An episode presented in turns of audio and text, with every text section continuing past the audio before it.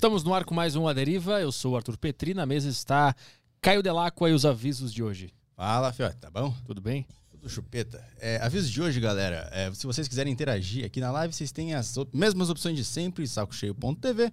Você entra lá, assina e você tem o Telegram da Saco Cheio TV para você. assi- Você assina o Saco Cheio TV e você tem acesso ao Telegram para poder mandar mensagens, que sempre são as primeiras mensagens que a gente lê aqui na live, tá? Pode fazer isso lá, você também vai encontrar podcasts exclusivos. O Saco Cheio TV, a galera tem uma galera que fica perguntando que é a Saco Cheio TV. É uma plataforma onde você encontra podcasts exclusivos lá. Então você acessa lá e vê, o link tá na descrição. É, tem flowpodcast.com.br, o, o link está fixado no chat para você acessar e resgatar o emblema de hoje e também mandar mensagens aqui na live. Lá você compra Sparks e pode mandar mensagem de texto, áudio e vídeo. É, no YouTube não precisa mandar superchat, né? Exatamente. Não- Só a pergunta mesmo. Só pergunta, manda pergunta normal no chat sem pagar nada que a gente salva durante o programa para ler no final. E mais um aviso que é iFood. Deixa eu colocar aqui na tela. iFood tá aparecendo o QR Code para vocês. Não tá aparecendo, né? Renovou, né? A gente precisa só dizer que É, galera renovou. É verdade. Eu tava, mandei, tava, tava muito no pique aqui. Eu já engoli a Ué. notícia. Eu engoli a notícia. A iFood renovou com a gente. É, a iFood, 99 centavos no seu primeiro pedido para você que nunca pediu iFood. Então tá aparecendo um QR Code aí na tela, você escaneia ele no seu celular e baixa o iFood. Lá vai aparecer uma série de restaurantes e você vai poder fazer o seu primeiro pedido por 99 centavos. Se eu fosse vocês, eu pediria iFood só para uma forma de agradecer a eles por terem renovado o contrato com a gente. Eu acho que seria, seria uma seria, seria uma parte uma forma legal de agradecer a eles, uma forma Boa. educada. Então é isso aí. É isso aí. E também estamos na Switch TV. Switch TV. Então vamos trabalhar. Bora. Vamos lá que o convidado de hoje é o Carlos Dias. Ele é ultramaratonista e também é considerado um super-humano pelo History Channel. É isso mesmo? É isso mesmo, Petri. O que é um super-humano? Bom, o Super-Humano foi um programa criado pelo Stan Lee, da Marvel, né? Nos Estados Unidos. Ele fez é, pelo canal The History Channel. E para buscar pessoas no mundo que são comuns no seu dia a dia, mas que fazem coisas aos olhos do, do criador do Homem-Aranha extraordinárias, né? Aham. E ele criou também na América Latina. E eu fui um dos escolhidos aí, ah, eleito, né, o super-humano da América Latina, por correr em lugares extremos, ter feito vários, várias provas eh, de grandes distâncias, sem ter nenhum tipo de lesão. E também por usar o esporte como uma ferramenta para ajudar crianças com câncer Uhum. não é só por que muita gente pensa confunde muito né super-humano com super-homem né a diferença é que o super-humano ele trabalha ele usa todas as suas habilidades humanas Uhum. de uma forma mais intensa né todos nós temos medo temos raiva temos euforia é, e também temos poderes de entusiasmo poderes de gentileza de abraço de você aplaudir o outro então é, ele analisou tudo isso, analisou a minha carreira durante cinco anos, eu não sabia, né? Para mim foi uma surpresa e uma alegria muito grande, porque a gente que está no esporte no Brasil, você sempre busca o, o respeito, né? E saber que aquele esporte que eu escolhi para transformar a minha vida é, pôde trazer uma mensagem bacana para as pessoas e ter esse reconhecimento de uma, uma pessoa tão incrível como Stan Lee, né? Que, que criou tantos personagens bacanas. Eu cresci assistindo também os, os- os filmes, né? Os desenhos do Homem-Aranha, Pantera Negra, né? E estar ali sendo escolhido para mim foi uma grande, uma grande honra. Então esse, esse título não é só meu, né? É, é de todo atleta, de todo brasileiro que é, no seu dia a dia usa né, a sua humanidade para buscar o objetivo e entregar algo melhor para as pessoas, algo maior em relação na aquela coisa da busca da excelência, né? O o Stan Lee ele ficou cinco anos é, te monitorando, vendo o que você estava fazendo, é isso? É, E, como, e- e como é que ele entrou em contato? O que, que ele falou? Quem ligou para ti? Como é não, foi eles mandaram, contato? o pessoal da History mandaram um e-mail e foi muito engraçado que eles mandaram assim: nós estamos indo para o Brasil para provar se você, que você é um super-humano. Aham. Aí eu olhei aquilo. Tá assim, jeito- provado já. Aí eu falei, ah, eu não preciso provar nada pra ninguém, né? Eu faço o que eu amo. Aquela coisa. Primeiro eu achei que era uma coisa de. Que nem o pessoal fala, fake news, né? Aqueles, aqueles e-mails que você ah, ganhou um milhão. Aham. Aí tu clica e É, ia- instala um vírus no computador. Eu ia deletar, mas aí eu vi o, o, o loguinho da History, bonitinho. Aí eu falei, vou ler, né? Daí... Aí quando eu respondi, eu falei, ah, mas não preciso provar nada pra ninguém, eu- faço o que eu amo. Aí a menina me ligou, que era do, do History na, na América Latina, em Buenos Aires, já falando em castelhano, falando, não, você foi escolhido como super-humano nas corridas. Uhum. Aí ela falou, teve o Luiz de Cane na, no paraquedismo, teve a Mulher Elástica, o homem mais forte do mundo. Uhum. Então foi muito legal depois que eles explicaram, né? Que, que tinha que Então eu ter? achei interessante. Mas era, pra mim foi uma surpresa, porque eu nunca tinha. é, eu nem assistia o programa do History, né? Eu não, Uhum. Não sabia que existia esse. nem sabia que existia. Essa, tipo, essa competição de super-humanos. é, não sabia. Mas aí eles marcaram. O que, que eles marcaram? Uma gravação? É, de eles te levar num médico pra ver como é que é o teu Isso. sistema e tal, né? Aí Eles vieram pro Brasil e fizeram um desafio de 103 quilômetros que eu saí da minha casa em São Bernardo do Campo até a Pedra Grande em Atibaia, que é o local onde eu normalmente eu treino, né? E fizeram esse desafio de um dia, com, filmando tudo e monitorando. Depois me levaram num médico que eles escolheram. No caso foi um médico que era da seleção brasileira, né? O Dr. Rogério Neves. Uhum. E para ver se tinha alguma coisa diferente, né? No teu, no teu organismo. No meu né? organismo não tinha nada diferente. Nada diferente, né? É. Eu, eu tava vendo essa matéria hoje e aí eu vi, não tem nada demais no, Não, não no corpo do nada. cara. Os exames deram todos normais, Normais. capacidade pulmonar normal, como de É, qualquer outro ser humano. Mediano, vamos falar assim, mediano. Só que o que eles destacaram foi a parte mental, onde eu, a cada vez que uma avalanche ataca, um, um desafio desse que eu enfrento no meio do deserto, como corri na Antártida, corri no Saara, eu cruzei os Estados Unidos inteiro correndo, cruzei o Brasil, né? Esses desafios são, eles te testam não só o físico, mas a sua, o seu modo de comunicação, lidar com as, com as pessoas no dia a dia, é, mo- lidar com um momento inesperado. Então, essa resiliência, né, essa forma que eu tenho de avançar num momento, num desafio difícil, foi o meu diferencial. Né? O que que exatamente rola na, na tua mente pra tu conseguir fazer esse tipo de coisa? Ah, eu acho que quando você faz alguma coisa que você ama, né, a sua entrega é, é, é dez vezes maior. Hum. E quando você faz algo que não é para o seu próprio umbigo, né, não é para alimentar o seu próprio ego, e sim para estar passando uma mensagem, no caso, para as crianças que estão com câncer, isso me faz ir muito além do que qualquer tipo de, de, de adversidade pode, possa me atacar. Hum. Então, eu, para resumir, em 2008 eu conheci o GRAAC, que é um hospital referência aqui na América Latina no combate ao câncer infantil. Eu tinha feito parceria com a Escola Paulista de Medicina para fazer todos os meus exames, que eu ia correr os quatro desertos mais extremos do planeta. Eu ia correr o deserto de Gobi, lá na China, depois ia ter o Saara, no Egito, a Antártida, no Polo Sul, e o Atacama, aqui no Chile. E eu precisava conhecer melhor meu corpo para enfrentar esses desafios. Até então tu nunca tinha se colocado em situações tão extremas assim? Eu tinha feito a prova na Amazônia e tinha cruzado o Brasil um ano antes. Tá. Eu tinha cruzado o Brasil quando meu filho nasceu. Uhum.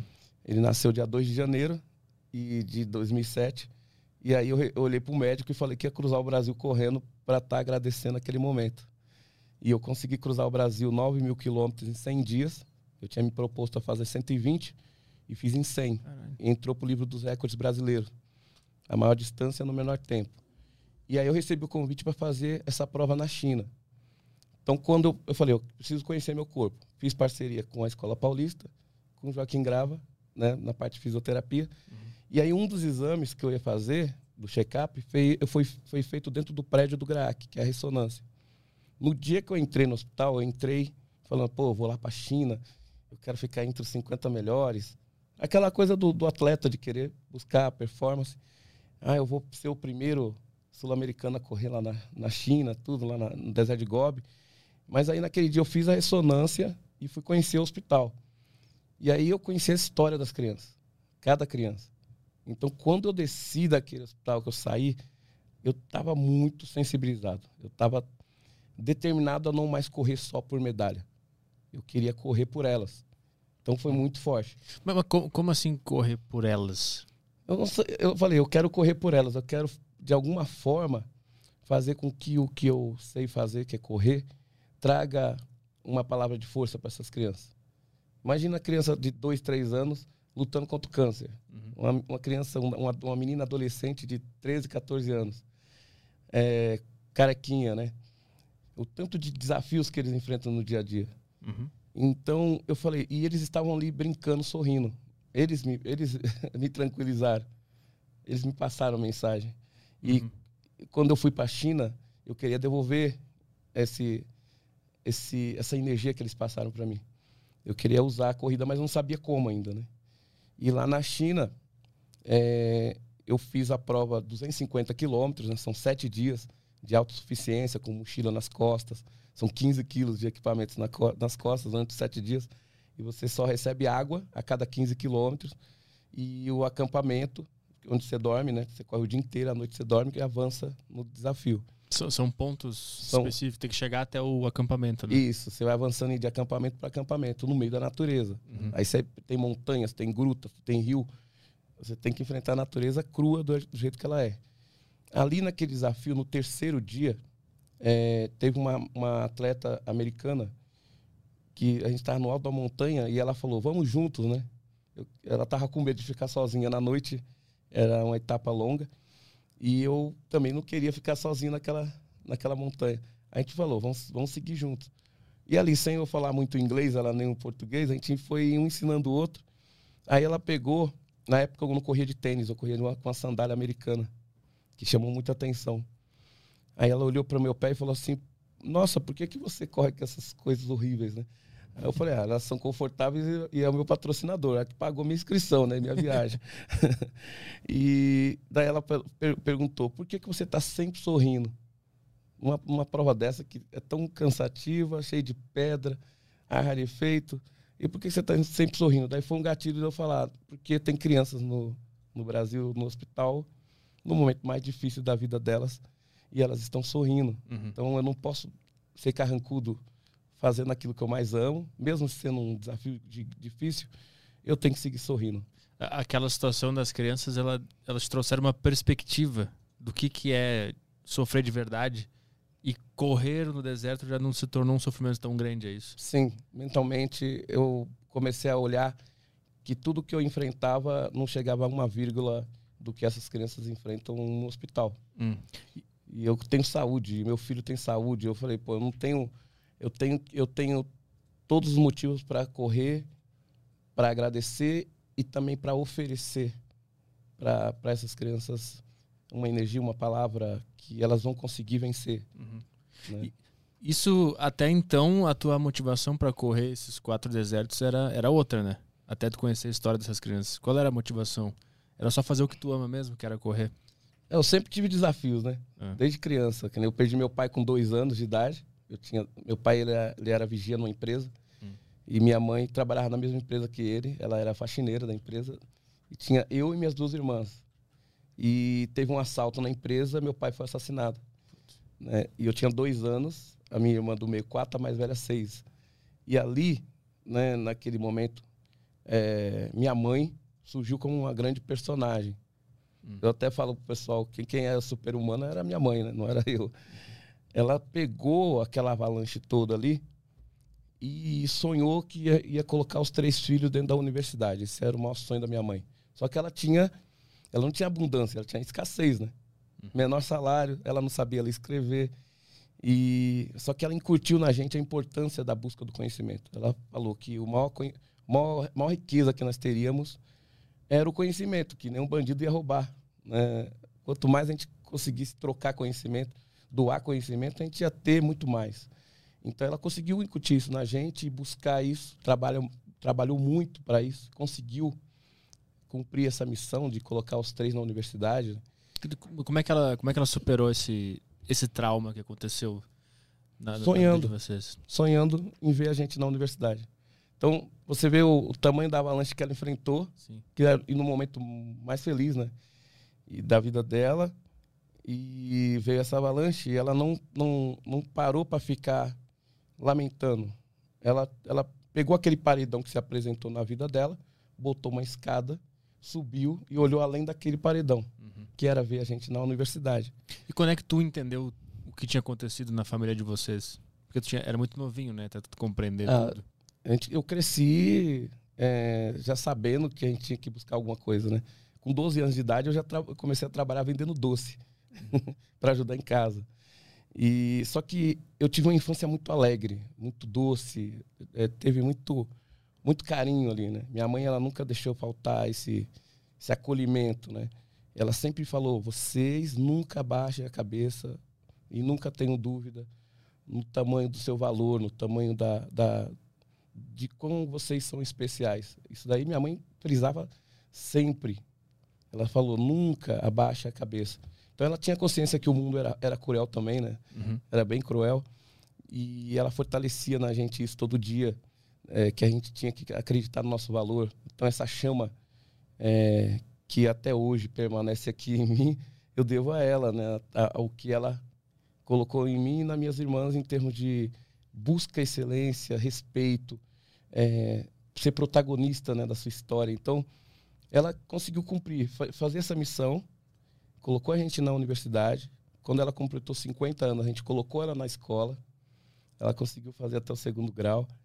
É, até um dos momentos bem bacanas assim, que eu tenho de- de- na memória.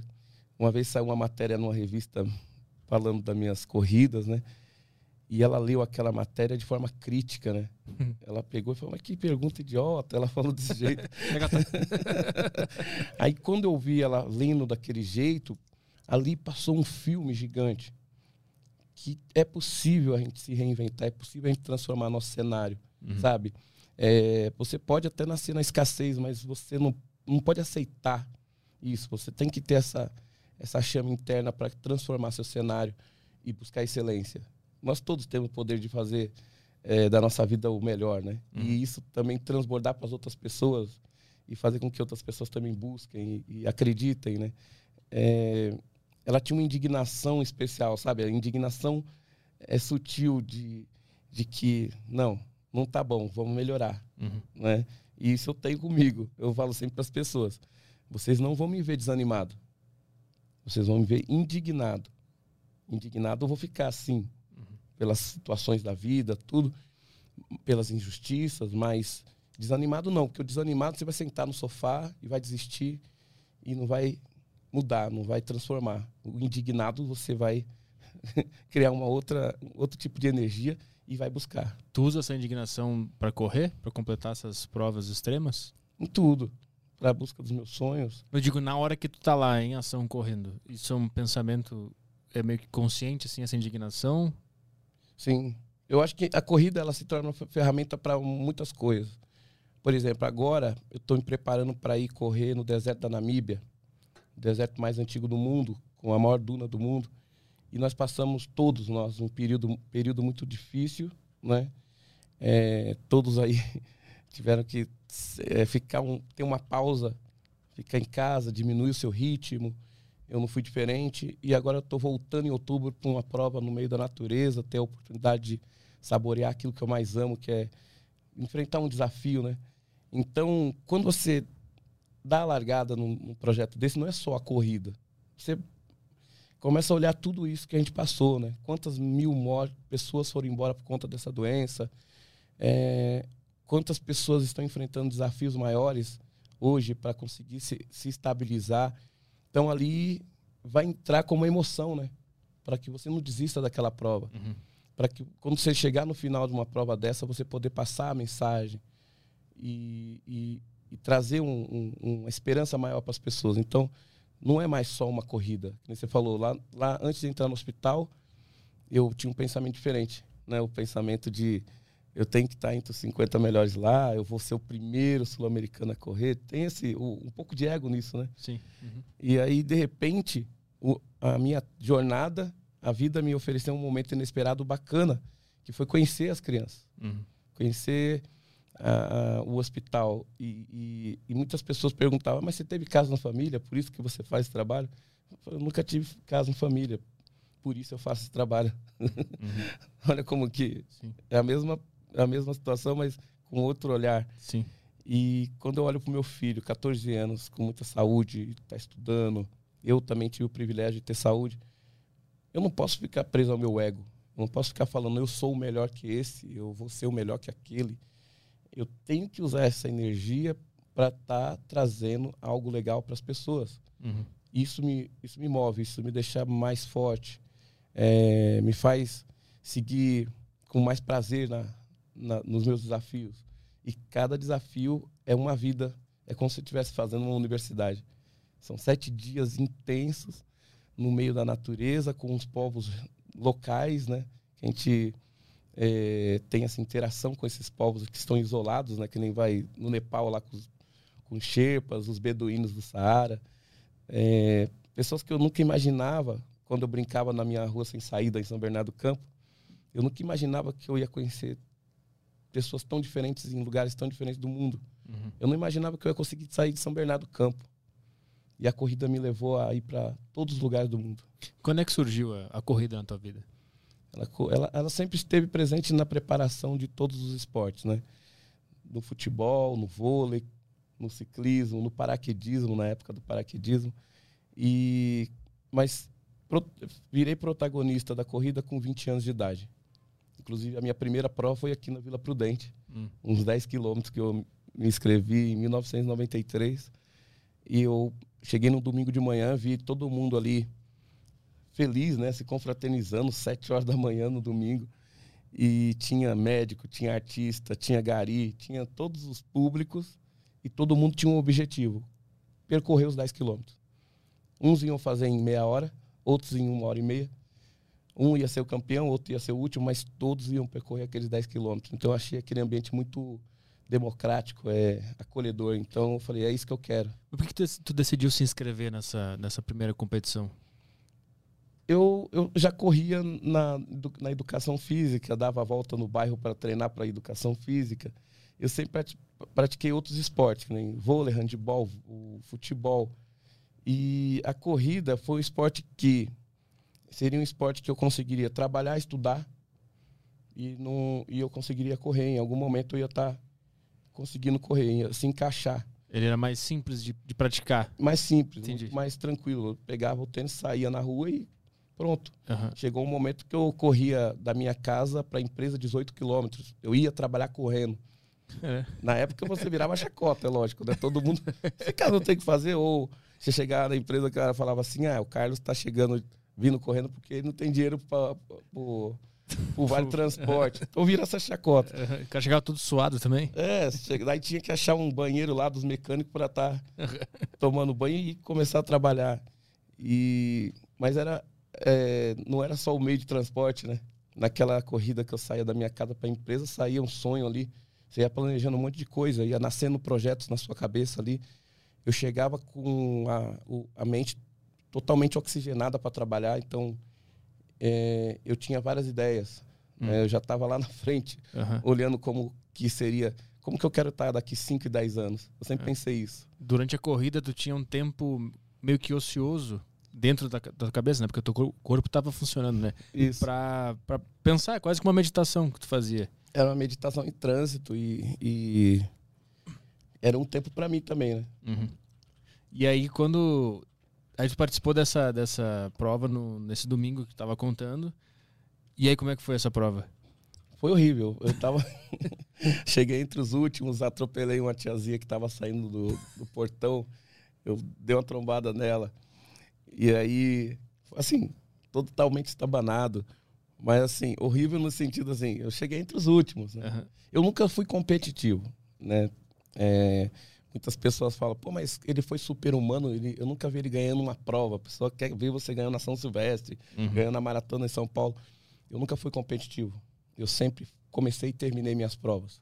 Hum. Sempre cheguei. O, o diferencial era como que eu fazia essa transição do início ao fim. Eu queria estar bem para voltar para brincar com meu filho, para estar fazendo as outras atividades, ou ir dançar, sabe?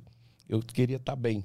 Então eu respeitava, sempre respeitei meu organismo para não estar eh, lesionado né? e, e, e dar um hiato aí é, um intervalo e não consegui fazer aquilo que eu mais gostava.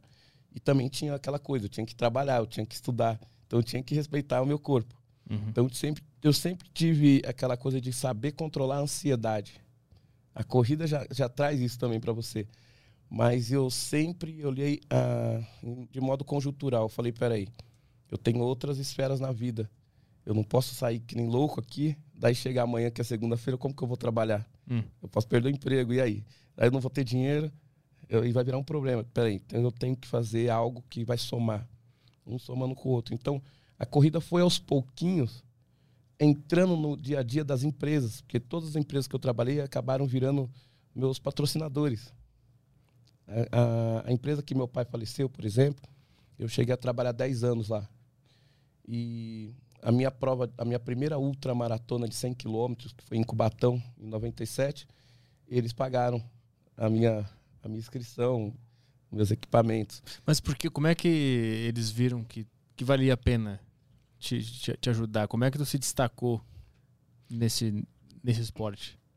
Eu sempre buscava o apoio dos, dos comerciantes locais, né? enchia a camiseta de, de quadradinho de empresa para conseguir fazer, por exemplo, ah, eu vou para o Rio de Janeiro, Florianópolis, vou para Recife. E aí, isso, é lógico, começa a chamar a atenção da empresa, né? Você chega, você chega correndo, vira chacota. Uhum. Chega uma hora, o dono da empresa quer perguntar por que, que você está fazendo isso, né? É, como que funcionam essas corridas? E quando eu fui fazer 100 quilômetros, todo mundo, na maioria das vezes, agora não, hoje é até normal, mas na época correr 100 quilômetros era loucura. Correr uma maratona já era loucura, mas 100 quilômetros em 1997, era loucura. Aí o cara quer apostar para ver se você vai terminar mesmo. é mais uma coisa de. Ah, eu, será que ele consegue terminar? Vamos, vamos, vamos, vamos colocar ele lá, vamos ver se ele ah, termina. Vamos fazer isso acontecer só para a gente ver aqui. E aí a segunda que eu tive já foi internacional, que foi na África do Sul, a Conrad Marathon. Uma prova de 90 quilômetros que reunia 15 mil corredores. Você imagina, é quase o mesmo público da São Silvestre na época, né? Para correr 90 quilômetros saindo da praia até uma montanha. E nessa prova foi determinante para que eu ficasse na corrida até hoje. Porque foi a prova que eu mais recebi não na vida. Por quê? Eu recebi 400 nãos, assim, de todo tipo de empresa, né? Ah, de- entendi. de- Tu pedia patrocínio e a galera falava não. patrocínio. Então Aham. eu recebi patro... é, não pessoalmente, por, por telégrafo, por fax, né?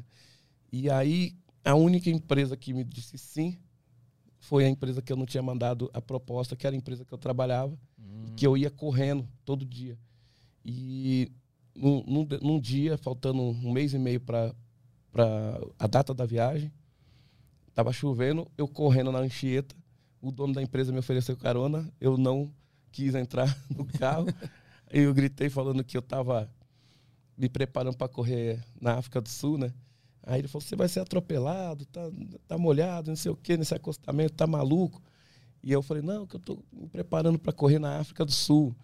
Aí quando cheguei na empresa, ele me chamou para conversar e queria saber esse negócio, que história é- era essa de se preparar para correr na África do Sul. Só que para chegar nessa conversa aí, antes disso, todo mundo perguntava: por que, que você tá vindo correndo? Ah, porque eu vou correr no dia 10 de junho, eu tô indo para África do Sul. Eu não falava assim, eu vou tentar ir para África do Sul, eu Uhum. gostaria. Eu falava assim, no dia 10 de junho, às 11 da noite, eu vou para África do Sul. Mesmo sem ter nada Não confirmado. tinha nada, não tinha Uhum. nada. Aí isso mexia com as pessoas. Mas e aí? Mas e o patrocínio? Ainda não tem, mas dia 10 de junho Eu vou estar lá. eu vou estar lá. E isso virava uma. Aí o tal do KKK, né? Era o KKK olhando no seu olho, né? KKK, o Carlinhos vai para África do Sul. Aham. E teve um momento que teve uns gerentes que chegaram e falaram assim: ó, conseguimos sua passagem para África do Sul.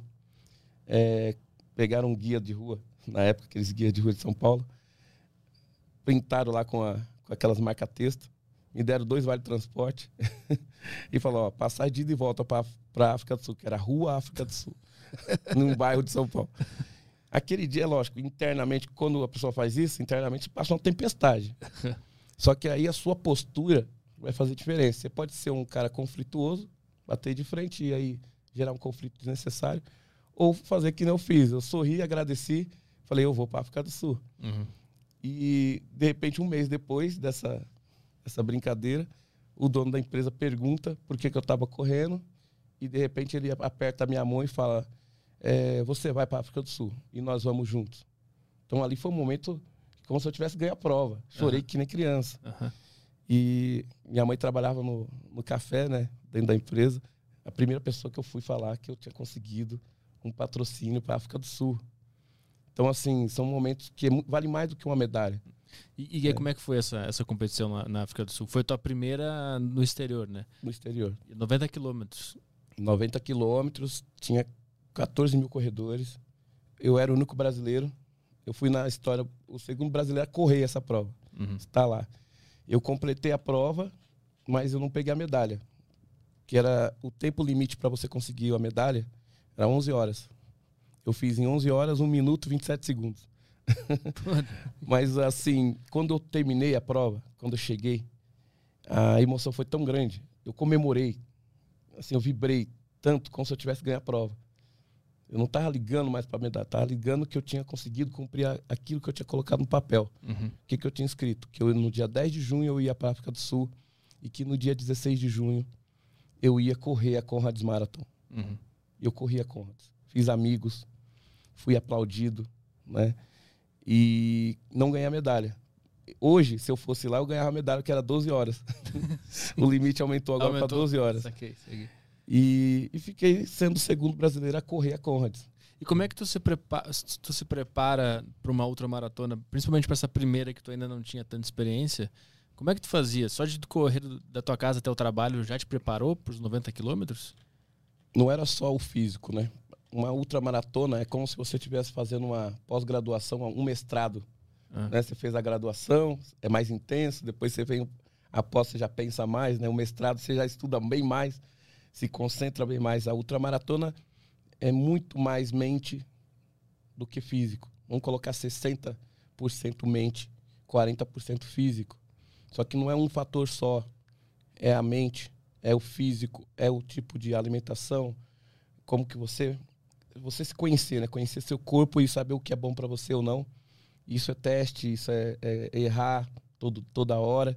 Na época, eu não tinha treinador. O meu treinador eu conheci pouco antes de correr a, a ultramaratona em Cubatão. Hum. Por acaso, numa, numa prova, numa maratona em Florianópolis, ele, eu estava nos últimos quilômetros, ele me ofereceu um pãozinho com um refrigerante lá e falou: Você vai terminar, vai lá, acredita. Mas nunca, eu nunca tinha visto ele. O herói Fung, né? Que é, um, é chinês com alagoano, a mistura dele. E ali, a partir dali, virou uma relação até hoje. São mais de 25 anos de, de amizade e de. É como um mentor, né? Uhum. Virou um mentor para mim. Então, eu ia para a Serra da Cantareira, além dos treinos que eu ia todos de terça a sexta, eu corria de 16 a 18 quilômetros indo para a empresa. Depois, no sábado, eu ia para a Serra da Cantareira, correr na trilha. Domingo, repetia. Segunda era o único dia que eu não, corri- que eu não corria. Que eu tinha que passar a minha roupa no domingo, que na época eu trabalhava de camisa e gravata, aquela coisa. Na segunda, eu levava a minha roupa toda para a empresa. E aí, na terça, eu, eu começava a fazer minha logística de correr até a empresa. Mas não era um treino, era tipo metódico para os 90 quilômetros. Era o Não. jeito que tu conseguia treinar, tu treinava. É, eu aproveitava Entendi. E o resto era preparação mental, de acreditar, de, de, de também pesquisar os ambientes que eu ia correr, o tipo de prova. Como é que funciona a mente nessas, nessas ultramaratonas? Em qual momento ela começa a falar, desiste, para, porque isso aqui é ruim pra nós? Em qual- em qual- quantos minutos ela começa a tentar te boicotar? Não tem, um, não tem uma regra. Cada pessoa tem um, tem uma, um gatilho aí, né? Mas eu, no meu caso, os, os, os primeiros momentos de uma prova sempre são os mais difíceis. Os primeiros 20 minutos de qualquer prova, seja ela de 250 quilômetros, de 5 quilômetros, vamos falar de uma maratona, os primeiros momentos ali, eles são mais difíceis, porque o corpo, a respiração, a ansiedade, tudo isso daí tá, em, tá no início. Depois você começa a equilibrar, né? A entrar numa zona de conforto ali, encaixar ritmo, encaixar respiração, a mente acalmar tudo.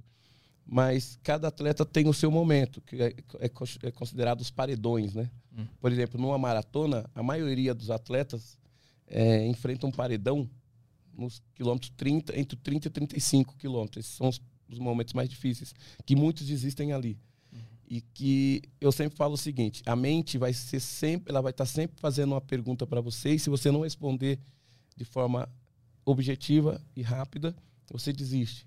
ela vai perguntar para você o porquê que, que você está fazendo aqui, o que, que você tá, por que você está fazendo isso. Uhum. Todo mundo, em qualquer projeto, vai ter isso. Não é só na corrida. Sempre, sempre tem um projeto difícil que você está é, numa jornada que a sua mente vai fazer isso para você. Ó, por que, que você está fazendo isso? Por que, que você está aqui? Aí você tem que saber o porquê. Você tem que ter um porquê muito forte. No meu caso, é, lá atrás, eu corria para estar tá, é, trazendo alegria para minha mãe. Era uma forma de agradecer tudo que ela me ofereceu desde quando eu nasci.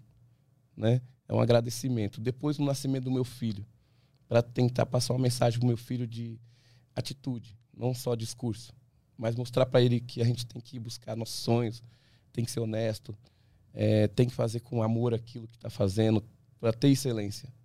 E depois as crianças com câncer, crianças que estão no hospital. Então tem vários porquês fortes que não vai deixar eu desistir. Uhum. Se tu deixar essa pergunta sem resposta, a tua mente entra no modo boicote Isso. e aí tu, tu para desiste. de fazer. Em algum momento tu, tu quase não conseguiu responder? Olha, eu sempre entrei com tanta. É porque foi tão difícil cada prova dessa. Uhum. Que nem as pessoas falam assim, qual. É, tem prova, a prova 10 quilômetros era, era, era mamão com açúcar. Eu nunca achei. Eu sempre achei que cada quilômetro sempre mereceu todo o meu, o meu esforço, o meu, a minha atenção e o meu agradecimento. Porque é, o fato de eu estar numa prova de 10 quilômetros, de uma maratona, cada maratona que eu completei, eu tenho 106 maratonas completadas, cada uma delas tem um valor imenso, porque eu sei o esforço que eu fiz para chegar nelas, para estar na linha de largada. Por exemplo, as pessoas comemoram quando terminam uma maratona, né? Eu me lembro a imagem que eu estava em Gobi, lá na China, no primeiro deserto, em 2008, né? Era ano olímpico, né? E a prova foi no dia 8 do 8 de 2008, que era o dia da abertura dos Jogos de Pequim. Eu estava assim do lado de caras que eu só via no cinema, assim, nos documentários, Jim Carnazzi, Ryan Sanders, os atletas, os monstros da corrida, assim eu estava alinhado ali junto com eles na largada e aquele momento ali bateu a emoção. E eu comemorei muito como se tivesse ganho uma medalha. Uhum. Ainda tinha sete dias de deserto. Mas ali eu falei, pô, eu tô aqui. Eu tô nesse momento que eu vou, eu vou saborear sete dias de uma ultramaratona. Uhum. Eu vou, vou conseguir é, ter a possibilidade de construir uma história. Né? Trazer uma história para o meu filho, para meus amigos. É, mostrar é, o meu talento para as pessoas de, pô, de vários países, que cada deserto desse tinha 40, 47 países participantes. Então você vira um diplomata também do país, do seu país, né? A sua uhum. bandeirinha, a bandeirinha brasileira estava lá porque você estava lá. Uhum. E ali já não era mais o Carlos Dias, era o Brasil que estava ali, né? Você não estava só o Carlos Dias, eu tinha que olhar que eu tinha um país inteiro, eu tinha que ter uma melhor postura ali. Uhum. Eu tinha que ser um diplomata. Então, é, todas elas, cada prova que eu fiz, seja de um quilômetro ou de 18 mil quilômetros, para mim foi é, teve sempre um valor imenso e, e, e, eu respeito cada, cada metro, nunca negligenciei. Essa, essa de Gobi foi a primeira em, em, lugares extremos, né? Até então tu fazia ultramaratonas e maratonas em lugares normais, digamos assim. É, eu tinha feito. A primeira, na realidade, foi a da Amazônia. Ah que eu realizei o sonho de correr na Floresta Amazônica em 2003, que teve a primeira vez uma prova de sete dias, de 250 quilômetros dentro da Floresta Amazônica. E foi organizado por americanos e ingleses, né? E eu estava nos Estados Unidos, cru, cruzando o deserto do Arizona, e eu fiquei na casa de um americano que era o organizador da prova e abri uma revista americana e estava lá, Jungle Marathon 2003. Aquilo me deu um arrepio, porque naquela época em 2002, até 2002, eu tinha corrido todas as capitais brasileiras, maratona, menos é, no Amazonas, menos no, na floresta amazônica, que sempre tive o sonho de ir.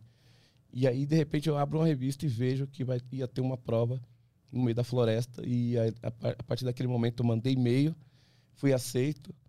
E aí fiz parte dos, 40, dos 87 atletas que participaram da primeira Jungle Marathon na Amazônia. E como é que foi essa? É, é mais difícil por estar dentro da floresta? Muito difícil, extremamente que difícil. Que tipo de dificuldade? Primeiro, o calor. É um calor de, de chega aí a 38 graus, mas com 100% úmido. Então você fica molhado o tempo todo, úmido o tempo todo. Rios, é, igarapés, né? Se você é, na selva amazônica, quem olha ela de cima pensa que é plana, né? Uhum. Mas se você está lá dentro da selva, são longas montanhas, de subidas e descidas de montanhas intermináveis. E você ficava zigue-zagueando nessas montanhas dentro da floresta. Quase nunca você vê o sol, mas você sente o calor extremo ali. E aí você tem que saber se hidratar. Tem uma estratégia de hidratação constante, senão você fica desidratado. Ok, aí tu usa aquela, aquelas bolsinhas com canudo ou vai pegando Isso, água? o camelback, você tem o camelback, né, que é a- as, as bolsas de água, e a cada 15 quilômetros você recebia um- uma nova reserva de água e você tinha que administrar durante 15 quilômetros. Uhum. Então era, tem todo esse... E a água era quente. O pessoal às vezes vai fazer uma prova, "Ah, a água, tá, a água não, tá, não tá gelada. Lá a gente bebia água quente, pô. No meio da- Foram sete dias essa aí. Tá, Sete mas- dias. E Todas essas provas são sete dias, 250 quilômetros. E como é que é? Tu, tu sai do, do, do ponto de partida e aí você tem que chegar. do- demora quanto, quantas horas para chegar no, no primeiro acampamento? Uma média de entre, entre 9 e 15 horas. E aí tu chega lá e aí come e dorme? Isso. Daí você, na selva amazônica, no caso, eles já deixavam sua rede montada. Né, na- era um acampamento indígena. Uhum. A gente chegava, já tinha água quente para você fazer sua comida e deitar na rede. Daí no outro dia, 5 da manhã, nova largada. Aí já a distância ia aumentando, né? Cada dia ia aumentando a distância. Chegava no quinto dia, você tinha a longa distância, que era de 100 quilômetros, que durava aí até 28 horas, 30 horas. Entre os acampamentos. É, E, e essas 30 horas é, é correndo direto? Correndo, caminha? andando. Ah, é, tu pode andar. é- olha, porque assim, é, você tá com 15 quilos nas costas. aham. Então você tem que saber dosar, ter a estratégia de se manter bem. Por exemplo, vai é, na selva amazônica, no primeiro dia, no, no primeiro e segundo dia foi o dia que mais teve baixa de atletas. Teve pelo menos 20, 20 atletas desis- desistindo por conta de desidratação, por ter corrido rápido demais. aham. Estratégia errada. Então você tem que saber dosar e saber é, respeitar o seu corpo e o ambiente Uhum. porque você vai tendo surpresas.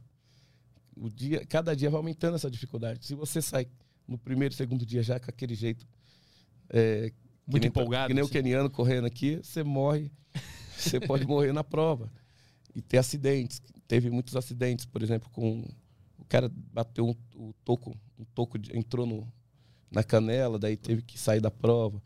Mas isso, isso, isso tu aprendeu errando? Em algum momento tu, tu sofreu algum acidente ou errou nessa estratégia de início, desistiu em alguma dessas maratonas? Eu vi muitos, muitos acidentes. Eu aprendi vendo as Ah. pessoas, a Uhum. postura das pessoas. Então eu acabava fazendo muitas vezes uma corrida, uma corrida conservadora para preservar e não errar, não repetir o, o erro que o outro atleta estava tendo. Uhum. Eu agradeço muito porque assim, 28 anos de carreira, eu praticamente não tive lesão, né? E, e as provas que eu saí da prova, por exemplo, no Nepal, por conta da altitude, 6.800 metros, todos nós vamos sentir. Uns vão, vão entrar em colapso, vão desmaiar, e outros vão sentir só um enjoo. E lá eu consegui, dos 250 quilômetros, eu corri 103 quilômetros na altitude. Quando eu vi que o meu corpo ia sucumbir e, eu e de repente eu não poderia voltar da montanha, aí você tem que tomar uma decisão. Você tem que pensar que tem vida aqui, né? Então eu decidi que eu ia ficar naquele acampamento. Se eu passasse e passasse mal, não voltaria, porque eu não teria resgate. Como é que tu sabe que ali tu atingiu o te- o teu limite? As minhas pernas não me obedeciam mais. Eu caía muito. Eu estava totalmente desorientado mentalmente. É, não era só um enjoo. A altitude ela te deixa grog, né? Uhum. E, e ali eu tava. é, eu, eu, eu corria, vai, 3 quilômetros, caía. Do nada.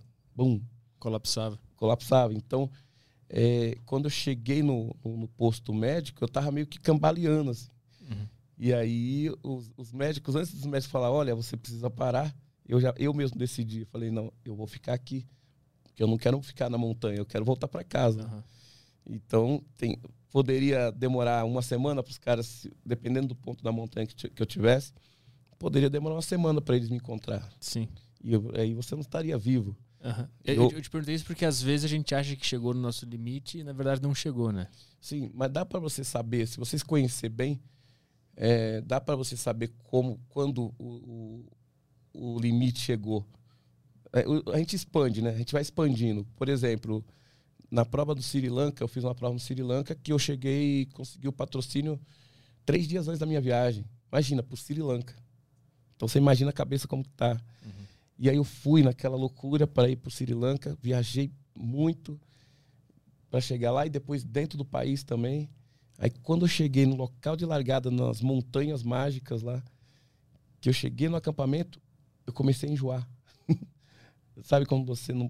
Tudo que eu comia não ficava no meu estômago. Uhum. Na véspera da prova, à noite. Já no acampamento. Então eu fiz a largada extremamente fraco. Uma prova de 250 quilômetros, que ia ter muitas montanhas, floresta. E aí eu comecei, tudo que eu comia, botava para fora.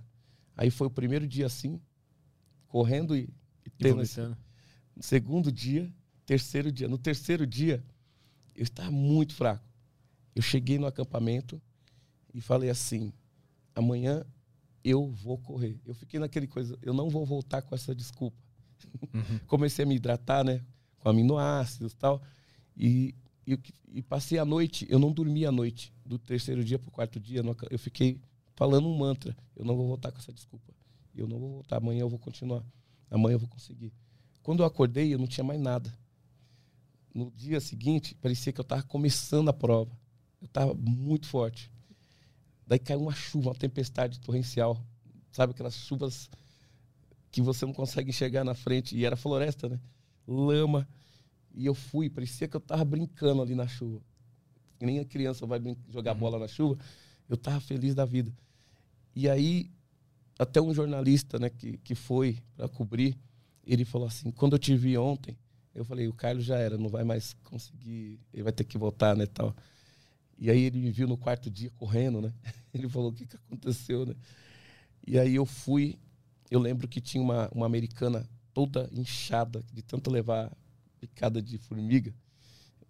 As pernas dela estavam inchadas, toda cortada, e ela chorando na trilha, né? Aí eu cheguei, assim, eu não fui tão gentil, eu bati na, no, nas costas dela, assim, e falei, Jack, você é uma mulher forte, né? Falei bem, you strong lady. you strong lady. você é uma mulher forte. Eu vou ver você no final. Eu te encontro no final. Eu gritei, né? Ela olhou assim, soluçou e, ok, Carlos, ok, Carlos. Eu falei aquilo e fui. Uhum. Como, como se eu tivesse começado a corrida naquele dia. Cheguei no acampamento, sentei na, na linha de, de chegada e fiquei esperando ela. Seis horas depois ela chegou. Daí a gente se desabou, né? Chorando e uhum. tal de alegria que ela conseguiu chegar também ali. E aí a, a prova é, continuou e eu completei essa prova no, no Sri Lanka, né? Quando eu cheguei, um, um australiano é, chegou e, e, falou assim: ele não, eu, não, eu não desisti é, ao assistir você na prova. Ele falou assim que tinha me, ele ficou me assistindo. Uhum. Ele pensou em desistir várias vezes, mas quando ele me via, chegando, né, e com a mochila ali, é, todos os dias, ele falava, eu não vou desistir. Tu... Eu inspirei ele naquele momento. Tu correu três dias passando mal e vomitando. É, os e primeiros aí... três dias. E aí no quarto, no quarto depois do mantra, tu renasceu e conseguiu completar. E nessas, nessas competições é, extremas, existe uma, uma, um senso de todo mundo se ajuda ali. Ou, Sim. Mas como é que fica a competição, a vontade de ganhar e a vontade de ajudar os amigos? Olha, é incrível o que eu aprendi nessas competições, essa camaradagem, essa, a gentileza trocada entre os atletas. Você tem atletas recordistas mundiais ali, extremamente competitivos, mas que no momento que vê um atleta no, no meio do nada, parado numa pedra, sentado, se você sentar na pedra, tenha certeza, desde o primeiro atleta até o último atleta vai perguntar para você se você está bem. Ele vai, vai fazer aquela pausa ali para ver se você está bem. Uhum é muito é incrível. A gente não fala a mesma língua, são um país totalmente diferente. Só para você ter ideia, no acampamento eles colocam lá uma tenda com oito atletas. Aí tem lá um atleta do Vietnã, outro da China, outro da África do Sul, outro da Inglaterra, o brasileiro. E todo mundo se entende. Todo mundo se respeita ali. Uhum. Um- um- uma coisa que marcou muito, em Gobi, por exemplo, estava eu, o Jim Carnazzi, que é o principal atleta americano, e o sul-africano, que é campeão recordista mundial nessas provas. E aí, imagine que eles chegavam lá com 8 horas, 7 horas, eu chegava com 12 horas. Eu ia ser o último a chegar na tenda, né? E às vezes, no primeiro dia, eu colocava meu saco de dormir num canto, num determinado canto da, da, da barraca. E aí chegava no outro dia, a tenda ia estar lá e o, todo mundo já estava ali. Aquele espaço da minha, do meu saco de dormir estava ali.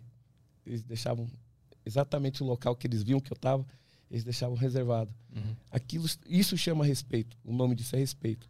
E durante a prova, um atleta que está brigando entre o primeiro, segundo, terceiro lugar, chegar e ver um atleta em apuros, ele parar e, e estender a mão e falar é, ou alguma palavra, ou, ou ter uma atitude mesmo de ajuda ali. Isso eu presenciei em todas essas provas. Isso sempre foi assim ou já, já pegou algum, algum pau no cu, assim, que queria ganhar e foda-se esse cara Não, lesionado? Nessa, nessas provas, especialmente nessas provas extremas, é, eu, vou, eu volto sempre por conta disso. Porque você vê gente extremamente competitiva, mas que no momento de que ele precisa de ajudar um outro ser humano, ele vai ajudar. Aham. E eu também ganhei um prêmio em 2015 no Equador. O Equador eu tinha passado por um, um episódio muito chato, muito triste aqui no Brasil, né? A gente fala, a gente viaja o Brasil, o mundo todo, e eu sofri racismo no Brasil, né? Tive uma agressão por racismo Onde? é, na Vila Madalena, num, num bar, e eu fui agredido pelas costas, Não, por... por intolerância total. Cara, E, e aí eu tava me preparando para correr no Equador, nos vulcões do Equador. Ah. E em junho, dia 5 de junho de, nove- de 2005, eu fui no aniversário de uma amiga, né? Num bar, na Vila Madalena. A gente acabado de sair do treino, no Joaquim Grava, tudo. E eu sou muito conhecido, eu gosto de dançar, então todo mundo... Eu sempre tive aquele... Um, um núcleo de amigos muito grande ali, todo mundo... é, tem um respeito muito grande. Nesse dia, tinha quatro pessoas e essas pessoas não ficaram felizes pelo meu protagonismo, o meu destaque. E o cara me chamou de macaco, que eu não, o, é, preto não podia estar naquele ambiente, que tinha que estar no canto, aquela coisa toda, e outro me atacou pelas costas. Então eu tive agressão física, ó, é, agressão verbal e física, pelas costas, que é pior. O cara me deu uma copada e abriu minha cabeça.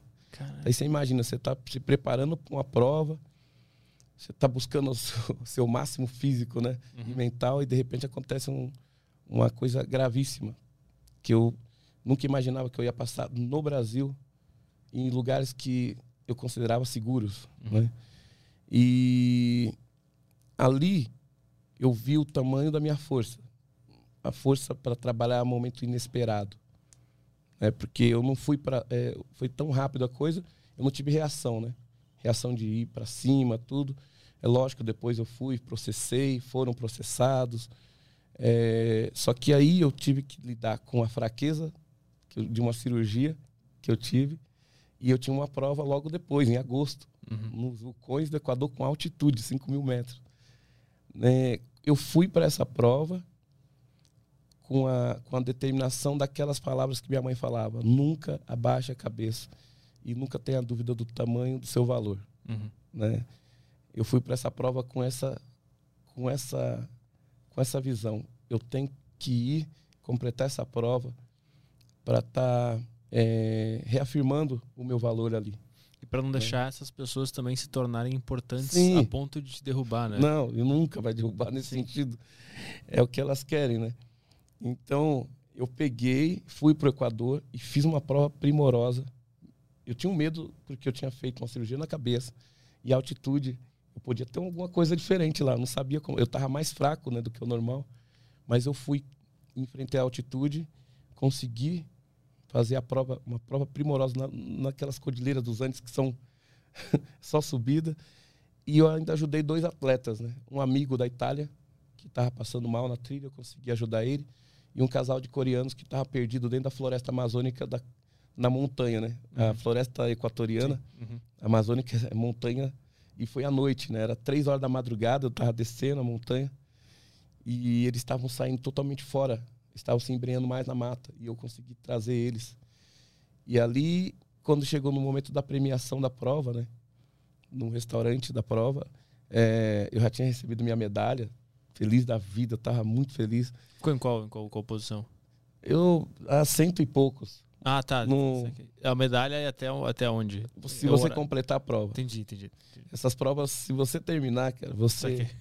São 250 quilômetros. Isso aqui. É lógico que vai ter o primeiro, segundo, terceiro, Uhum, mas eu não tava focando nisso, eu tinha que chegar, sim. Aí na janta terminar. recebeu a medalha e, e aí? Eu recebi a medalha e de repente a diretora da prova, né, chegou e falou, é, falou meu nome, né, Carlos Dias, Brasil, é, é o ganha, acaba de receber o Oscar, o, o, o prêmio Award, né, da, Aham. da solidariedade, né, por ter ajudado atletas na trilha. Uhum. E esse prêmio é um prato bonito que pouquíssimos atletas no mundo ganharam, né? Então aquilo ali foi um negócio, eu falei, pô, né? Aí o- todo mundo levantou e me aplaudiu de pé ali, né? Uhum. Foi todo mundo. E eu falei, é meu nome, né? Eu não sabia que era meu. Eu falei, é meu nome mesmo, né? Ah, da mesa até o palco, os 300 metros que eu andei da mesa até o palco, foram os, os mais, vamos falar assim, minhas pernas bambearam Aham. né? Todo mundo aplaudindo calorosamente. Então ali eu pude passar a mensagem, falar que a gente nunca pode abaixar a cabeça, que a gente nunca pode é, deixar que outras pessoas é, te limitem ou te, tentem colocar você numa caixinha ou é, tentem especificar o seu valor. Uhum. Muito menos se for por conta de cor de pele, se qualquer outro tipo de, de argumento que as pessoas utilizem, né? Então, eu falo assim, o esporte ele é ele é revigorante, ele é reconstrutor, ele ele traz uma força que é difícil de explicar Aham. para a gente trabalhar os momentos inesperados da vida. né? E aí que fim levou o, o processo desses caras aí? Eles foram processados, é, ficou fichado, né? Mas Sabe deu que não alguma... prende no Brasil, Sim. né? Mas deu alguma coisa ou só ficou fechado? ficou fechado, teve que eh, a gente colocou ele para que eles fizessem doações de cesta básicas Uhum. e também fizessem doações para algumas instituições carentes, né? Uhum. E transformasse esse ato eh, aterrorizante aí num, em algo que, que gerasse valor para a sociedade. E, nessa corrida lá no Equador, e- esse fato passava pela tua cabeça durante a corrida em algum momento? Todo momento, Todo momento. E tu usou ele como combustível, não combustível total para chegar e, e que eu não ia baixar a cabeça e nunca baixei a cabeça. E que falar que nem o Zagalo, né? Vocês vão ter que me engolir. como... Sim. Falava enquanto Eu corria, você vai ter devolvo- que me engolir. Tem que É, me eu, engolir. de- eu devolvo, eu devolvo a hostilidade com gentileza. Eu devolvo a hostilidade com sorriso. Né? Logo depois do, do 11 de setembro de 2001, eu fui correr no Arizona. E eu passei por Nova York. E aí tava cheio de cachorro, todo mundo sendo revistado. E eu tava com a cam- com o uniforme do Brasil de atletismo simples, a de tênis. Eu cheguei sorrindo e o policial olhou para mim, eu, eu, good morning, man. Eu falei, só falei assim, bom dia, né? E sorrindo. Aí ele, go, go, né? Tipo, mandou ir, não pediu para tirar o sapato, não revistaram minha, Uhum. minha mochila. E aí, quando eu fui passar na imigração, o, o policial olhou para mim e falou assim: O que você veio fazer, né? Aí eu falei que eu ia cruzar o, estado, que ia cruzar o Arizona correndo, né? Aí ele, oh, fantástico, crazy, crazy, né? aí a gente sorriu, daí ele falou: Good smile, tipo, o seu sorriso é bonito, né? Aham. Aí naquele dia eu falei assim, no- o meu passaporte não teve valor nenhum naquele dia. O valor que o melhor passaporte que eu tenho é o sorriso. Então eu, sempre falo para as pessoas, use o seu sorriso como passaporte. Não importa o tanto de caos que tem no mundo, use seu sorriso como passaporte. E como é que foi essa, essa história que tu foi de Nova York a São Francisco? Tu cruzou os Estados Unidos inteiro. Eu eu tinha feito alguns desafios que eu fiz os quatro desertos, né? E daí em 2009 eu decidi que eu ia cruzar os Estados Unidos para vender. Aí eu, aquela pergunta que você fez, como que eu ia ajudar as crianças, né? E eu, eu criei um, um projeto, um, um- uma ação chamada Transforme Quilômetros em Sorrisos, ou Transforme Quilômetros em Cura, que era vender os quilômetros que eu estava percorrendo para ajudar as crianças. E aí eu falei, eu vou correr de São Francisco a Nova York. Ah, Era São Francisco a Nova York. a primeira ideia, né? Ah, tá, isso aqui. Que eu queria chegar dentro da maratona de, de Nova York. Mas aí eu não consegui a inscrição para Nova York. a organização falou que ia causar tumulto. eu achei in- incrível o jeito que eles falaram. Como assim? ia causar tumulto a minha chegada, depois de ter cruzado os Estados Unidos, chegar na maratona. Ah, tá. Ia mexer na logística. Eu achei maravilhoso, porque eles olharam com respeito isso. Aham. Aí eu agradeci e aí eu falei, pô, então vou ter que ver um, um outro jeito. Daí eu vi uma festa, a Brazilian Day, Uhum. que era organizada pela, pela Globo lá, lá em Nova York. E aí eu entrei no site e falei que eu queria fazer a largada no Brazilian Day. E para minha surpresa, no outro dia, a diretora da prova, da, da, da festa, falou assim: Nossa, que incrível, Carlos, maravilhoso, conte com a gente. Daí ela pegou e me oficiali- me ofi- oficializou na prova, na, na festa, como jurado da Miss Brazilian Day. e eu levei um ciclista, um amigo meu, Francisco, né, que era paraibano. Ele ia levar tudo na bicicleta, as coisas que a gente precisava, e me acompanhar, eu correndo ele pedalando. E a gente foi para Nova York, um jornalista que tinha criado o primeiro jornal em português lá em Nova York, recebeu a gente na casa dele, né? O Brazilian Press. Aí ele me recebeu na casa dele, foi o nosso Cerone lá, colocou a gente com todos os artistas, a Alcione, a Elba, né? E Carlinhos Brau. E aí a gente fez a largada na, na, na, na festa, tinha pô, mais de 2 milhões de pessoas na festa. A gente fez a largada ali naquele clima gostoso, né? Aí teve um monte de motoque, aqueles motoqueiros da Harley Davidson. Sim. aham. Foram acompanhando a gente até Newark, saída de, da, de Newark, da New Jersey, né? E aí a gente seguiu pela Rota 6, no meio dos Estados Unidos. Não é Rota 66 que o pessoal fala, Rota 6 com a 44, bem no meio. E aí eu cruzei 11 estados, né? Até chegar na Golden Gate lá em São Francisco. Foram 5.130 quilômetros em 59 dias e meio. 59 dias e meio. É. E foi assim, um- um- uma, uma travessia incrível, porque a gente fez amigos em cada estado, cada cidadezinha.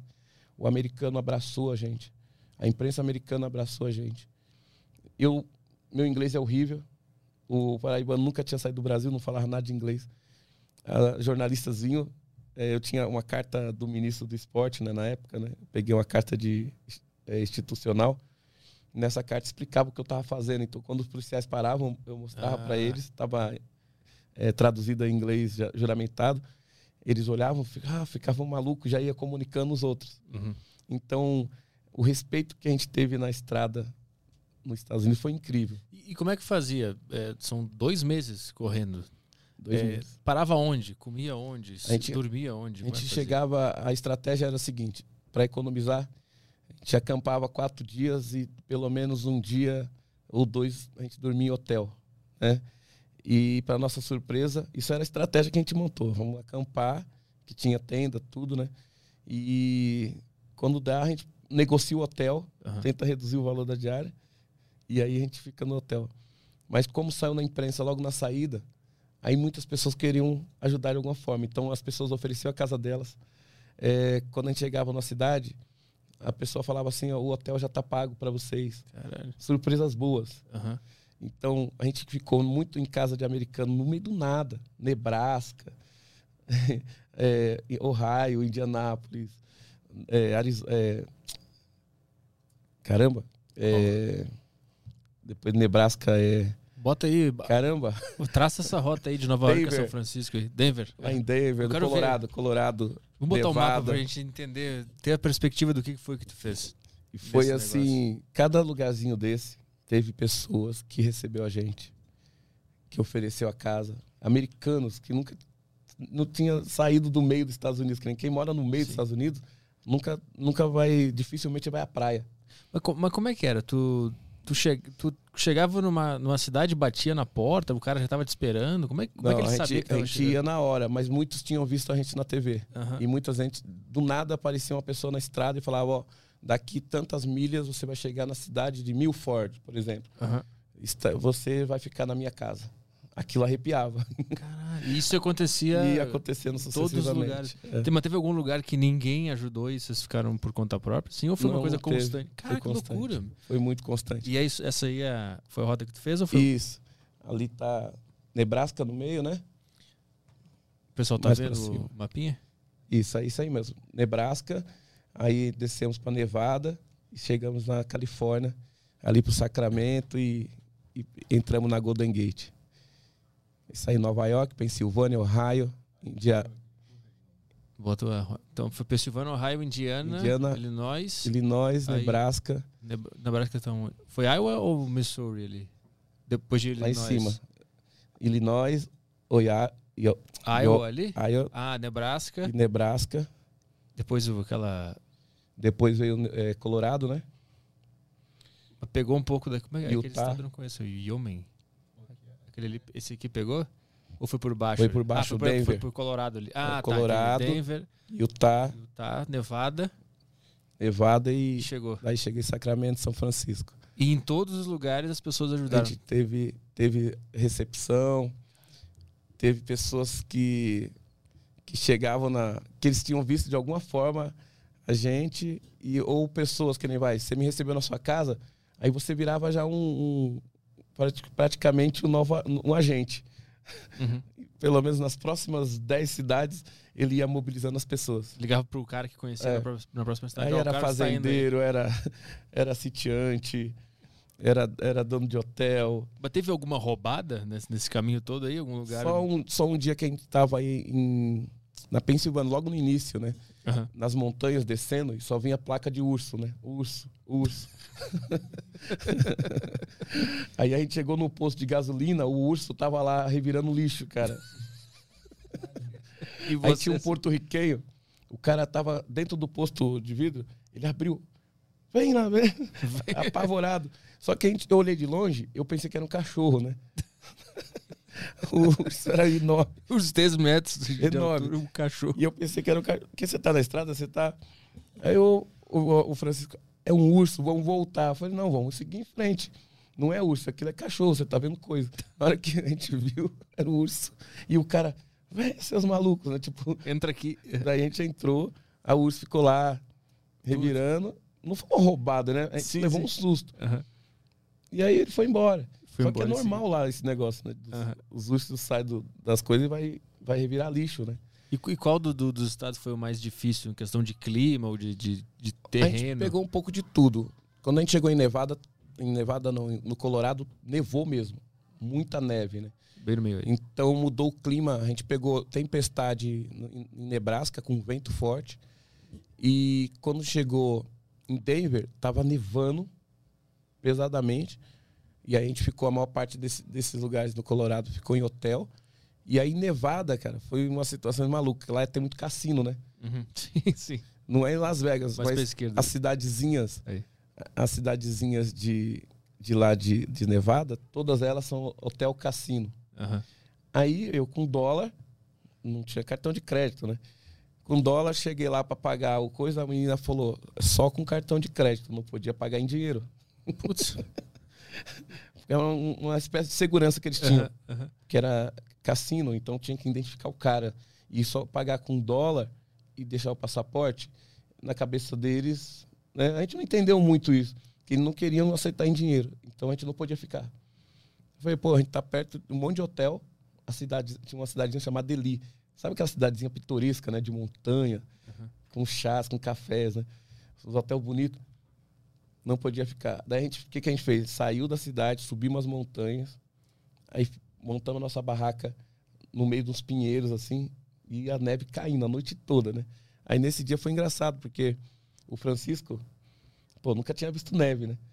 Aí chegou na madrugada, tipo duas, três horas da manhã, eu acordo assim, né? A barraca pesada, cheia de neve. Aí, frio pra caramba, né? Só que a gente tava bem, bem equiparado com, com roupa pra neve e tudo. Aí eu olhei ele, o saco de dormir, ele tava duro assim, né? e todo coberto, só com a testa pra fora. Eu olhei, eu falei, meu Deus, Francisco, né? Congelou. Aí eu fiz assim, Francisco, né? E ele nada. Eu falei, Francisco e nada. E eu, Francisco e ele nada. Meu, chegou uma hora eu fiquei apavorado. Eu falei, Francisco, acorda. Aí ele, o que que é, filhote?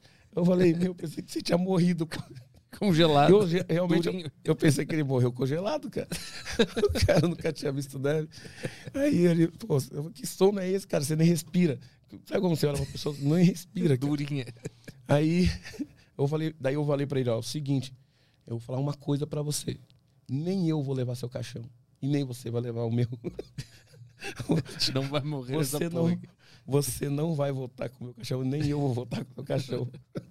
Nós vamos voltar os dois juntos pro Brasil. Aí ele, é o que eu espero. é o que eu espero." Mas eu fiquei com medo do caramba, né? E que mês, que mês vocês saíram de, de Nova York? Saímos em setembro, E era o último dia do verão. Ah, saíram no, no dia o bom. último dia do verão. Só pegamos, assim, saindo de Nova York um dia bonito. Depois começou chuva. E aí foi mudando, até chegar neve. Aí foi interessante, saiu de Nevada, entra na Califórnia, muda tudo. Aham. Aí você vê o sol de novo, aquela temperatura agradável. A gente correu é, naquelas plantação de uva e de, e de morango, né? Então a gente entrava naquelas fazendas, ia comer queijo comer, e, e chupar uva que os caras davam. Era muito, só não tomava o vinho, Sim, sim. não tomava o vinho porque eu falei, "No- quando chegar em São Francisco a gente vai tomar umas 10 garrafas de vinho dessa. Mas é, a gente sentava e degustava, entrava nas fazendas, tinha degustação, salame, Aham. É, queijo, né? E eles davam pra gente uva, davam morango também. Foi muito, foi muito legal ah, o respeito que a gente teve na estrada. Os caminhoneiros, por exemplo, eles, eles, eles viam que a gente estava no acostamento, eles saíam da pista pro outro lado, baixavam a velocidade, ultrapassava a gente, chegava lá do outro lado ele buzinava. Caralho. Os desafios que eu Foda. fiz no Brasil era o seguinte: o cara buzinava. Só dava pulo, né? Eu nunca me assustava, nunca me assustei tanto como nas estradas do Brasil. Os caras passam buzinando. Eu, Sai cara daí, caralho. buzina pra jogar você da pista. Então, é, aqui a gente tem que correr na contramão. Lá a gente corria de costa, um acostamento normal. Aham, Aqui eu corro na contramão, olhando pros carros, sim. nunca de costa. E e nessa travessia, né, nesse cruzamento dos Estados Unidos aí, tu, é, a maior parte do tempo tu vai correndo ou tu vai caminhando? Correndo e andando. É 50-50? Não tem uma, uma regra. Normalmente, os, a- depois das três da tarde é onde que eu ganho mais energia. É engraçado que eu você começa a identificar os seus pontos de energia. Aham. dos horários de energia que você tem. Ah, de manhã eu sempre começava caminhando rápido, né? E ficava cantando que nem um louco. Então o Francisco foi um cara que teve muita paciência comigo, porque eu ficava cantando piada e cantando. Todos os sambas que você imaginar eu cantava. Correndo. Ele deve conhecer todos, todos os compositores e eu cantando. E depois, quando dava três, quatro horas da tarde, a minha energia começava a crescer. Ah. Eu começava a correr e entrava na noite correndo. Ah, entendi. Tu começava a correr a partir das três. Isso, E aí corria tinha mais. Energia. É. E aí que horas vocês iam dormir, mais ou menos? Nunca tinha uma regra. Que é, teve dias que assim, quando não tinha nada, lugares, tinha lugares que não tinha nada. A gente preferia avançar na, na noite para ganhar terreno. Uhum. E fo- foram poucos os dias que a gente acampou no meio do nada. A gente sempre, sempre entrava num camping, né? Toda entrada de cidade tinha um camping. Uhum. Aí naquele camping tinha uma caixa d'água, o camping, aí tinha lá McDonald's, Pizza Hut, aqueles negócios. E a gente acampava ali. Colocava moedinha lá e liberava, né? Uhum. Mas teve alguns lugares, que nem em Nebraska mesmo, que era só fazenda. Fazenda de girassol, de batata doce. Então, aquelas planícies sem fim. Então, muitos lugares, a gente... Teve um lugar que a gente acampou na entrada de uma fazenda, assim. Que tinha uns pôneis, sabe? Uhum. Aí, à noite, o xerife chegou lá. que a gente, que, qual a estratégia que a gente montava? Eu montava a barraca, colocava uma bandeira dos Estados Unidos e uma bandeira do Brasil. Nas quatro pontas da barraca. A gente colocava a bicicleta dentro da barraca, que era grande. E pronto. Daí teve o, o xerife parou o carro, olhou, ficou assim. Aí bateu palma, né? A gente saiu, daí ele perguntou quem estava fazendo. Aí, ó, fantástico. Daí foi lá, pegou a viatura, comprou aquelas rosquinhas doces que De policial, aquelas. têm. Meu, açucarada pra caramba. Um saco e uns dois copões de chocolate quente. Trouxe pra gente. Eu falei, nossa, cara, que louco isso, né? E aí deu energia para uns sete Meu, dias. assim. Aí vamos tirar foto com o xerife, né? Isso era é, o nosso dia a dia. Né? Na- as surpresas foram boas. E a, e a alimentação, ela, tipo assim, comer um monte de rosquinha, ela não atrapalha na, na performance ou melhora? É Porque é, engraçado, né? energia. É engraçado. Na estrada, não tem como ficar escolhendo muito. Ah. A gente comia o que tinha. A gente chegava, tanto lá como aqui. Eu dei a volta, do, Bra- eu dei a volta toda no Brasil em 2010 para 2011. Foram 325 dias na estrada. Então vai ter lugar que você vai ter um restaurante que você vai poder escolher as coisas ali. E tem lugar que tem uma pessoa no meio da estrada que vai oferecer o que ela tem. Uhum. Você não vai escolher, você vai comer o que ela tem. Tu cruzou o Brasil antes ou depois dos Estados Unidos? Eu cruzei o Brasil antes, em 2007, 2007? quando daí- meu filho nasceu. Foram 9 mil quilômetros em 100 dias. Depois eu fiz os quatro desertos mais extremos. Fui para o Nepal. É, não, quatro desertos. Depois eu fiz os, os Estados Unidos. Ah, essa que a gente falou agora. Cruzei os Estados Unidos. Tá. E depois eu circulei o mapa brasileiro. Ah, tu circulou. Nu- numa tu fez ponta a ponta e na outra tu De circulou. norte a sul. Depois eu fiz o círculo todo no Brasil. Foram 18.250 quilômetros em 325 dias. Então foi pelo litoral e depois por dentro ali. É, Eu fui por dentro primeiro, indo no sentido Amazonas. Ah, tá. Aí na parte que não tinha como correr por terra, que era de Manaus a Belém, né? Ah. Fui de barco. E daí de Belém eu desci todinho, é, vindo pelo litoral. Peguei, vai. Saí Belém, fui para Teresina, Fortaleza, daí de Fortaleza vim pelo litoral. E aí cheguei, fui até Porto Alegre, Porto Alegre eu subi a Serra Gaúcha e vim pelo oeste gaúcho, oeste catarinense. Põe, põe o, mapa do, o mapa do Brasil aí pra E gente entrei- visualizar. E entrei em Ourinhos e peguei a Castelo, né? E cheguei aqui, em São Paulo, no Ibirapuera. E essa demorou quanto tempo? 300 e quantos Foi dias? 325 dias. E, e nessa aí, teve alguma roubada ou foi o povo ajudou o tempo inteiro? Não, essa, essa foi muito difícil. Por quê? Assim, no- é, as pessoas chamam a gente de maluco, né? E você tem que se preparar para todo, pra todos esses tipos de situações.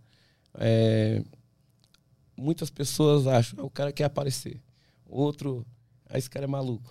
Isso no Brasil, né? Porque nos Estados Unidos É. todo mundo ajudou, né? Aqui foi muito. Tanto no- nos 9 mil quilômetros, que eu fui assaltado, por exemplo, Cara, na Transamazônica. como? Mas como é que foi? caras isso? achavam que eu era da Guiana Francesa. Eu, tava, eu, eu parei num rancho, né, pra, pra comer, assim, na beira da estrada transamazônica, entre Altamira e Marabá. Aí tem uma cidadezinha chamada Pacajá, perto de Anapu. Anapu é onde que aquela Jorge Dó, aquela missionária foi morta. Um, Bota- lugar, aí um dos, dos lugares mais perigosos do Brasil, assim, que a gente pode falar. Como é que é o Que nome? É Pacajá. Pacajá, põe aí pra nós. E aí? E aí, cara, eu cheguei na beira da rodovia, eu tava com a minha mochila, como era muita poeira, eu cobri a minha mochila com aquela capa, né? Uma capa pra- pra evitar de chover, tudo, né? Uhum. E eu coloquei ela debaixo da mesa e eu tô lá, é Pacajá, Transamazônica. Aí mesmo. Eu saí lá de Altamira Pode dar um zoom out pra gente ter perspectiva e peguei toda essa essa Altamira tá... É. Pode aproximar um pouquinho. se aproximar só um pouquinho, Aí, ó. Altamira tem tá na lá- ali. Altamira tem aquela parte ali, Al- é, Vitória do Xingu. Eu fui de barco até Vitória do Xingu e corri. Cadê Vitória do Onde Xingu? está escrito ali, ó, São José do Portinho. Aham, sim. Ali é um porto, ali é o Rio Xingu. Ah, tá em cima de Altamira ali. É, tem Porto Nós, é, é tudo ali eu peguei de barco, né? Eu fiquei quase dois dias de barco, de Almerim, lá de lá, Almerim é perto de Macapá, né?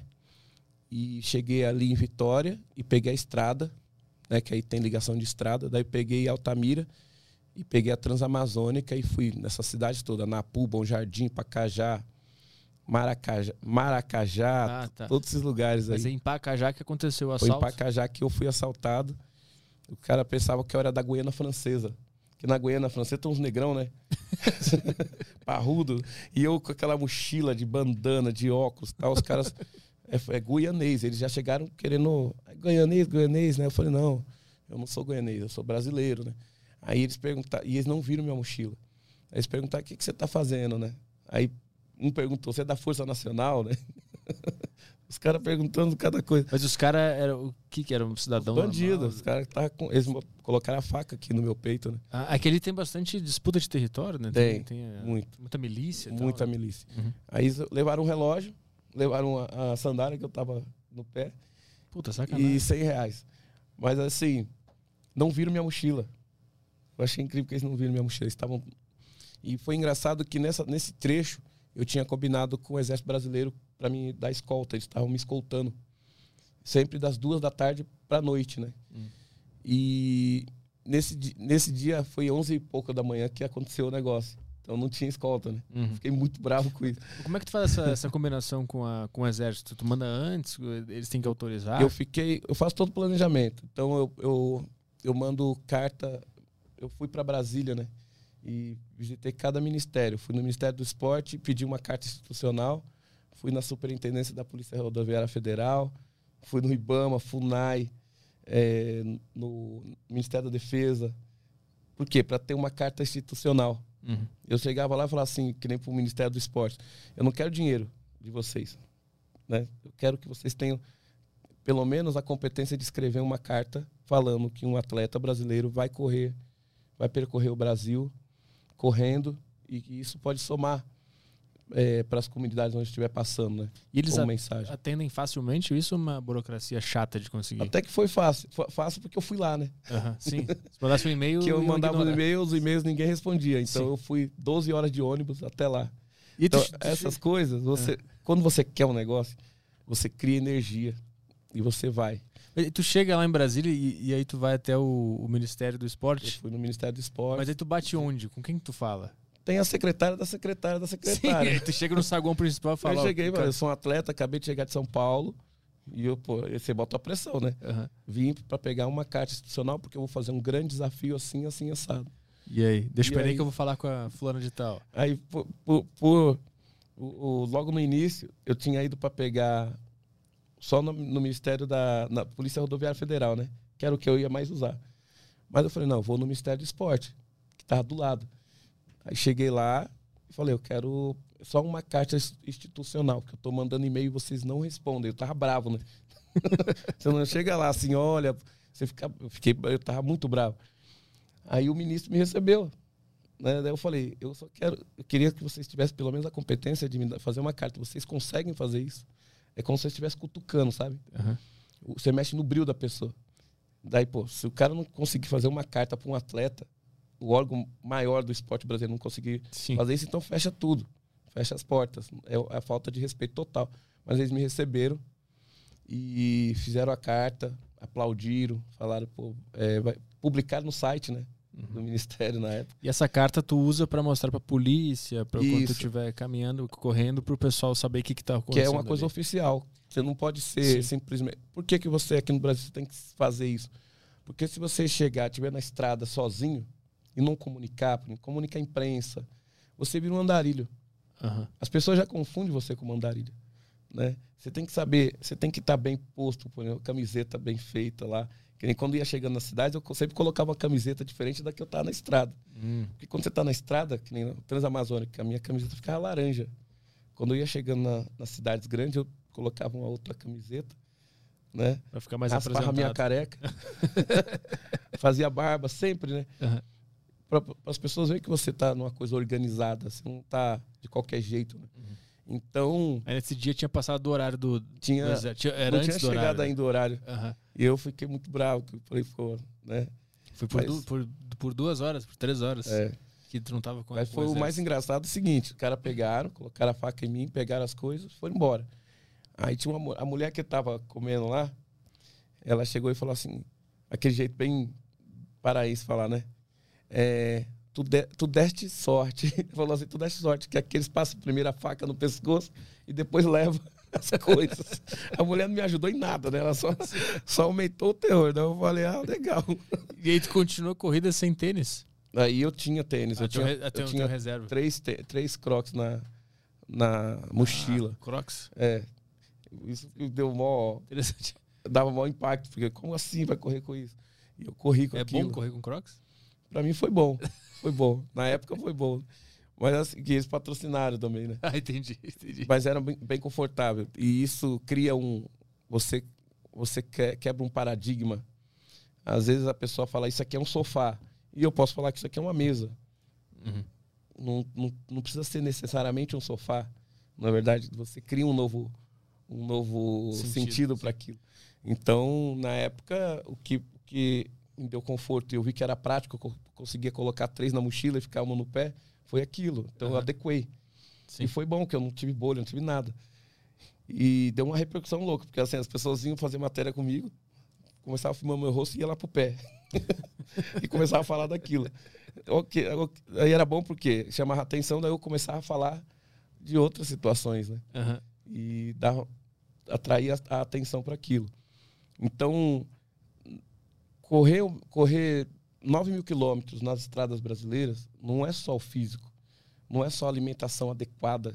Você vai, você vai ter que se preparar para cada momento inesperado, saber se adequar, se inventar todo dia. É, ver que você está vulnerável, você fica vulnerável. Né? O atleta está tá acostumado a fechar o trânsito para ele, vai ter segurança, água geladinha. Uhum. Eu desenhei, eu, eu que desenhei esse desafio. Então eu tinha que estar tá preparado para todos os fatores externos que podiam chegar perto de mim. Uhum. É, era o clima que mudava toda hora, né? Você vem pegando lá de cima do Oiapoque, é, calor úmido, né? Depois você chega no centro-oeste, é seco, seco, aquele calor seco. De repente você pega o frio no final. Uhum. Lá no Chuí eu peguei dois graus. Pô, Que, que mês era vento. isso? Era já chegando em novembro, não. Peraí, maio, junho, julho, agosto. Mais ou menos julho, agosto. Ah, então é frio pra cacete. Muito. Frio pra cacete. com chuva, aquela garoinha. Imagina o banhado do Taim. O banhado do Taim tem mais de 300 quilômetros de, de Rio Grande até a fronteira com o Uruguai. Bota aí também. É uma- O banheiro tem. É uma planície sem fim, assim, reta. Aí você tem água do lado e água do outro. E a estrada, a rodovia no meio. Aí você tem um único posto do Ibama. Aí você anda lá 100 quilômetros, tem um outro posto de gasolina. Depois vem uma cidadezinha chamada Árvore Só. E aí, 20 quilômetros para você chegar no final, tinha Santa Vitória do Palmar. Até legal o nome, né? Uhum. Santa Vitória do Palmar. Sim. e aí você chegava lá na fronteira com o Brasil, com o Uruguai. Então foi. A gente acaba conhecendo todos os biomas do Brasil, as, os sotaques todos, né? Uhum. Do, do norte até chegar no sul, todos os sotaques. É, as mudanças climáticas, a postura no trânsito, a, a maneira das pessoas te receber, umas mais gentis. Os lugares mais pobres, os lugares mais carentes foram os lugares que eu mais recebi apoio. Os lugares mais ricos, com IDH altíssimo, né, o índice de desenvolvimento humano lá em cima, foi o que menos recebi apoio. Uhum. Então, assim, eu estava preparado até para isso. Né? Como, como eu ia lidar com situações que eu, eu não ia ter, eu ia ter mais não do que sim. Eu, tinha que tá, eu tenho que saber que aquilo é natural, vai acontecer. Eu não posso ficar criando expectativa. Né? Tu, mas quando tu tá se preparando para fazer uma, uma coisa dessas, tu já conta com a ajuda das pessoas ou tu cria o pior cenário possível e faz? eu crio o pior cenário possível. Porque é, eu crio dois cenários. Aquele que tem toda a estrutura. né? Vamos lá buscar o patrocinador. Eu quero o, o melhor cenário. Uma equipe de apoio, é, melhor tecnologia de roupa, comida, apoio de logística de hotel. Isso aí eu, eu vou comunicando. Então, e vou preparar e vou me preparar a mente para que eu não tenha nada disso também Uhum. que eu vou colocar minha mochila nas costas e vai ter eu e minha mochila e eu não vou ter equipe de apoio. A minha equipe de apoio vai ser as pessoas que eu vou encontrar em cada lugar. É isso. Eu tive um- um- uma conversa antes do 2007 com o Amir Klink, né? Uhum. Pô, o cara, eu sou fanzaço dele. Aí ele até ele pegou e falou assim: é, você é o velejador das terras, né?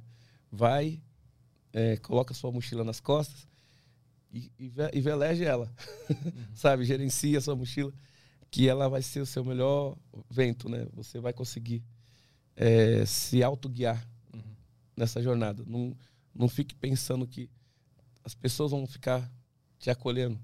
Que se você criar essa, essa, essa expectativa, você vai sofrer muito. Não?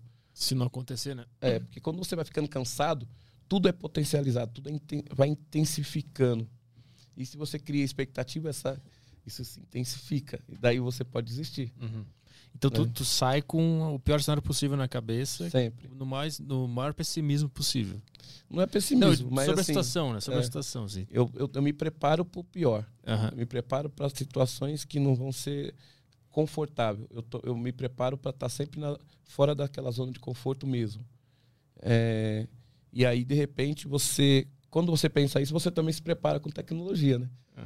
Se prepara no treino aqui, que nem vai, Antártida. Como que eu vou correr na Antártida a menos 60 graus? 60 graus, se você errar, você perde a mão.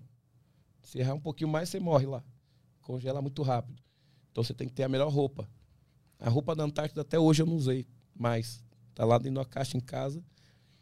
foi a melhor tecnologia, onde a minha roupa veio de várias partes do mundo. Que, que tipo de veio roupa? de é? russo, de coreano, de canadense.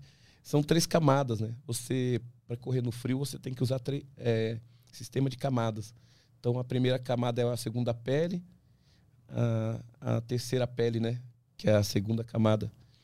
É um fleece, que eles chamam de fleece, né? Que é uma, uma roupa mais acolchoada, que mantém mais o calor. E a última camada é um Gore-Tex, uma, uma roupa que é, não deixa a água entrar nem a neve, mas expulsa o suor. Uhum. Todas elas expulsam suor. São, são sistemas de células fechadas para entrar e aberta para sair o suor. E todas têm bolsos. A calça tem vários bolsos para você ir liberando o calor. Ah, Você vai controlando o calor que o seu corpo vai gerando. essa, essa foi no Polo Sul, né? Polo Sul. Quanto, quantos dias durou essa? Foram sete dias, É, mas, toda, todas são sete dias. é, né? mas a expedição da Antártida durou 12 dias, por conta do, do clima, né? Então a gente teve três dias de viagem de navio de Ushuaia, fim do mundo, né? Você chegar no fim do mundo, ainda tem mais três dias para chegar na Antártida. Com o navio vira um brinquedo na passagem Drake, né? Que é um lugar perigoso demais. O que, que é essa passagem? Passagem Drake é onde que as, as águas frias se encontram com as águas quentes dos oceanos. Então forma-se aqueles redemoinhos, né? Ah, E os, os navios ali foi onde que teve mais na- naufrágio na história. Então a gente foi com um navio russo muito especial, assim, especializado nesse tipo de travessia, com tecnologia tudo. E a gente ficou quando chega na passagem Drake, é- Drake é muito amedrontador porque a gente fica, eu fiquei numa cabine com o russo, cada eram dois atletas por cabine, né? E a cama ela tem um cinto de segurança, muito louco, para você não ser jogado. uhum. Porque o navio vira um brinquedo, balança para um lado para o outro. Vê se tem no YouTube alguma, algum vídeo desse, desse lugar aí. Passagem Drake. Passagem Drake. é. Drake.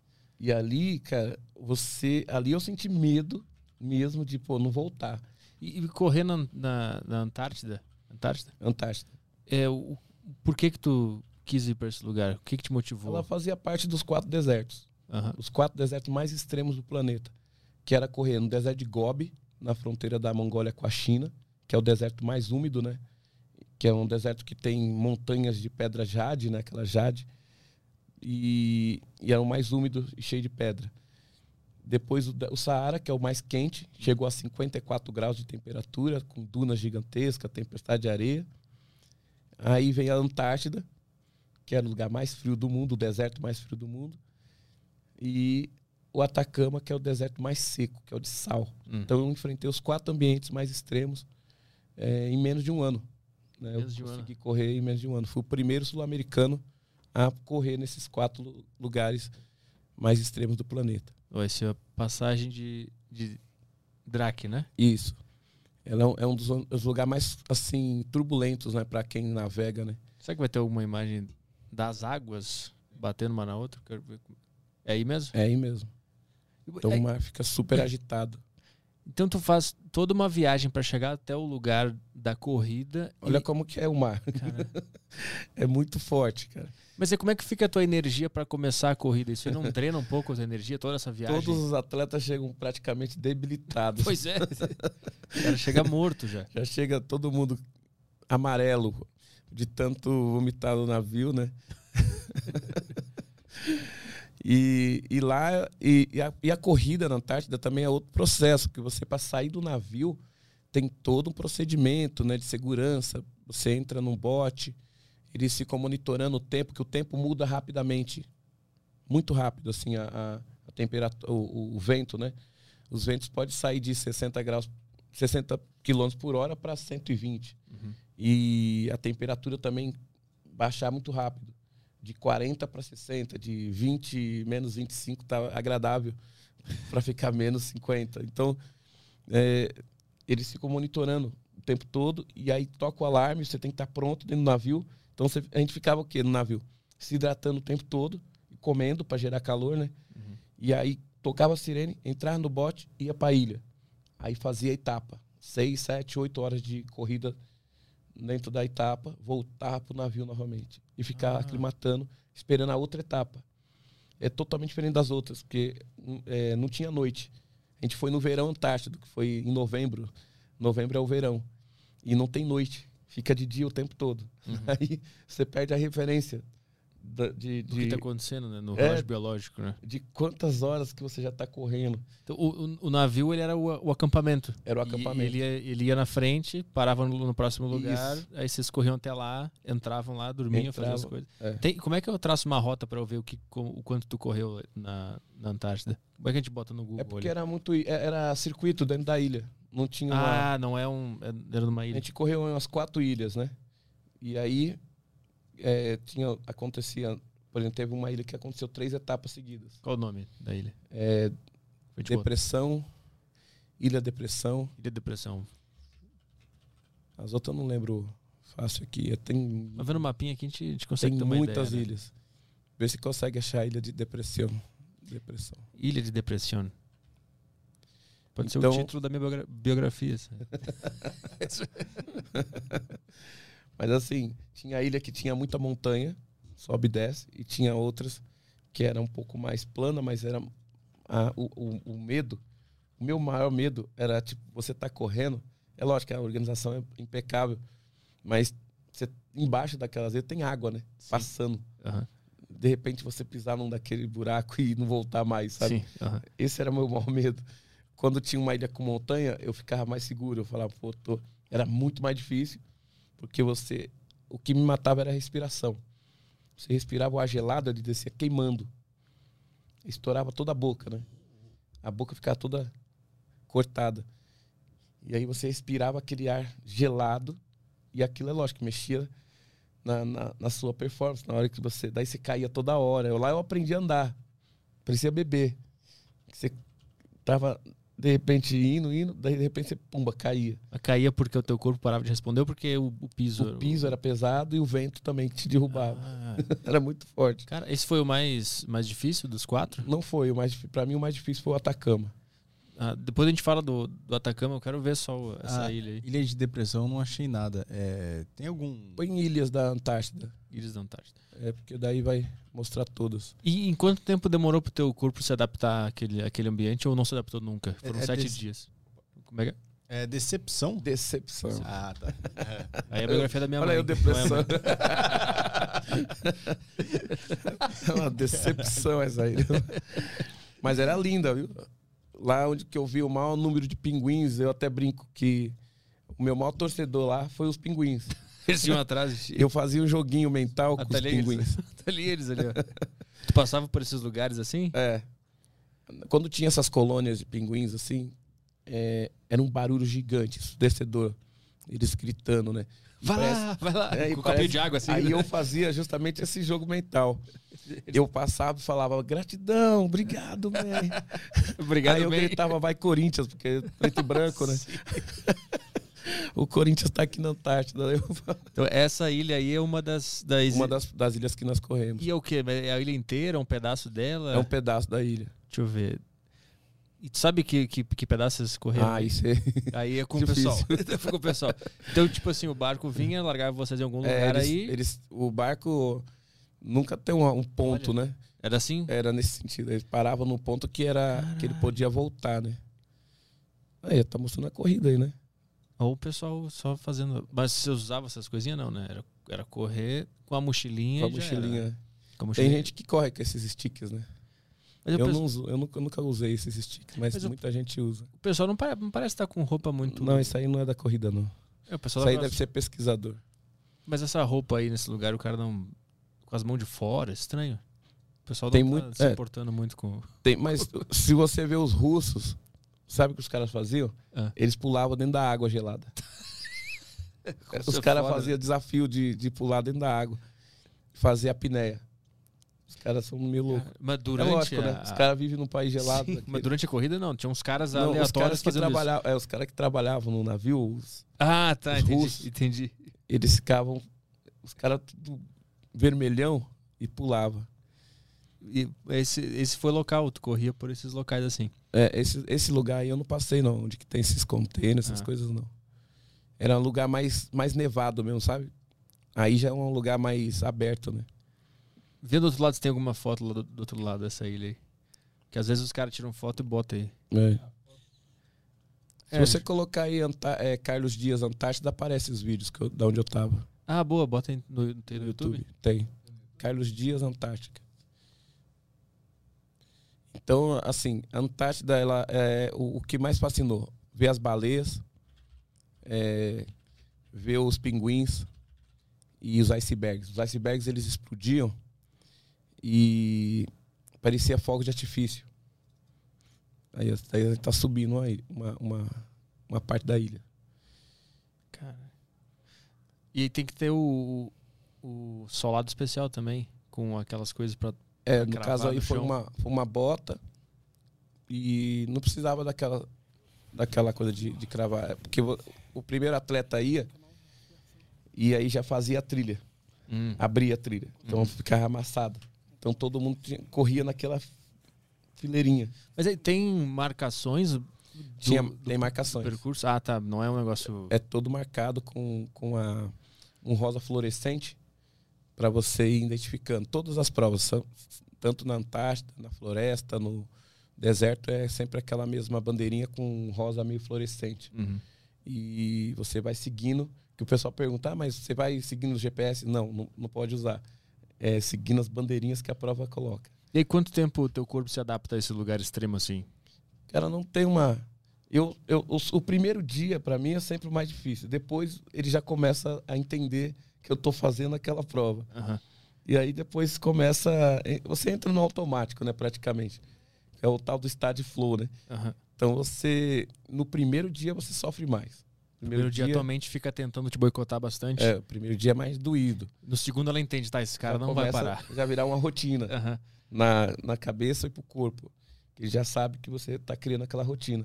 E aí é uma, é uma ascendente essa, essa adaptação? Ou, tipo assim, no meio desse percurso existe um período. Tem vários picos de paredões que você tem que tomar cuidado justamente com isso. Aham. que é o cansaço, né? Exaustão. Você tem que entender seu corpo para não chegar nesse momento de pico de exaustão. Hum. Porque, é, às vezes o cara se empolga e quer fazer. Ah, não, eu tô muito bem. Mas espera aí, são sete dias, eu tô muito bem, mas eu tenho que segurar. Uhum. Porque eu posso ir muito, aumentar a velocidade hoje, amanhã eu não consigo nem andar. Mas e aí, como é que tu consegue calibrar isso de às vezes. Como é que tu entende se tu tá chegando no teu limite ou se o teu corpo tá querendo que tu pare? Como é que tu faz pra entender se é o limite ou não é o limite? Se não é só uma preguiça que tá acontecendo. Olha, eu eu sei, eu sei como que tá o corpo, o corpo chegar na exaustão, que a exaustão é fadiga, aquela fadiga que você não, não, não- a mente não vai responder mais, você não vai conseguir ter raciocínio, né? É, vo- você tem que encontrar, você tem que ir encontrando motivos para seguir, né? Então, se deixar pelo próprio corpo, ele vai, ele vai querer que você pare. Uhum. Isso é normal. O corpo vai te proteger. Por exemplo, imagine que você está lá na- no Saara e você não fornece água, está 54 graus, você não fornece água para o seu corpo. Como- qual que é o, a resposta do seu corpo? Primeiro vai te fazer sentir tontura. Isso é um, é um mecanismo de proteção do corpo. Ah, eu vou dar tontura para esse cara aí. Daí ele vai, você vai ficar meio tonto, vai andar mais devagar. Aí ele vai fazer você desmaiar. Por que vai fazer desmaiar? Você está você tá na vertical, aí para fazer com que seu sangue circule mais eficaz, de forma eficaz, você vai estar deitado. Uhum. Então, o corpo faz você desmaiar para fazer isso, para dar uma sobrevida para você. Se você não continuar não fornecendo água, aí você pode ter um infarto, pode ter um derrame, porque o que acontece? Sem água, o corpo começa a puxar dos órgãos, a água que tem no- nos órgãos. Primeiro, do sangue. O sangue começa a ficar o quê? Pastoso. Esta- Estando pastoso, ele não vai circular com eficácia. Dá um derrame, dá um infarto Uhum. é, quando você está ali no, no- na, na prova, você tem como você perceber do seu corpo que você está cansado, normal. O cansaço vai estar, do início ao fim você vai estar cansado. Mas o nível de fadiga, de exaustão, que você não consegue é, ter decisão, tomar decisão, você, você não está mais no controle, entendeu? Você sai do controle Uhum. muitos atletas chegam nesse, nesse ponto de, de limite deles, que eles exageraram em algum ponto da prova e chega um momento que ele não consegue decidir. Mas tu, tu tem que parar antes de chegar na exa- exaustão, né? Tu não pode chegar na exa- exaustão. Não, eu nunca, gosto, eu nunca deixo o meu corpo chegar na exaustão. Por isso que eu é, vou dosando. por isso que eu é, é- é curioso ente- entender como é que tu sabe o ponto exato pré-exaustão. para parar antes dele chegar e não depois ou muito antes. É, aí que é o, é o planejamento mental e físico seu de você, que nem você é o que você treina. né? Se você não treinou nada, você vai sentir essa exaustão logo no início, Aham. né? Aí eu não chamo de superação, é falta de treino. né? Agora, você treinou e você sente que tá chegando na exaustão, é porque o ambiente tá te exigindo, é, o seu corpo tá fa- falando, caramba, né? Tá muito mais do que, o, que o, a gente tinha previsto, né? Você segura, você reduz, tem a humildade de reduzir a velocidade. Que nem você perguntou, mas é correndo e andando? É andando também. Faz parte da jornada, andar. Tem muita gente que tem dificuldade de querer andar. Ele acha que só é correr. Sim. A jornada são sete dias, são 250 quilômetros e você tem que ser inteligente para saber distribuir toda essa energia. Vai ter momentos que você vai andar. Só que o andar vai te dar energia para que tenha momentos que você vai poder saborear correndo e sem estar destruindo o seu corpo. Uhum. O negócio É. de, de- de começar a caminhar deve ser ruim pro ego, né? Então, o ego das pessoas, as pessoas têm esse problema de pegar e, ah, mas eu vou estar caminhando, Ah, eu- eu- mas eu- a minha proposta é correr. Tá bom, então corre, você vai durar dois dias. Uhum. Imagina você chegar no Nepal a 6 mil metros de altura e deixar isso te abalar. Não, eu tenho que fazer tudo correndo. Você morre lá. Uhum. Simplesmente. Quem vai pro Everest, quanto mais lento ele subir, melhor. Né? Que o corpo, quanto mais alto, menos oxigênio, mais lento o seu corpo fica para tudo, para metabolizar o alimento, tudo, para o raciocínio. Aí você sai correndo. Se você sair rapidamente, você pode dar um colapso e não, e não sobreviver. O, o, o teu preparo psicológico, ele vem simplesmente da experiência com as corridas e com a vida? Ou existe algum estudo sobre a, a psicologia humana, alguma filosofia que te ajuda a manter a mente no lugar na hora da corrida? Olha, eu, no meu caso, eu acho que a minha infância, toda a história que minha mãe criou, é, tudo que eu, que eu que a gente construiu desde pequeno, me ajudou muito, me ajuda muito nas, nas provas hoje, que é a história de vida mesmo. Uhum. É, me, me descobri também nos treinos, fazendo essas provas, é, indo para montanha, indo para o meio do mato, pegando rodovias que nem às vezes eu saio da, de São Bernardo e desço até São Vicente, sem compromisso. Uhum. Vou, vou chegar em São Vicente. E vou chegar lá, sentar no quiosque, tomar uma Heineken e subir. Sabe assim, aquela coisa assim? Não, não tem meta, não, eu só vou até lá. Isso é um treino, não só, isso não é um treino físico, é um treino mental. Tu vai analisando a tua mente É, durante vou, o percurso. eu vou é, testando minha mente. E as situações do dia a dia também, que nem eu falei do racismo, é um teste. Como que eu vou lidar com isso? Né, Não é um problema meu que a pessoa não gosta, não gosta do, do preto Carlos Dias. É, é um problema dela, né? Sim. Eu sei o que eu sou, eu sei o do meu valor, né? Então não- eu não vou ficar me abalando ou abaixar a cabeça ou me reduzir por conta disso. Isso tudo é um teste de fortalecimento mental para enfrentar essas provas extremas e, chegar lá e saborear como se eu estivesse no quintal de casa. Uhum. É, eu, eu crio. Onde eu, onde eu tiver, que nem eu estava agora na Amazônia, correndo dentro da floresta, foi um momento tão emocionante. Eu cheguei lá, chegou um momento que eu, eu senti o- o- a vida que tem na floresta, né? O- a riqueza, no final de tarde, o barulho que ela faz, né? Tantos bichos ali. E eu tava ali, eu desse tamanhozinho, pequenininho ali. Então deu uma emoção muito grande. Tudo isso daí, é, a corrida fica, fica, fica minúscula. Uhum. A corrida só me levou até ali. Ela só foi uma ferramenta para que eu conseguisse viver é, e interagir com aquela natureza ou dentro de uma aldeia indígena, ser tão bem acolhido, é, ser tão bem respeitado ali, né, cada um com suas diferenças ali, ser é, abraçado. Então eu falei, caramba, é, a corrida se torna só a ferramenta, só Uhum. uma grande oportunidade para que eu consiga saborear a vida de forma mais intensa, de forma plena, de verdade, sem negligenciar. Imagine quantas chances a gente vão ter para viver. Só tem uma. Uhum. Nós todos só temos uma vez, uma única chance de viver nossa vida. Daí eu vou viver minha vida com ego. Aquela coisa de, ah, eu sou melhor que o Petri, eu sou melhor que o Caio. Não. Eu vou passar o meu melhor para o Petri, para o Caio, para quem estiver na minha jornada. É isso que eu quero. Né? E se passar mil anos aí na frente, quero ser lembrado como o cara que correu os lugares no planeta, passando o seu melhor para as pessoas, entregando realmente a minha humanidade para as pessoas, não de falar assim, ó, agora eu corri 148 mil quilômetros, eu sou o melhor do mundo. Não, não é, é muito pequeno isso. Uhum. É, é um ego muito grande e, e é muito pequeno. Eu achei legal aquela frase do grego que ganhou agora a liga de basquete. Hum. O jogador ele falou uma coisa bacana na entrevista. Ele falou que quando ele fala do passado dele, ele ele está alimentando o ego, né? Ah, como eu falo dos meus feitos do passado, eu estou alimentando meu ego.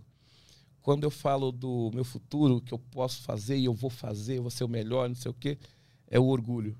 Ele está alimentando o orgulho. E quando ele fala do presente, que ele foca no presente e constrói uma realidade, ele está trabalhando na humildade. Uhum. Eu achei muito legal. O, o cara que foi campeão lá do, do basquete agora. Eu esqueci o nome dele, que é, é grande o nome, é grego, né? É, deve ser complicado, imagino.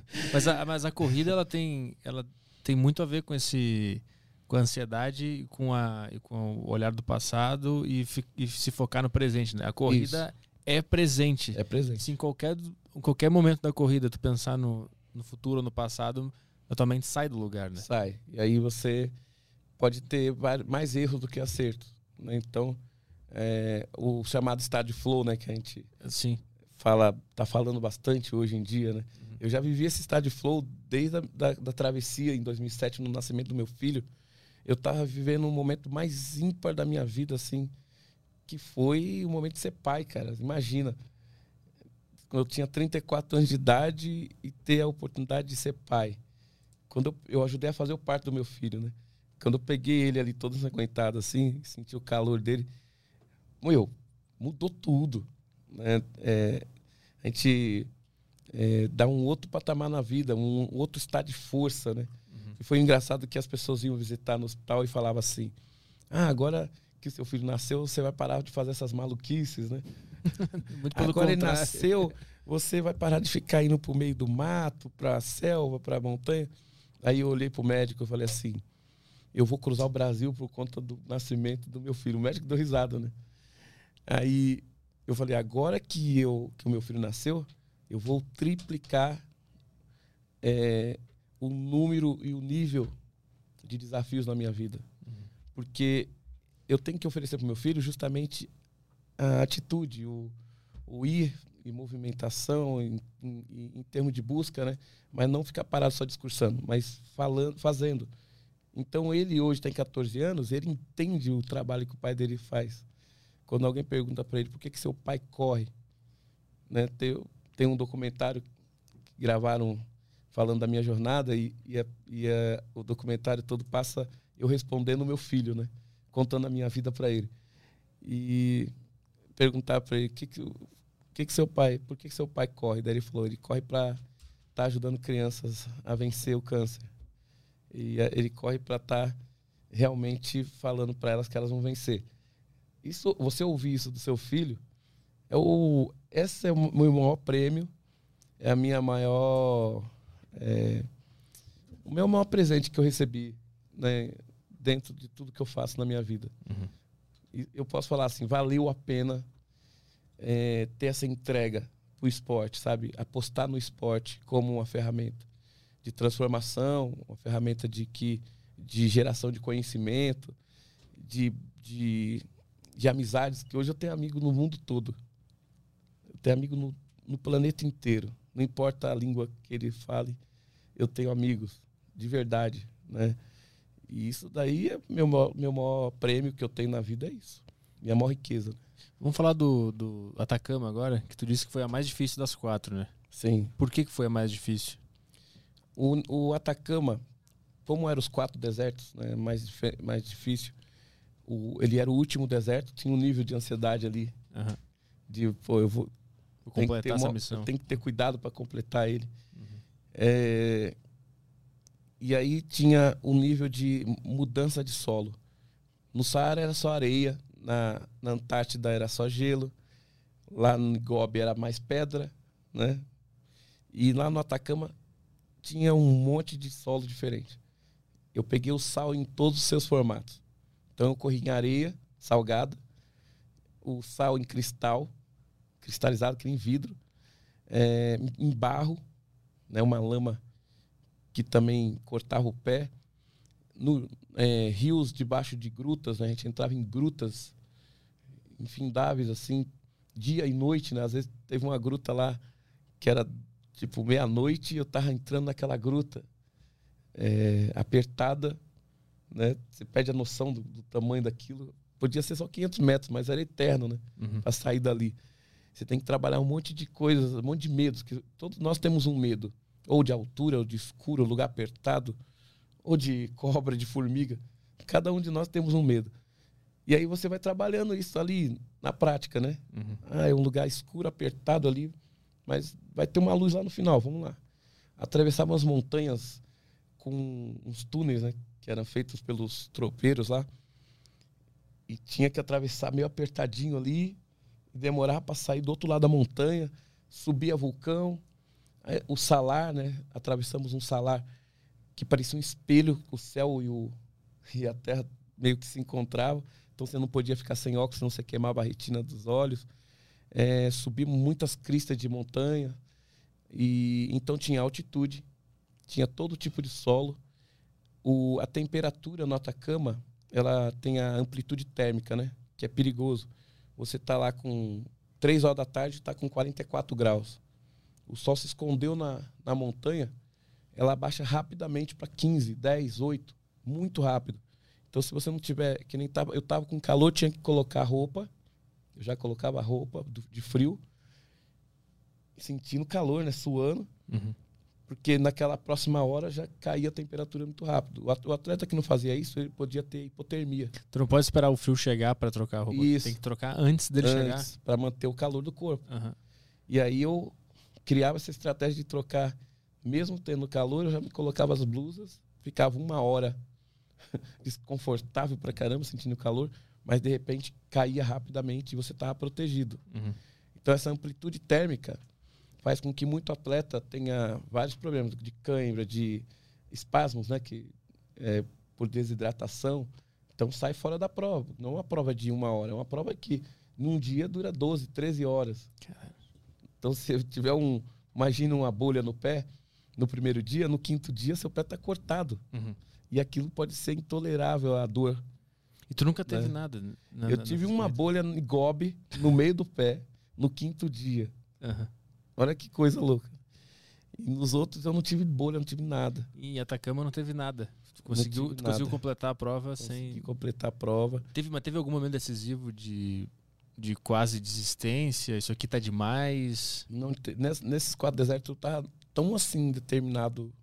Eu tava num num estado mental tão especial ali, tão feliz, né, de poder fazer parte daquilo. E eu sabia o tamanho, porque são provas caríssimas, né? Também são tem provas essa. caríssimas. Aham. E o, eu lembro que o americano falou assim, Carlos, se você completar o Gobi, você tem o Saara. Então eram os desafios que ele ia montando. Sim, eles bloqueando o próximo. ia desbloqueando o próximo. E a Antártida é uma das mais caras de todas. Só para você ter ideia, só a inscrição era 12 mil dólares. Caramba. Só a inscrição. só para você estar lá. Aham. Aí teve equipamento, que não era barato. Uma meia, caríssima uma meia. É, os equipamentos, a comida, né? Daí tem o, o voo, daí tem hotel, tem exames que você tem que fazer antes. Tem toda uma situação que se torna provas muito caras. Uhum. E eu estava tendo a oportunidade de estar levando uma marca e a marca a- acreditar no meu trabalho, re- respeitar meu trabalho. E eles é, foram felizes porque eu fui o primeiro sul-americano a completar os quatro desertos. Né? Bo- Bota aí o Atacama pra gente ver como é que é lá. Bota no, no Maps. E tem no teu canal também coisas do Atacama? Tem. Então deixa eu Atacama. ver o, o, o mapa primeiro, depois bota no canal dele os, os vídeos. Que eu quero ter uma noção de, de quanto tu percorreu ali. Lá foi. A gente saiu. Não tem uma lógica de. Não caminho. São etapas, né? Sai de onde? A gente saiu perto do.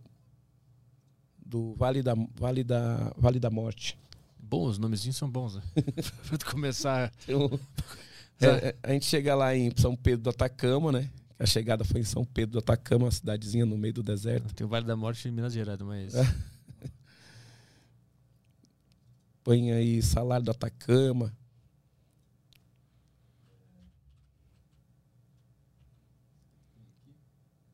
Chile da Morte. É, vale da Morte, Chile. Não tá achando. Põe salário, salário do Atacama. Como é que é? O vulcão Licancabur. Sa Salar do Atacama. Ah, tá. É um dos desertos mais bonitos que eu já fui. Foi o, de- o deserto do Atacama. É um, um deserto super colorido. Ali no Aí meio, perto da fazendo- Reserva Nacional ali? Não, aí, aí não é no Atacama. É que o, o Google tá fazendo sair de lá de cima da Colômbia. Aí você tá fora do Atacama. Coloca Cala, tá vendo Calama? Ali, Calama. É Calama é é a base. Aí a base, é onde a gente chegou, né? E daí partimos pro deserto daí. São Pedro do Atacama. É esse primeiro. Ata- É, é Atacama, de- Atacama, no deserto. deserto. Atacama deserto tá ali embaixo ali. É. Mas aí só tá mostrando uma, uma partezinha da cidade. É a cidade aí, tá mostrando, não tá mostrando o deserto inteiro. Tá vendo Ah. São Pedro do Atacama? Ah, Ali é, sim, ali. é deserto de Atacama. Essa parte de baixo aqui. Essa aqui, essa parte maior aqui, né? É, tudo Então, daí. vocês saíram lá de, lá de cima, lá, de Saímos. Calama, e não, foram reto? Calama não. A gente saiu. A gente pegou. Aqui tem o, é o nome do Vale da, vale da Morte. Depois vai, passa pelo vulcão Licancabur. Vê se você consegue colocar vulcão Licancabur. Porque. Tá vendo lá São Pedro do Atacama? Lá é a base onde foi a chegada. Uhum. Ah, tá. Lá o fim. É. Aí passa Vale de la Lua. É, Vale da Lua, né? É, Mas aí vocês vão pro, pro meio aqui desse mapa, né? é, Vocês vão pro meio. foi aqui. circulando esses. Ou se- ah, vocês circulam ou bem pro meio aqui? É, no meio, Ah, tá. onde não tem nada. Vê se tem. Só tem sal, tá vendo essas partes brancas? É tudo sal. Licancabur ali. Aí, a gente passou por aí. Essas partes todas aí. Rio Grande. Vê se tem alguém se foi. Tem o, o bonequinho aí dentro. Esse é um Ali vulcão, é um vulcão de água, sabe? É aí mesmo? Mas aí é estrada, a gente tava atrás, meio. Lá. é, atrás dele. Isso aí é uma rodovia. A gente tava atrás, é esse vulcão. É, eu acho que não vai ter. Vê no canal dele, então, os vídeos. Tem. Carlos Dias Atacama. Bota na lupinha ali. Sete dias o mesmo esquema, aquele de Mesmo- acampamento, é, acampamento, come. Você vai é, avançando. Ah, esses vídeos aí de lá. Isso aí foi na largada. O pessoal tocando som. É. Isso aí foi no Vale da Morte. Ah, e o Vale da Morte, onde vocês começaram. É. O pessoal vem dar Você uma viu, animada. De manhã tá frio, Aham. muito frio. E aí, tipo, duas horas depois já tava um calor, um calor maluco. Isso aí foi o primeiro dia, né? A largada da prova. E Nesse, nessa largada aí, é, como é que tu controla a ansiedade de querer terminar logo? Ah, Isso fica passando não, na eu cabeça? Não, eu não penso, eu não penso nisso. De, eu, eu quero saborear cada pedacinho. Aí eu tava saboreando a largada. Mas não existe um embate entre, entre duas vozes? Uma que quer saborear e outra que quer ficar ansiosa? Ou Não, isso na eu- tua mente está completamente Eu não, eu não, eu não deixo. Sabe aquela coisa assim? Ai, falta tantos dias pra chegar. Uhum. Não, eu vou saboreando dia a dia. Porque se você ficar nessa coisa de ah, falta tantos quilômetros pra chegar, é um martírio mental muito grande. Você aí você cansa mais. Sim. Então eu deixo, é, deixa fluir. Deixando fluir. Tu não pensa no objetivo final, tu pensa no, no, No passo momento. que tu tá dando naquele momento. Naquele momento ali, que é único. Eu sei que eu não vou voltar mais naquele ponto. Ah, e, e e os problemas que podem aparecer ah, atualmente tenta te jogar cenários assim, puta, isso acontecer isso, acontecer aquilo. Não, eu não, eu não abro espaço pra nada disso. Como que tu não abre espaço? Eu, eu só abro espaço pra, pra. Que nem eu falei, eu gosto de ficar contando piada pra mim mesmo. É, eu encontro um atleta animado que nem tá aí, a gente tá entrando no Rio Tá eu e o italiano, daí tá falando que água gelada, né? Daí ele fala gelato, eu falo gelata, né? então a gente pega aquele momento ali e vive aquele momento. Olha lá. e a gente vai brincando, sabe? Água gelada. As garrafinhas de água ali. Nesse dia aí, a gente tinha subido um cânion, depois vindo serpenteando o cânion, descendo, e chegamos no rio. Daí dentro desse rio já se já encontrava uma gruta, depois tinha outra subida de cânion. Uhum. Então você vai é, vivendo cada momento desse. Não, você- eu não fico pensando, olha, falta três dias, falta... co-". não, eu vou saboreando realmente o dia, as pessoas que estão ali, que nem vai. Um, um exemplo foi Madagascar. Madagascar teve um dia que eu tava cansado. No quarto dia eu tava bem cansado, que é quente pra caramba Madagascar. A ilha. Aí chegamos no vilarejo, tava lotado de criança. Aí bateu uma- um negócio na minha cabeça que eu lembrei das danças que o Nelson Mandela fazia, né? Uhum. Eu falei, eu tô na África, tô em Madagascar, Nelson Mandela gostava de dançar. Aí eu fiz uma dancinha, né? Fiquei fazendo uma dança meio brincalhona assim, as crianças todas saíram correndo assim e me circularam, todas. Fizeram aquela multidão de crianças. Aí eu levantei o braço assim, né? Fiquei fazendo assim, daí elas gargalhavam e faziam o mesmo, o mesmo movimento que eu fazia. Aqui, eu tava cansado na hora, naquele momento que eu cheguei ali. Mas foi tão legal aquele momento que eu saí de lá, assim, renovado, totalmente renovado. Uhum. E segui naquele dia com muita força. Eu não lembrava mais que eu estava cansado. Uhum. Você vê como que é a parte mental, você muda a frequência mental, mas sempre com coisas boas. Você não pode ficar alimentando é, nem frases, nem pensamentos ruins, nenhum momento. Você Sim. não pode abrir margem, senão você fica, você não vai. Quando tu diz que a gente não pode alimentar, é que a semente está ali, na mente. Ela, Sim. essa voz não é eliminada, né? Tu Não, tem que alimentar. Então, mas às vezes, então, no meio de uma corrida dessas, a frase negativa surge na tua mente. Ela quer surgir, mas você não pode abrir espaço. Eu não deixo. ela. E tu sente que ela quer surgir e aí tu tem que fazer uma Não, força para eu tenho consciência que ela tem. Isso aí eu já, até na minha preparação aqui, no meu dia a dia. Quando eu levanto de manhã, eu falo assim: nós temos 99% de elogios e de repente uma crítica acaba seu dia. Hum. Já pensou que louco? Se tem 99, se a maioria é, é elogios, então vamos a- usar pegar os elogios. Sim, mas é difícil fazer esse exercício, né? É Porque a nossa mente ela tá propícia a ir pro negativo sempre. Isso, mas é, é- é nesse ponto que eu falo, eu tenho a consciência que minha mente pode me levar muito rápido para o negativo. Hum. e pode potencializar é, coisas negativas muito rápido. Por exemplo, você, eu tô lá, aí eu, ao invés de que eu falei que eu, quando eu fui para África do Sul, eu não falei que eu, ia, eu gostaria ir, gostaria de ir para África do Sul ou tentar. Quando você escutou uma pessoa falando, eu vou tentar ir lá no seu aniversário, vou tentar ir na, Uhum. ela não vai. Esquece. Que ela tá fazendo. Ela, qual a informação que ela tá dando pro cérebro?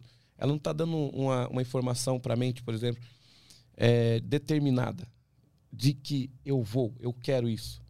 Ela tá deixando uma dúvida. Na dúvida, ele vai pa- partir pro, pro conforto. O que é, que é o conforto? Vou ficar no sofá.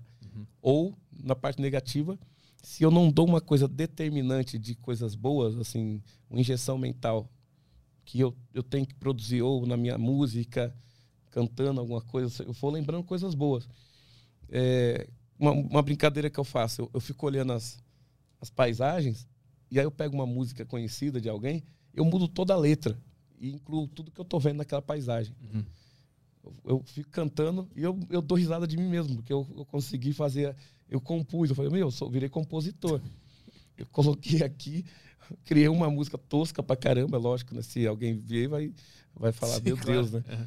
Mas pra mim ali foi uma coisa engraçada. Então, eu não abri margem para pensamentos chatos, negativos, que vão Hum. Me autodestruir e me cansar mais. Entendi, eu entendi. Né? Tu, com as tuas atitudes, tu faz essa voz nem conseguir Não tem- falar a primeira sílaba. força. Ela não consegue nem falar a primeira sílaba porque tu tá constantemente bombardeando com energia positiva. a tua Energia positiva. Então, então tu tem que passar o percurso inteiro reforçando esses pensamentos. Porque se, Sim. se tu parar aquela Pode sílaba... dar margem. Entendi. E, e, pô, mas daí você vai falar, mas, mas vai, vai chegar alguém, vai falar uma brutalidade pra você, vai, vai te testar. Sempre vai ter alguém pra te testar. É, vai ter gente que na rede social não tem os tal dos, dos- das pessoas que só falam que falam besteiras assim pra para te jogar pra baixo, né? Tem gente que fala, pô, que legal, que quando saiu no Super Humanos, eu recebi mais crítica do que elogio. Por quê? Porque você tá sendo protagonista. Mas eu- eu- e a gente incrível. tem que ser, e a gente tem que saber, tem que ter essa consciência. É lógico que é chato isso. A gente quer receber elogio, né? Mas quando lançou o vídeo no History, e aí colocaram lá no, no YouTube logo em seguida, é, tinha gente que colocava atletas, pessoas que, que correm, né?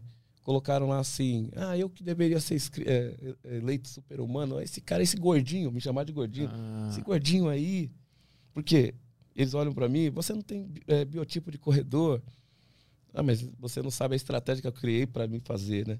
Que nem eu sempre, que nem agora, tô indo pra Namíbia com 7 quilos a mais. Eu não tô é, querendo, eu não tô entrando no padrão. Eu, não vou, assim, eu, eu vou com essa estratégia porque eu vou perder 8, 9 lá. ah. E eu vou estar dando segurança pros meus órgãos. Tu tá indo de propósito com 7 quilos É. a mais pra essa corrida. Eu faço isso, é a, minha, é a minha estratégia, mas não é uma coisa que eu posso falar, faça isso. Porque cada ser humano tem um corpo, cada pessoa tem um histórico de, de treino, de alimentação, de localidade, tudo. Não tem fórmula mágica. Mas assim, as pessoas querem que você fique num padrão. Se você não está nesse padrão, elas querem te ridicularizar, em alguma coisa nesse sentido. E tem aquela coisa do, do cara é, é, incomodar. Você, quando você está avançando, vai incomodar. Não tem jeito. Toda vez que você estiver avançando, vai incomodar alguém. Alguém que não tolera o sucesso do outro. Por isso que eu sempre falo, a- aprenda a aplaudir o outro. Aprenda a valorizar a conquista do outro. Eu tu acha que se colocar em situações extremas facilita esse, essa noção de que a gente tem que aplaudir os outros e ser amigo? Porque me parece assim que as pessoas que fazem isso, por exemplo, que vai lá e te xinga ou, ou xinga alguém na internet, nunca esteve numa situação de extrema, né? Onde foi testado, onde teve que superar limites e tal. Sim, acho que é, é, às vezes até a pessoa deseja estar ali. Uhum. Só que às vezes ela não tem a coragem de se expor nesse sentido. Aí é mais fácil atacar alguém que está fazendo. Quando tu, tu Né? como tu se colocou em várias situações de, de, de situações extremas, né? Isso tu percebeu que tu passou a ser mais solidário ou mais amigo das pessoas estando nessas situações? Ah, com certeza. E Que é o isso- pensamento nômade, né? É. É o, tem- você chega na Mongólia, se você tá lá naqueles steppes da, da Mongólia, aquelas grandes planícies, tem as casinhas. Ah, desculpa. Tem as casinhas, né? O, dos mongóis lá, no meio do nada. Então eles são, estão sempre preparados para receber alguém que esteja em viagem, que eles nunca viram na vida, e eles vão dar o leite lá da, do Yuki, né, para eles beber, ou chá, é, o pão que ele fez lá e a cama para aquela pessoa conseguir descansar. Isso é um pensamento nômade. Hum. Ah, mas precisa conhecer aquela. Não, não precisa conhecer. Aquela pessoa está precisando daquele acolhimento naquele momento. E nessas corridas, ela, a gente traz esse pensamento nômade. Não importa se o atleta é o primeiro ou o último. É, não importa se eu estou em primeiro, ou terceiro ou quinto. Se precisar de parar para ajudar alguém, eu vou parar. A vida do cara vale muito mais do que qualquer, qualquer título, do que qualquer colocação. A vida das pessoas vale muito mais. A gente tem que resgatar isso na humanidade, sabe? Que a vida de qualquer ser é mais valioso do que só o título. Né? Você tem que valorizar a vida. Senão a gente vai ser uma sociedade cética é, em tudo. Aí é, a gente vai estar, tá, ao invés de evoluir, vai estar tá regredindo. Vai estar tá sempre andando para trás. Então, o, os momentos, os lugares extremos me fez é, apurar mais isso. Uhum. É, esse senso de solidariedade, o senso de acolhimento, o senso de aplaudir as outras pessoas, não me incomodar porque a pessoa está conseguindo conquistar. Uhum. E muitas vezes, o que eu noto no dia a dia, quando você abre uma rede social, o cara te xinga, nunca viu você na vida. Ele coloca um, um, um texto lá é, cruel, né? Tem uns que até agressivo, assim, até perigoso. Sim. Teve um, um que escreveu um negócio, até printei, pra denuncia, né? O que que, que que ele escreveu? Ele colocou assim, uma coisa forte. Ele colocou assim, mato, decepo, incinero. Meu Deus. Olha que coisa louca. Daí você fica tentando. Eu printei, eu denunciei lá no, no YouTube tudo. Meu Deus. Aí você fica pensando, o que que levou essa pessoa é, a fazer isso? Daí você entra no canal, você não consegue entrar no canal da pessoa, né? Tá, Sim, não tem o nada. canal né? não tem nada tal. Mas daí eu tava com uma amiga minha, isso foi agora, há pouco tempo, eu tava lá em, em Alter do Chão, na Amazônia. Abro o meu YouTube, que você. Eu tô sempre. Eu que monitoro minhas redes sociais. Eu olhei assim, né? No momento que eu vi aquilo, eu já printei, denunciei, mandei para minha advogada também. Eu falei, olha, dá uma analisada aí. E passei, passei para outro momento. Eu falei, meu, não é o meu problema, é o problema da pessoa. Loucura. Mas que, é até perigososo isso, O né? que, que era o vídeo? Era, era tu Era correndo? do, do super-humano. Ah, era lá. Entraram no, no, no vídeo do super-humano. E teve um outro que falou assim, escreveu assim, é, ele deve ter, ele deve ter comprado, o Assim, ele deve ter comprado alguma, assim, ter pago, né, para estar participando desse, desse programa. Aí o outro, ah, com certeza é panelinha, já é carta marcada que as pessoas, as pessoas têm, então esse cara aí já tem carta marcada. Mas assim, eu, eu nunca respondo. Eu nunca respondo. Se é muito agressivo que nem esse, eu vou lá, denuncio. Bloqueio também, né? manda pra Removo, advogada. E acabou. Eu não vou ficar. meu, meu, Advogada que e se meu vire, dia, cara. e o meu dia, que nem nesse dia, ia ter um carimbó. Eu tinha corrido na trilha e no final da noite ia ter um carimbó na praia lá. Eu falei, o meu pensamento agora tá onde? No carimbó. Mas a minha amiga, que ela leu, ela ficou arrasada. Hum. Né? Daí eu falei pra ela, pra que, que você tá arrasada? Se o- no, o, o cara escreveu, isso daí tem consequências para ele também. Você, você denuncia, né? Cada vez mais a Polícia Federal tá cercando essas pessoas, tá, tá tomando atitude. Na vez que eu fui agredido fisicamente e verbalmente, Aquela do bar foi vez. gravíssimo. né? Como que eu- viajei o mundo todo, nunca tive uma coisa de racismo fora do Brasil. Eu fui ter aqui no Brasil, num lugar que eu acho seguro. É, e não foi só uma vez que eu tive racismo, foi umas três vezes. É, e sempre em ambientes muito Da né, elite. é muito de elite e, e que o pessoal fala que é seguro. Mas isso eu, eu tenho total consciência que existe esse caos. É, mas não é determinante para que eu abaixe a minha cabeça. Uhum. Cada vez mais eu vou com mais força ainda, com mais vontade. E eu vou e eu não vou ficar amargo por conta de uma coisa dessa. Aí que é, que é o, o grande o grande segredo. Nunca ficar amargo. Eu não vou ser hostil com outras pessoas ou vou deixar isso me envenenar em termos de, da minha essência, é, porque uma pessoa ela tá, tá- ela é intolerante em relação a, a alguma coisa que ela acha que não que o, o- a pessoa por causa da cor da pele dele não tem direito a ser protagonista, né? Eu só repito em todas as minhas postagens, seja protagonista da sua história. Entendeu? Não importa o que aconteça na sua vida, seja protagonista da sua história. Viva. Tu consegue usar o- os negativos da vida e transformar em positivo, né?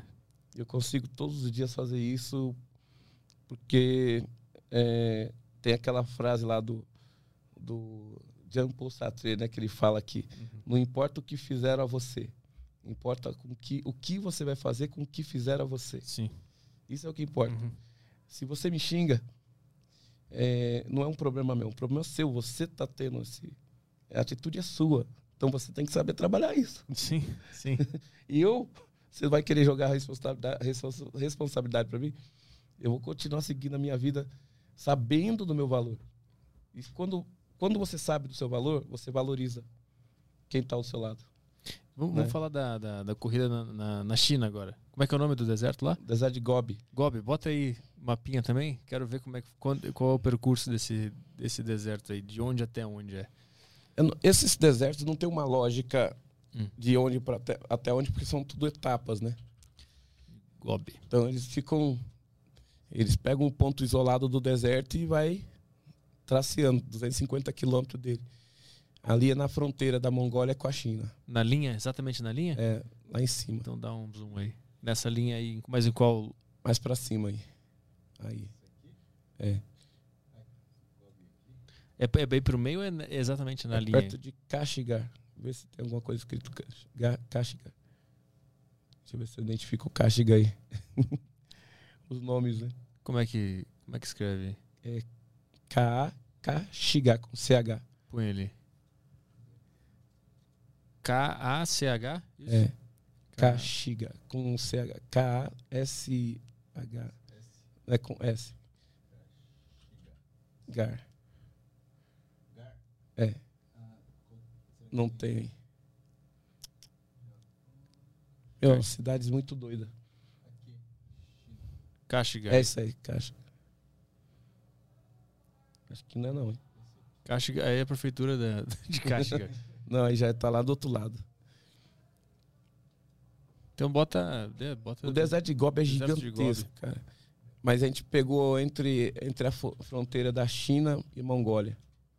E acho que o Cazaquistão, né? Tá, mas é nesse, nesse espaço aí, então. é nesse tá. espaço. Ah, é pro, perto do Cazaquistão também? Isso. Ele tá pra onde? É aquele, aquele na Ele esquerda aqui, né? fronteira pra esquerda aí.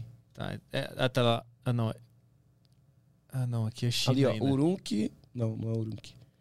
Depois de Urumqi é lá pra cima. É lá em cima. É, é Mongólia, na fronteira. Nessa fronteirinha aí. Nesse espaço aí, tá? É. Não, é bem pra cá. Deserto. Essa daí já é floresta. Nessas partes lá em cima. É, mais pra Nesse direita. meio aí, ó. mais pra direita. Mais pra baixo agora. Aí, ó, nesse Mais ou menos isso daí. sete dias também, mesmo esquema, né? É. Corre. E aí, como é, esse é o mais é, seco? Úmido. Úmido, úmido. Seco era Pode o- ver que tem bastante água, né?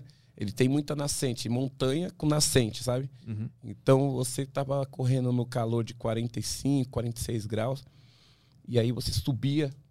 Tinha o portal do inferno. Olha os nomes. Portal do inferno lá em cima.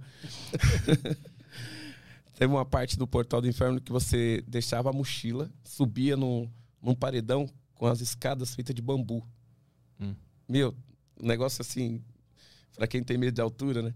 Ela toda amarrada com corda, né? Daí você subia, aí pegava uma, chegava em cima da na plataforma da montanha, aí tinha um portal. Chama Portal do Inferno. Daí dava pra você ver todo o deserto lá de cima. Aí você dava a volta nesse portal e descia de novo essa escada e continuava a jornada. Tem vídeo no teu canal desse do, de Gobi também? De Gobi tem, mas é bem pouquinho. O que que tem lá. Primeiro deserto, mas deserto de Gobi. Eu queria ver esse Carlos portal do inferno aí. Deserto de Gobi. É uma sequência de montanha. Ah, é. Um videozinho de 36 segundos, né? É bem pequeno. Isso aí foi o primeiro dia. Primeiro checkpoint, 12 quilômetros. Aí eu tô num vale. O sol agora castiga. Subimos bastante. Estamos a 1100. Agora em outro vale a 1100 metros de altitude. Mas estou bem. Esses estou vales aí, tranquilo. eles aumentavam a temperatura muito rápido. Você tá, não tinha vento. Você tá, tá vendo? Tô no meio das montanhas embaixo, né? Então o vento praticamente não chegava. Então você sentiu o calor muito mais in- é, intenso ali. Daí quando cons- você conseguia subir, pegar as montanhas, aí você já tinha altitude, você ficava fraco para dar altitude, mas você já tinha, um, tinha vento. um vento. Aham. Então nunca aliviava, sempre tinha um negocinho. Falava, meu, uma, uma hora você tava no- muito alto, outra hora você tava muito baixo. E, e tinha hora que é, você pegava uma mescla dos dois, mas muita pedra. Aí o solo não ajudava, Uhum. porque pedra você fica fazendo isso. O movimento do pé é meio que lateral, né? E aí, para torcer o pé era muito fácil. Então você tinha que prestar muita atenção onde você tava pisando. Não era simplesmente sair correndo. Sim, tem que fazer um esforço mental pra É. controlar o pé. Mas isso aí não desgasta. A, a, a mente tem uma energia, né? Isso- Sim. Quando tu tem um tipo de piso assim que exige essa atenção, que não é só sair correndo, isso aí desgasta também a, a energia vital ali. Eu acho que desgasta em partes, mas é, você muda a frequência. Você mudou a frequência mental. Você não fica na mesma. Que nem imagina você tá numa reta, no mesmo tipo de piso. Aquilo, aquilo é pior para a mente do que quando você tá pegando variedade. Hum. Que nem você tá no, no, num lugar que é areia, de repente pega pedra, você muda o tipo de passada. Aí pega lama, você muda o, o estilo. Você, você, você vai tateando, né? Então, mentalmente, é, fortalece mais sua mente. Uhum. Se você está numa reta, até quem dirige, por exemplo, se tiver numa reta, o número de acidentes é maior, né? Que a pessoa tende a dormir. E entra no piloto automático, né? Você não tem um estímulo. É aquela coisa monótona. Uhum. Lá, esse, esse tipo de provas aí te deixa o tempo todo ligado. Você está em estado de alerta o tempo todo. Você não fica, você não tem aquele momento de monotonia. Você está lá correndo, ó, agora eu vou ficar. É um tipo de plano. Não, você tem que tomar cuidado o tempo todo, senão um acidente acontece. E, e como é que é depois dessas ultramaratonas? É, como é que a tua mente reage ele quando acaba e, e quantos dias tu precisa para voltar? Não sei se precisa voltar ao normal, mas quanto tempo precisa de ter que se alimentar bem, dormir? Quanto tempo tu dorme depois de tudo isso? Primeiro, terminou a prova, né, sete dias, imagina, sete dias sem tomar banho, né, que o pessoal pensa que tem tudo na mão. Não, no deserto é autossuficiência são provas de autossuficiência. Então, o banho que eu tenho é lenço umedecido, sabe? Uhum. Aquele é meu banho. Eu levo os lenços umedecidos, no final do dia eu tomo banho de lenço umedecido.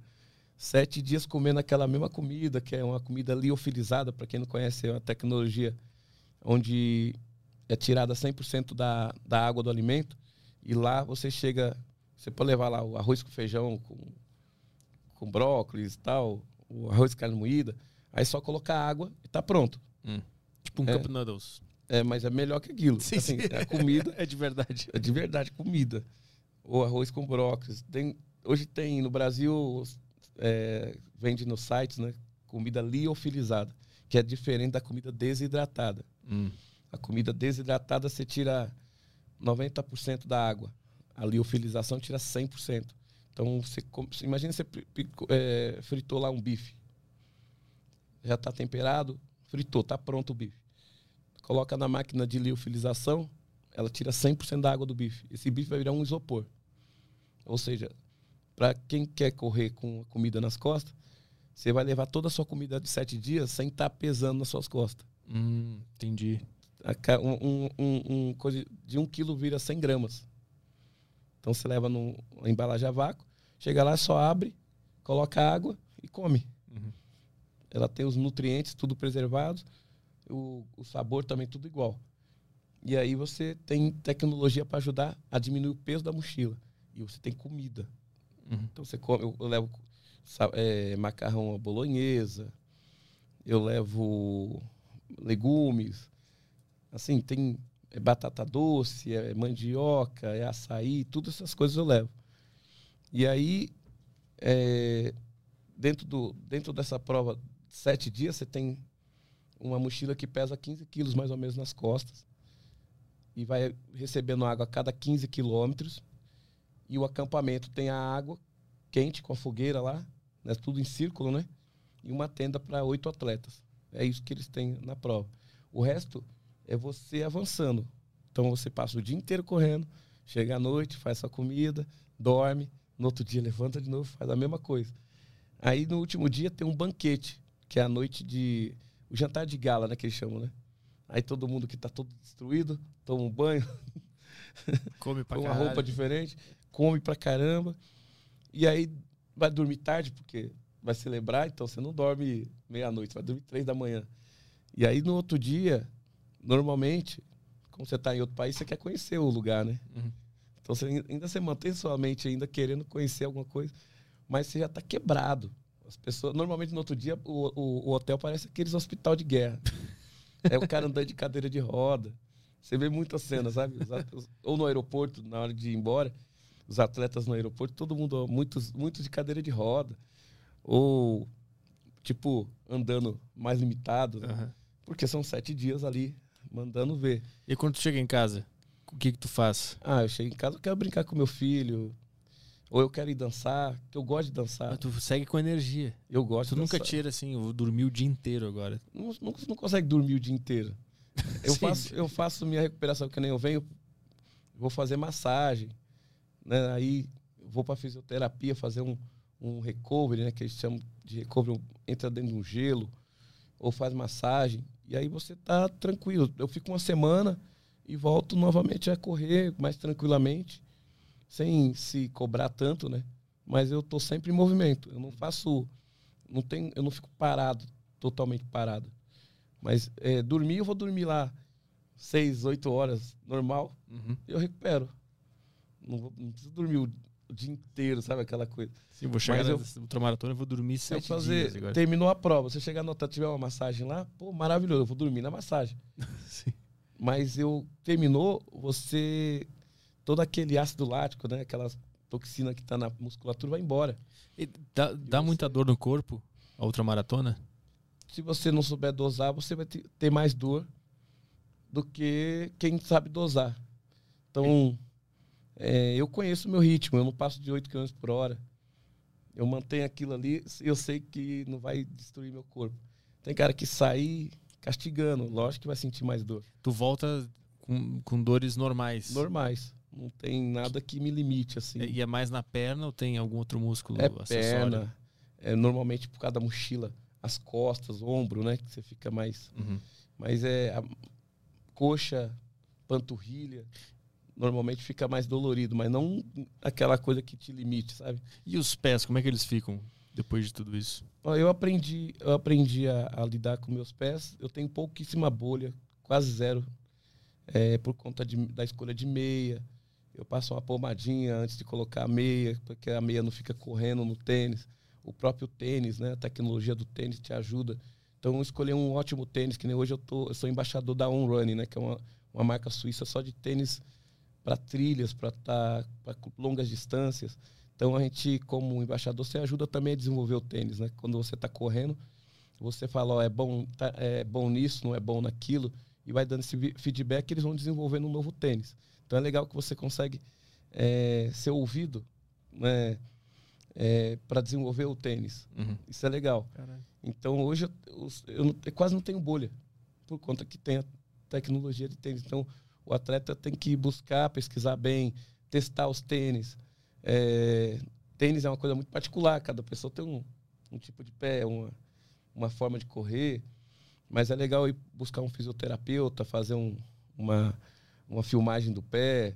Hoje tem várias tecnologias, né? E qual é a, a técnica para correr certo? Cara, é difícil essa pergunta de correr certo, né? O É, pra, é pra- ser- pra- pra ti, qual é a técnica que tu usa? Cara, eu, a, a minha, a minha planagem é do meio para frente, né? Do médio pé. Mas também não tem uma.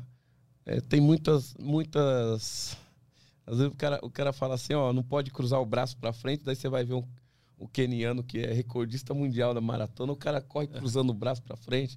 Ou não pode bater o calcanhar, daí você vai ver os caras que correm, que bate recorde na maratona, o cara bate o calcanhar no, no, no chão. É, eu não sou especialista nisso, mas eu falo que eu, eu, eu correndo do, do- com o médio pé, eu tenho menos, ah, por conta dessas corridas longas, eu tenho menos impacto e menos sobrecarga no joelho, menos sobrecarga na, na coluna, né? Porque você, o nosso, o nosso calcanho é osso puro. Se você bateu o calcanho, você treme todo o corpo. Uhum. Então, você pegar do meio para frente, você diminui esse impacto. Uhum. Mas é, é- tem que ser trabalhado com, com um profissional de educação física, um fisioterapeuta. Cada um tem uma corrida. É, Mas tu tem alguma técnica para tua corrida ser mais eficiente na, na questão de gasto de energia, para tu é, usar menos energia e correr mais e conseguir avançar mais? cara, É intuição. é intuitivo, muito intuitivo minha corrida. É, é essa coisa do médio pé mesmo, normal. E eu não passo de 8 km por hora. Eu vou trabalhando minha respiração praticamente diafragmática, né? Você pegar e, e- e- e não, não deixar aquela. Você nunca deixar ficar ofegante, sabe aquela coisa que você fica puxando o ar? Uhum. né? Aquilo, quando você chega nisso, é porque você não está respeitando a sua batida cardíaca com seus passados, você não está adequando os dois. Uhum. Então tem que estar a frequência ali é, respeitando essa respiração que não seja ofegante. Uhum. Então, se está ofegante, diminui o ritmo. Se for necessário andar, ande por algum tempo para você chegar a ter um condicionamento, chegar no momento que você vai correr sem ter aquela ofegância. Mas não tem uma, uma regra que cada ser humano é, tem que ser assistido de forma bem particular, bem individual, porque é, às vezes a gente quer padronizar isso, né? E não tem padrão. É muito, é muito difícil você pegar e, e colocar. A técnica tem que ser essa. Porque eu vou muito intuitivo, cara. Muito intuitivo. Eu agradeço muito por não ter tido lesões, que nem problema em joelho, essas coisas que o pessoal tem medo. Eu tenho medo danado de ter problema no joelho. Nunca tive, então. E eu também é, busco fazer a prevenção com um time de fisioterapeutas esportivos muito importantes. Uma parceria que eu falei que eu fiz lá atrás, em 2008, com o Joaquim Grava. Uhum. E dura até hoje, né? Eu, hoje eu posso ligar lá para eles e falar, pô, eu, tô, eu quero fazer um recovery, ah, eu quero fazer uma preparação específica para tal tipo de deserto, de prova. Não, vem para cá, Carlão. Daí eu chego lá, é como se fosse uma família, né? Então eu trabalho a prevenção. Vou, pô, vou correr areia agora. Então a areia trabalha muito movimentos laterais no pé. Você não fica naquela pisada para frente, né? Uhum. Você mexe todo o pé, todos os movimentos. Então, eu simulo isso correndo é, dentro da, da clínica, é, fazendo exercícios específicos com fisioterapia e depois vou para trilha. Treino na Serra da Cantareira, treino lá em Atibaia, vou para São Francisco Xavier lá na Lá é bom. Subir o Pico da Onça. Lá é bom, aquela é da, muito bom. da pedra aquela? É o Pico da Onça. Não é da Pedra de São Francisco, é o Pico da Onça não fui chama, lá. chama Pico da Onça. Ele vai até Monte Verde. É uma travessia, né? De São Francisco a Monte Verde. Ah. É bem legal. Dá, chega a 1.900 metros. Aí, eu, fui, eu fui na pedra lá desse ano. Quando eu tirei férias. Que legal. Eu fui lá para São Francisco. Muito legal lá. Mas não fui no Pico da Onça, não. É muito legal, que é natureza pura ali. E é só subida. Então, você consegue trabalhar eu vou com a mochila, né? Do jeito que vai pra prova. Eu lembrei agora, eu tava de carro, né? Eu subi até a pedra de carro e no caminho tinha uns caras ou de bicicleta ou, ou caminhando. Com a roupinha Legal. de tal, com Sim. o númerozinho, tudo bonitinho lá. Vamos fazer perguntas da galera aí? Bora lá. Quer ir no banheiro? Alguma coisa? Tranquilo. Tá, então eu vou no banheiro ali e o Caio vai tocar as perguntas da, da audiência aí. Ah, e fala do emblema também. Ah, é verdade, teve um emblema. É, galera, o emblema tá aparecendo na tela aí. Quer dizer, não tá não. Vai aparecer agora. É, aí. Legal. Tá, tá aparecendo o emblema aí. O nosso primeiro emblema animado. Eu gostei do fundo ali, ó, que vai mudando o tipo de terreno. Isso, tem o Saara lá. Quem é que fez isso aí? É o artista, né? Putz, eu não vou saber o nome. Eu nunca tenho o nome do cara. Mas não aqui. é o mesmo de sempre? Não é o mesmo de sempre. Ah, é um novo? É diferente esse. Ah, boa. Mas mandou bem, mandou bem pra caralho. Mandou bem, porra, foi legal pra cacete. Pegou o detalhe. É, o, Toca ficheiro. O código para você resgatar esse emblema é Aja Sola. É, Aja Sola. Eu vou colocar no chat aqui para vocês verem, tudo em maiúsculo. Aja Sola. É, só entrar no link que está fixado aí no chat e digitar o código que você já garante esse emblema no seu perfil. É, bom, vamos para as perguntas aqui. O que, que a galera mandou? Vamos lá. É, Tem a pergunta aqui do. Vamos ver, tem, essa, tem a pergunta aqui do Gabriel, vamos lá. Boa tarde, Carlos, Petri e Caio. Gostaria de saber quais as estratégias de reposição de nutrientes mais comuns durante as provas. Utiliza carboidrato de rápida absorção ou alguma suplementação específica? Existe um momento específico para essa reposição ou é uma estratégia individual para cada atleta? Grande abraço. Como que é o nome mesmo? Dele? É o Gabriel. Gabriel. Gabriel, eu particularmente uso pouquíssimo suplementação e eu acho que é particular, né? Você fazer essa estratégia junto com a nutricionista, né? É importante, como eu falei, que cada um de nós temos um, um histórico, né? Familiar, de localidade, de alimentar e se a gente padroniza isso é, é perigoso. Mas eu, eu particularmente, eu busco na prova é, tá com bastante carboidrato e também incluo proteína, né?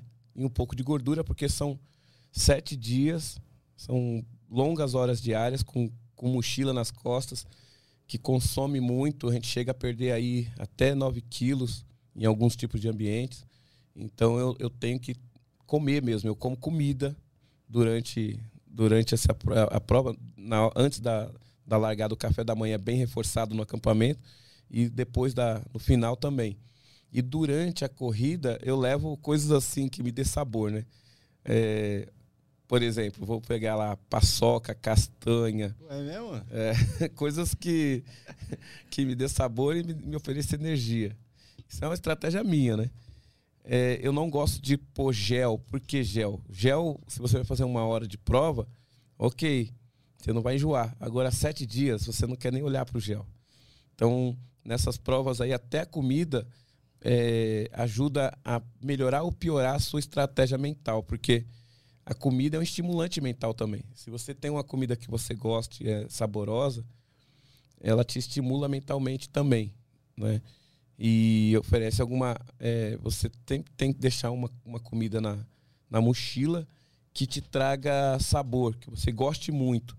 Uma estratégia que eu faço, eu levo as comidas liofilizadas e sempre coloco uma lata de sardinha para o dia mais, mais longo e o dia mais cansado, aquele momento mais cansado que eu tenha, eu abro aquela latinha de sardinha.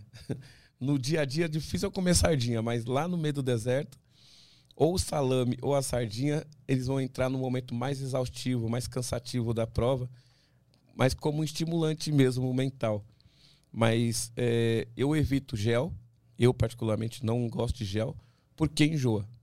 Mas eu levo, no lugar dele, eu levo um chocolate amargo, eu levo uma castanha, eu levo o, o- a paçoca, bananinha, é, aquelas é, manga leofilizada, goiaba leofilizada. Então, são coisas que nem a goiaba ela te oferece a vitamina B6, que é bom para você enjoar menos ou, ou também evitar cãibra. Então, é, eu, eu busco no meu dia a dia sabor, é, coisas que vão me dar sabor no, no, no, no, no ambiente extremo.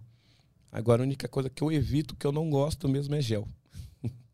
O Escalante perguntou aqui se você já correu com o ídolo do Petri, o David Goggins. David Goggins? Não.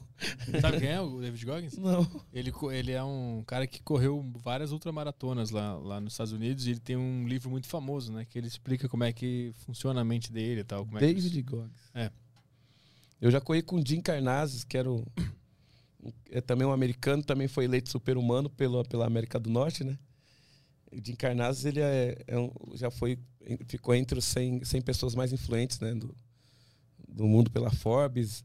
Ele também cruzou, fez 50 maratonas em 50 dias, tem um livro dele, né? 50 maratonas em 50 dias. E foi interessante, quando eu cruzei os Estados Unidos, eu cheguei na cidade dele, em São Francisco, e ele estava em São Paulo correndo 24 horas. Hum, Né? Aqui em São Paulo, ele fez uma, uma- corrida de 24 horas, e lá ele ligou pro pessoal das escolas para me receber lá na Golden Gate, né? as crianças das escolas e o pessoal lá da, da, dos bombeiros da, da Golden Gate, né? recebeu a gente lá. Então, assim, foi um, é um cara que eu só via em documentário e livro, e que eu tive o prazer de, de correr nesses desertos, que é o Jim Carnazes. Mas o David eu nunca corri com ele. dá, dá uma olhada na história dele depois. Põe aí uma, uma fotinho dele, David Goggins. Ele, mas é que ele, ele, ele se botava no limite, né? Ele não era que nem tu, equilibrado, que entendia os limites do corpo. Ele, quebrava, ele quebrou o pé e, e terminou a ultramaratona mesmo com o pé quebrado. Então, eu li o livro dele, é muito, é muito interessante. Muito Eu interessante. já vi, já vi, mas eu nu- nunca corri com ele. Olha o antes e depois ali, ó, a, a foto da esquerda ali embaixo. Caramba, Esquerda embaixo. Essa aí, entendeu? Cima, Aqui? cima, cima. Sim, Aí, essa aí. Que louco, hein? Ah, esse cara que você falou, que ele, ele viu um documentário, daí. Os David Seals, e Ah, aí ele sim. endoidou. Ah, tá. Então, ele endoidou e tá até hoje endoidado. Que show. cara. E aí, então, ele começou correndo maratonas e tal, e aí ele conheceu a ultramaratona. E aí ele, E foi. e ele ficou tentando se inscrever porque não aceitavam qualquer um na ultramaratona, né? Porque é um negócio complicado pra saúde e tal. O cara tem Sim. que mostrar que tem preparo. E aí rejeitavam ele, não deixavam ele Caramba. entrar. Aí ele foi fazendo outras maratonas pra mostrar pro cara que ele podia participar. Aí ele começou a Pra participar. pegar o índice da, É. da Ultra. Que legal. Interessante, Eu recomendo. vou pesquisar. Vai lá, mais questões aí. É, próxima pergunta aqui. Eu não sei se foi respondida durante o programa, mas é do Luiz. É, boa tarde, Carlos, Arthur e Caio. Eu gostaria de saber do Carlos como funciona a preparação pré-maratona em relação principalmente à dieta e treino. Abraço. É o, no caso, para ultramaratona, né? Porque é, a, minha, a minha preparação, que eu falei no início, especificamente eu, eu tenho dentro, três vezes por semana, dentro de uma clínica de fisioterapia, fazendo exercícios que são é, exercícios que, que vão simular o, o ambiente que eu vou percorrer, exercício que também trabalha a propriocepção, né? Que, o que, que é propriocepção? É você aumentar a consciência do seu movimento, você perceber, é, é, você está dando estímulos para o cérebro para que você, se você vai pisar num, num buraco, você tenha uma rapidez no raciocínio para evitar, por exemplo, uma torção que possa uhum. romper ligamento. Se você tem um, uma consciência maior, você tem movimentos mais, mais consciente e evita lesões. Hum. Quando você não tem a própria percepção apurada, acontece que qualquer buraquinho ou qualquer diferença de solo, você tem aquela torção uhum. muito rápida, muito forte, que pode dar um rompimento de um ligamento. Mas é um exercício de reflexo? São exercícios de reflexo, de equilíbrio, de força. Para tu é, é, corrigir a posição antes de torcer, é isso? É. Você aumenta a capacidade do cérebro ter mais dinâmica, dinamismo na hora de, de identificar aquele, aquele movimento que você está fazendo. Ah, entendi. Por exemplo, exercício, exercício de equilíbrio. É como se fosse fazer aqueles, aqueles slackline, né? Uhum, uhum. Aquilo lá é um exercício de propriocepção. Ah. Você aumenta a consciência corporal e equilibra. Você entra num ponto de, num estado de equilíbrio. Então, como eu vou correr na areia, vai? Tem areia e pedra. Aí meu pé, normalmente a areia ela deforma, né? Faz uhum. aquele movimento que não é o padrão. Então minha mente está preparada para esse movimento. Se eu só treino aqui na, no Parque de Ibirapuera e depois vou para Namíbia para subir uma duna, é, eu vou sofrer mais lá, né? Porque eu não, eu tô aqui só acostumado com um tipo de passada. Uhum. Ou só corro na esteira, fico só naquela passadinha, chega lá em Gobi no meio da pedra um movimento que muda, para mim vai ser um choque, mentalmente, né? Uhum. Eu, o, o, a mente vai demorar mais para estar tá assimilando, assimilando aquele ambiente. Uhum. Então eu faço isso, esse trabalho junto com fisioterapia, fisioterapeutas, simulando isso dentro da clínica e ao mesmo tempo fortalecendo o meu corpo. Por exemplo, vai, a minha perna direita e a esquerda tem que ter o mesmo torque. É, vai, 300 de força de torque lá. Se tiver lá uma com 150 outra com 300, dá um desequilíbrio uhum. de força. Isso pode ocasionar uma lesão, desde a sua coluna, ou joelho, ou o pé. Então, todo tipo de lesão é um desequilíbrio que está tendo em alguma parte do corpo da gente. Sim. Então, é, o fisioterapeuta ajuda a gente a aumentar essa consciência do nosso corpo, do nosso movimento. Tu faz exercício de mobilidade para deixar muito tudo equilibrado? Muito exercício de mobilidade é, exercício de resistência, exercício de equilíbrio, né? E aí depois eu vou para trilha. O, o, ambiente que eu treino é na Serra da Cantareira. Uhum. Então eu vou para lá e ali eu já trabalho meditação, correndo mesmo. Uhum. Porque às vezes a pessoa pensa que meditar é só ficar parado lá fazendo mantra. Não, eu vou é, e, e, vou. Tá, a meditação é você estar tá 100% ali. Sim. Prestando atenção naquele ambiente e tal. E se cobrar menos possível, né? E aí eu vou para a Serra da Cantareira, além de correr variando lá, que tem muita subida nas trilhas, é, você também está mentalizando e, e, e, se preparando para você estar tá na natureza, chegar na natureza sem não ter nenhum choque. Por onde é que tu vai agora? É, é Namíbia, né? É, eu vou pro deserto da Namíbia, que fica na, na África. Bota é aí. O, é o deserto mais antigo do mundo com as maiores dunas do planeta. A ideia é eu vou estar junto com o Vladimir Virgílio, que é um ultramaratonista incrível. Foi deserto da Namíbia. O Vladimir ele perdeu a visão com 34 anos e ele é recordista, né? Ele correu 226 quilômetros lá na, na praia do Cassino, na, na extremo sul, uma praia uhum. do Chuí até Rio Grande. Ele, ele, correu sem guia, só com a bengala e Caramba. se guiando pelo barulho do mar. E também correu os quatro desertos. E a gente vai estar, tá, nós dois agora, juntos no, na Namíbia, percorrendo esses, esse ambiente incrível que é enfrentar as maiores dunas, pegar a Costa dos Esqueletos, onde é um deserto que encontra aí com o Atlântico, né? Que aí tem vento forte do mar. Costa dos Esqueletos? Costa dos Esqueletos. Vamos pegar a, a, a Duna 7, que é a maior duna essa, essa praia aí, Costa dos Esqueletos, ela engana muito, porque você vai estar tá recebendo aquele vento salgado, né? Do mar. Então, isso daí mexe bastante com a gente. e depois entra para as dunas e depois vão pegar savana também. Nas savanas tem pedra, tem espinho, tem areia, Cara. então é, vai mudando. Cada dia vai ser um ambiente diferente. Que dia tu vai pra lá? Eu viajo dia 14 de outubro agora. E a, a largada da prova é dia 24 de outubro. E termina dia 30 de outubro. É, é sempre sete dias, né? Um padrão. Sete dias. mas existe tipo, motivo? É que são, essas provas são provas por etapas de autossuficiência, 250. Tem provas de, por exemplo, prova de 100 km, que é um dia. Tem prova de 24 horas, Uhum. que nem eu faço, que nem essa daqui de 12 horas que eu organizo para ajudar a arrecadar fundo, arre- arrecadar a cesta básica ou ajudar o hospital. É, tem prova de 12 horas, 24 horas, 48 horas. Tem provas de mil milhas, Uhum. né, 1.600 quilômetros. Então, assim, mas essas de 250 quilômetros é as que eu mais gosto, porque você está no meio da natureza. Elas têm, combinam três fatores importantes. Você está na natureza remota, você tem contato com o povo local daquela localidade, daquele país, que nem na Namíbia, nós vamos ter o contato com, com a, o povo local, que é uma aldeia. Caramba, esqueci o nome da aldeia, mas depois eu falo. É, que é típico, assim, uma, uma, uma aldeia muito inteligente, são muito organizados, né? E eles vão estar lá, é, a gente vai dormir em três aldeias deles. É, a gente tem contato com atletas de vários países, então são média de 40 até 47 países diferentes interagindo ali dentro de uma prova dessa, né? Então, é, agrega muito conhecimento. Você está indo correr, tem todo o desafio para você conseguir chegar, né? Com, com toda essa estrutura, né? que que, você tem que gerenciar. Você tem que ter capacidade de gerenciar o que você tem na mochila. Você tem que ter organização. Você tem que saber dosar o- o- a sua energia, né? Para você conseguir chegar nos sete dias. Não adianta você ter maior, maior energia no primeiro dia Sim. e não completar depois, né? Qual é o maior desafio na Namíbia? Em comparação a- aos outros lugares que tu já foi?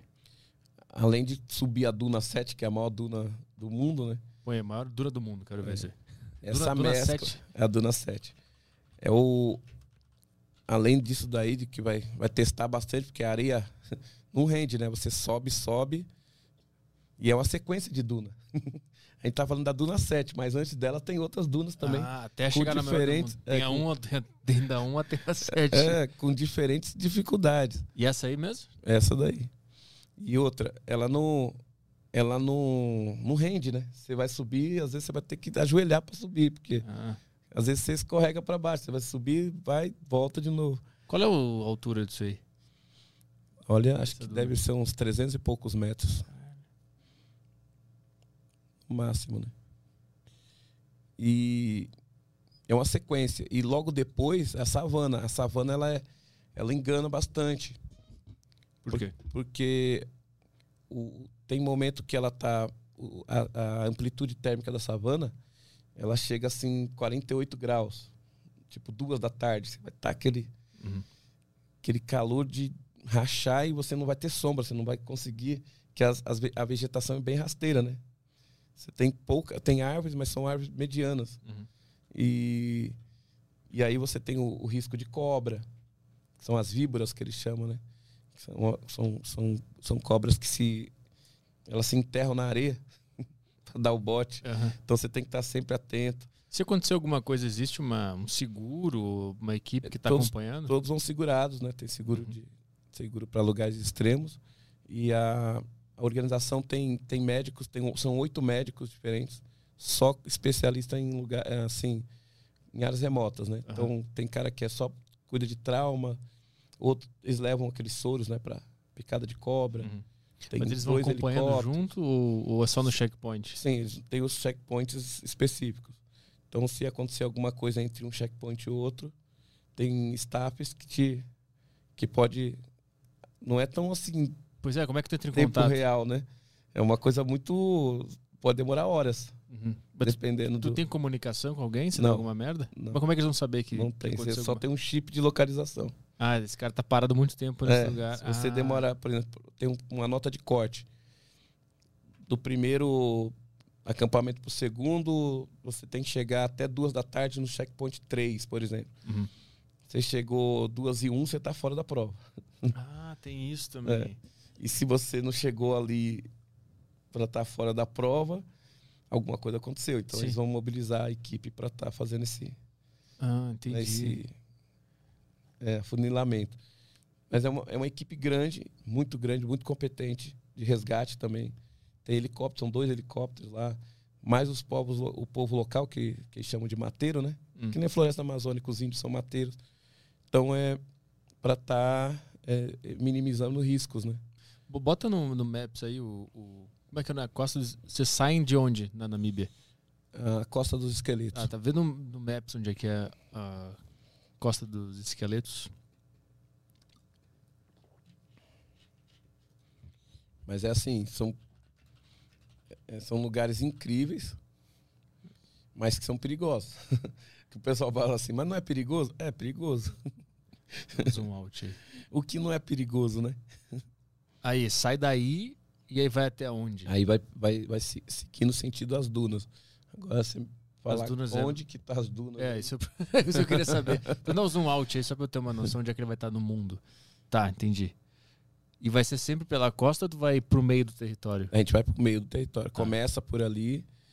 A gente não começa na costa, a gente vai sentido a costa, daí vai sentido depois pras dunas. Vai pra direita aqui, não vai pra Angola, né? Vai pra Não, direita aqui. Vai pra direita. Ah, entendi. E aí vai entrando nesse território. Candiombo, aqueles, é, aquelas partes ali. Caralho, que loucura, velho. E, e outra, tem, é um território cheio de hiena. É, é um território que tem bastante animal. É, é muito preservada essa área aí, sabe? É um dos poucos lugares do mundo que, os- que o pessoal conseguiu fazer com que as pessoas que moram no lugar é, não matem os animais. Eles Hum. são guardiões dos animais que estão lá. E essa corrida na na Namíbia já aconteceu outras vezes? É a primeira vez? Já aconteceu três anos, esse é o terceiro ano. E é, mas é a minha primeira vez que eu vou estar na Namíbia. Né? Quando algum- eu fiz os quatro Ah. desertos, a gente correu o Saara no, na faixa do, do Egito, né? Então a gente saiu Uhum. do Sudão do Sul e chegamos nas, nas pirâmides do Egito. O Saara, né? Que o Saara é gigante, então tem, Sim. a gente correu na porção egípcia. E daí depois parou de ser fe- feito lá por conta de terrorismo. Passaram para Jordânia.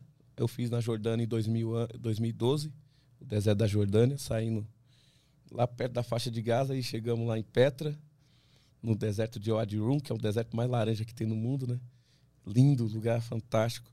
E a chegada lá em Petra, que é um lugar que quase assim que o ser humano deveria ir pelo menos uma vez na vida ter, teria que conhecer aquele lugar, que é um lugar incrível. Põe uma foto aí, como é que é o nome? Petra. Mas é deserto ou é só uma, é uma cidade? É a chegada em Petra, né? Que é a cidade de pedra. Ah, bota aí então. Cidade Laranja, onde foi gravado o Indiana Jones, a gente correu nos Hum. cânions. A chegada é bem em frente a Ah, esse monumento aí, que era um banco, né, antigamente. Bonito pra caralho mesmo. É Isso fantástico. era um banco antigamente? Era um banco. Então é tudo feito. é, tem as casas, tudo dentro, da- dentro, da dentro das rochas, né? Uhum. Tudo feito talhado na, na montanha. É Vocês foram louco. da faixa de Gaza até aí. É Até isso? aí. Deixa eu ver ah, no, no mapa como é que é isso. Botei faixa de, de Gaza até Petra. Coloca o deserto de Wadi Rum, ou, ou, é, Faixa de Gaza? Como que é? Faixa. Wadi, Faixa de Gaza. faixa de Gaza. A gente não saiu da faixa de Gaza, perto, né? Ah, só pra eu ter uma, uma, uma noção da perspectiva ali.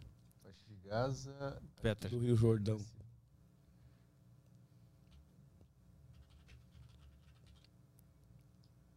Onde que é? Que isso. Petra. Tira a cidade. Jordânia, né? É. Ué, cadê a rota? Bugou. Lá, Não foi Wadi- possível calcular as rotas a pé Nossa, de Wadi Musa até É. a faixa de Gaza. é o deserto de Wadi Musa. Bota ali, ó, dá um zoom, um zoom ali. Onde que tá? Aí ah, mesmo. tá aqui. tá aqui. Daquele ponto ali, do vermelho, É, mas né? não é, a gente, não, a gente Musa. pegou perto do, desse rio aí do. Ah, tá, mais Rio pro Jordão, meio né? ali. Uhum, mais pro meio ali. Isso. Ah, então esse aí, É foi, aí. esse é mais tranquilo, né? O... É mais pertinho. É, mais, é mais pertinho. Esse, esse deu, deu quanto tempo essa aí? São sete dias também. Ah, também? É, são 250. Parece ser tão mais perto em comparação aos outros. não é? A gente subiu muito aí, muito cânion. Também tinha muita tempestade de areia. É, 54 graus de, de calor também. É um lugar. tá, esse. O Mar Morto, né? Mar Morto é sal puro. Você não afunda. Ah, te- aham. Ele tem uma densidade de sal tão grande que você não afunda. Você pode tentar mergulhar, você não afunda. caminha sobre a água. Por isso que Jesus conseguiu. Aí é fácil. Mas é Wadi, Wadi Rum. Aí tá falando o Wadi Musa, Ah, mas tá, esse deserto onde que passa aquela parte do rio ali Uhum. é o Wadi Rum. É, Quanta a quantidade de, de, de quilômetros que tu já correu dá três voltas ao mundo, né? Três voltas e meia. Três voltas e meia, con- considerando todas as tuas Voltas corridas. na, na terra. Caralho. Quantas horas de corrida, tu sabe? Aí Já teve? Não tem esse cálculo. tem esse cálculo. Vamos ver mais, Muita, é muita coisa. São 28 anos, né? mais alguma pergunta aí. Vamos lá. Vamos lá, tem, tem uma pergunta que é de onde você tira para de onde você tira motivação para superar os limites. Essa acho que foi falada no começo do programa, né? É, a gente, a gente meio que falou É. já sobre, sobre isso. É, eu tiro, eu tiro do, do meu filho. É, é uma forma de agradecer minha mãe, o legado que ela deixou. Inclusive, eu não falei. é, depois que eu cruzei os Estados Unidos, por exemplo, eu fiz a volta ao Brasil e foi 18.250 quilômetros. E para mim foi a mais difícil prova que eu fiz na vida. Que assim, 40 dias antes da, da minha largada para esse desafio, minha mãe faleceu. E aí, ali eu perdi totalmente o chão. Foi um momento que realmente eu fui, eu fui testado mesmo. Hum. É, dentro daquilo que eu faço, né? Eu tinha programado esse desafio. Ela acompanhou também toda a minha busca para para buscar patrocínio. A, a luta maior é busca, é busca de patrocínio, sempre. para fazer esses desafios. Que as pessoas pensam que vem tudo fácil na mão. Você tem que construir. Quando você tem uma ideia de fazer um desafio ou participar de uma prova dessa, os desafios para conseguir estar nesses lugares é maior, parece, Uhum, do que o, do próprio, que o próprio desafio. Uhum. E aí eu, eu na época, faltando assim uns 20 dias da minha mãe falecer, ela morreu de ane- aneurisma, né? Foi muito rápido, foi de repente. Eu tava lá no computador, lá trabalhando, cabeça baixa, assim, tem- é pensativo, né? Aí ela olhou assim, né, e captou na hora e falou para mim: é, Você não tá pensando em não fazer, né? O seu desafio, né? Porque quando o, Vinícius nasceu, você pôs a mochila nas costas e cruzou o Brasil correndo. E agora você prometeu para as crianças que você, que você ia- iria correr por elas. Então, você vai fazer essa largada e você vai fazer esse desafio. Nunca deixe nada pela metade. Ela lançou essa. Nunca deixe nada pela metade. Então aquilo ficou, né? E aí, 20 dias depois, minha mãe faleceu. Mas ela não tinha nenhuma coisa, Não, nenhum estado Foi clínico repente. anterior. Foi do nada. Foi de repente. E aí ela faleceu. Daí, pô, perdi o chão. Foi um momento é, avas- avassalador, né? Na, vi- na minha vida, que eu perdi a pessoa que mais torcia, né? Que mais é, entendia aquilo que eu fazia, né? E aí eu, pô, eu fiquei... Foi dia 1 de agosto de 2010. Eu tinha programado a largada dia 24 de setembro. No AMB, na, na Adventure Sport Fair, né? tinha comunicado à imprensa, tudo. E aí eu fiquei pelo menos uns 30 dias é, anestesiado, sem rumo nenhum, né? E daí o que me acordou foi justamente essa fala, essa frase que ela tinha deixado, que era nunca deixe nada pela metade. Aí todo mundo já tava falando, ah, pô, vamos deixar pro próximo ano, a gente entende, aquela coisa normal, né? Uhum. Aí veio essa frase e daí eu falei, não, eu tenho que dar a largada do desafio. Mesmo fraco, eu tenho que dar a largada. Né? Ela, ela deixou esse recado aí, né? E aí eu decidi que ia dar a largada do desafio. E aí, dia 24 eu fui para fazer a largada. Os primeiros 20 dias desse desafio foram os piores que eu já vi na vida. Porque assim, eu tava eu estava um trapo. Eu não tava fraco, eu tava um trapo. E chorava para tudo, né? Chorava tudo me lembrava minha mãe. Um cheiro de comida, tudo. Então, os 20 dias daqui indo para Goiânia, eu só chorava. Então, a corrida nesse momento, para mim, foi a minha psicóloga. Foi a grande é, ferramenta que eu, que eu encontrei para viver o luto, saber, trabalhar esse luto aí. Tu conseguiu resolver. Resolver, durante a entender corrida. Uhum. durante a corrida. Então, cada vez que eu fui avançando, eu fui entendendo mais esse ciclo, né? Uhum. Aí eu comecei a ver o legado que minha mãe deixou, as mensagens que ela deixou, a atitude que ela deixou. Aí eu falei, eu não posso ficar parado, eu tenho que continuar. E com mais força ainda. Aí eu falei, agora eu vou completar esse desafio para até agradecer tudo que ela deixou. E para falar pro meu filho que tem que ter atitude, para as crianças que elas vão vencer. Foi isso que eu coloquei na minha cabeça. Aquela coisa do porquê, né? Uhum. E aí eu fui, cara, avançando dia a dia no desafio e fui me fortalecendo. Quando eu cheguei 325 dias depois no Ibirapuera, eu parou a feira. Era na Bienal, né?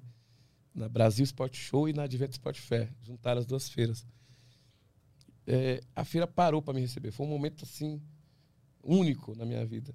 É, se tem um, se um atleta busca um, um momento assim de redenção, como um atleta busca na Copa do Mundo ou a medalha olímpica, né? Ali, aquela chegada no Ibirapuera foi minha Copa do Mundo. Hum. Ou tipo, ó, essa aqui foi a minha Olimpíada. Cheguei, meu filho correu 300 metros finais comigo ali, do meu lado. É, minhas tias, minhas irmãs, as crianças do GRA, algumas crianças do GRA que estavam lá. E esse desafio eu vendia cada quilômetro que eu percorria, eu vendia a dois reais. As pessoas entravam lá para comprar e virava doação para o hospital. E eu tinha vendido só dois, dos 18 mil e pouco, eu só vendi 2.400. e aí a Tegma, que era a empresa que me patrocinava, que também é a empresa que minha mãe trabalhou, né?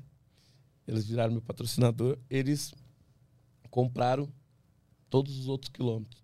Aí no dia que eu cheguei, eles entregaram o cheque, né? Tipo, eu corri 18.250 quilômetros, eles fizeram o cheque relativo a toda Uhum. essa quilometragem. Completou, conseguimos vencer, cumprir a missão de vender todos os quilômetros. Eu percorrer sem ter nenhum tipo de sequela, sem, sem ter nenhum tipo de acidente. É, eu percorri uma média de 56 quilômetros por dia, correndo e andando nesse Brasilzão aí. É, 18.250 quilômetros e cheguei para fazer essa homenagem para minha mãe também. Então, assim, eu cheguei muito mais forte, Uhum. entendendo o quanto que ela deixou de legado pra gente e agora eu levo esse legado em tudo que eu faço. Quantos dias foram essa aí? Essa corrida que Foram 325, Era praticamente um ano correndo. quase um ano. Era para fazer em 365, né? A meta eu Aham. tinha escrito 365. Mas, Mas eu foi mais rápido. Por que, que todos esses daí eu antecipei? Tanto os 100 quilômetros, os, os 9 mil quilômetros lá. Porque muitas vezes na estrada tem momentos que só tem a estrada, não tem nada. Uhum. E eu falava, eu, eu tenho que avançar. Mesmo que eu ia caminhando a noite toda, eu não parava, eu ia embora. Fazia pequenas paradas para comer, essas coisas assim, e ia embora. Uhum. Quando eu via que não tinha nada, estrutura nenhuma, eu ia com o que eu tinha na mochila. E aí eu ganhava, tipo, quilômetros no cofrinho, né? Uhum. Ia acumulando quilômetros no Aquela cofrinho. gordura pra queimar, né? É, Uhum. então, é melhor do que ficar tentando, pô, será que eu vou conseguir chegar? Eu já adiantava Uhum. é, o máximo de, de horas possível é, para estar conseguindo acumular quilômetros. Às vezes eu ganhava 8 quilômetros só. Uhum. Mas para mim era ouro, 8 quilômetros. Ou 12, ou 15, ou 20. E avançando. O ano passa mais rápido pra ti quando tu, tá, quando tu passa o ano inteiro correndo? Passa muito mais rápido, que é muito intenso. Cada dia na estrada é uma vida, porque você conhece alguma pessoa, essa pessoa se transforma na melhor amiga, melhor amigo. As pessoas que eu conheci na estrada são amigos até hoje. Eu fui agora para Manaus, eu encontrei gente que me recebeu nessa travessia, no, no, no barco, ou que nem eu cheguei em Belém, pessoas que, que me receberam na casa delas. Então, é, é- é- todas as pessoas que eu conheci na, em algum ponto do Brasil na estrada continuam sendo meus amigos. Até mais ainda. Virou a família, né? Chego no lugar e falo, não, você não vai, você não vai para hotel, não, você vai ficar aqui, na minha casa, tem seu quarto aqui. É muito. Esse é o, o, o, o grande. A grande recompensa que eu tenho por eu ter ido me expor, é, correr risco, né? esse risco que as pessoas falam, você é maluco, vai correr risco. A vida é correr risco. Se a gente parar de viver, se a gente parar de correr risco, a gente para de viver.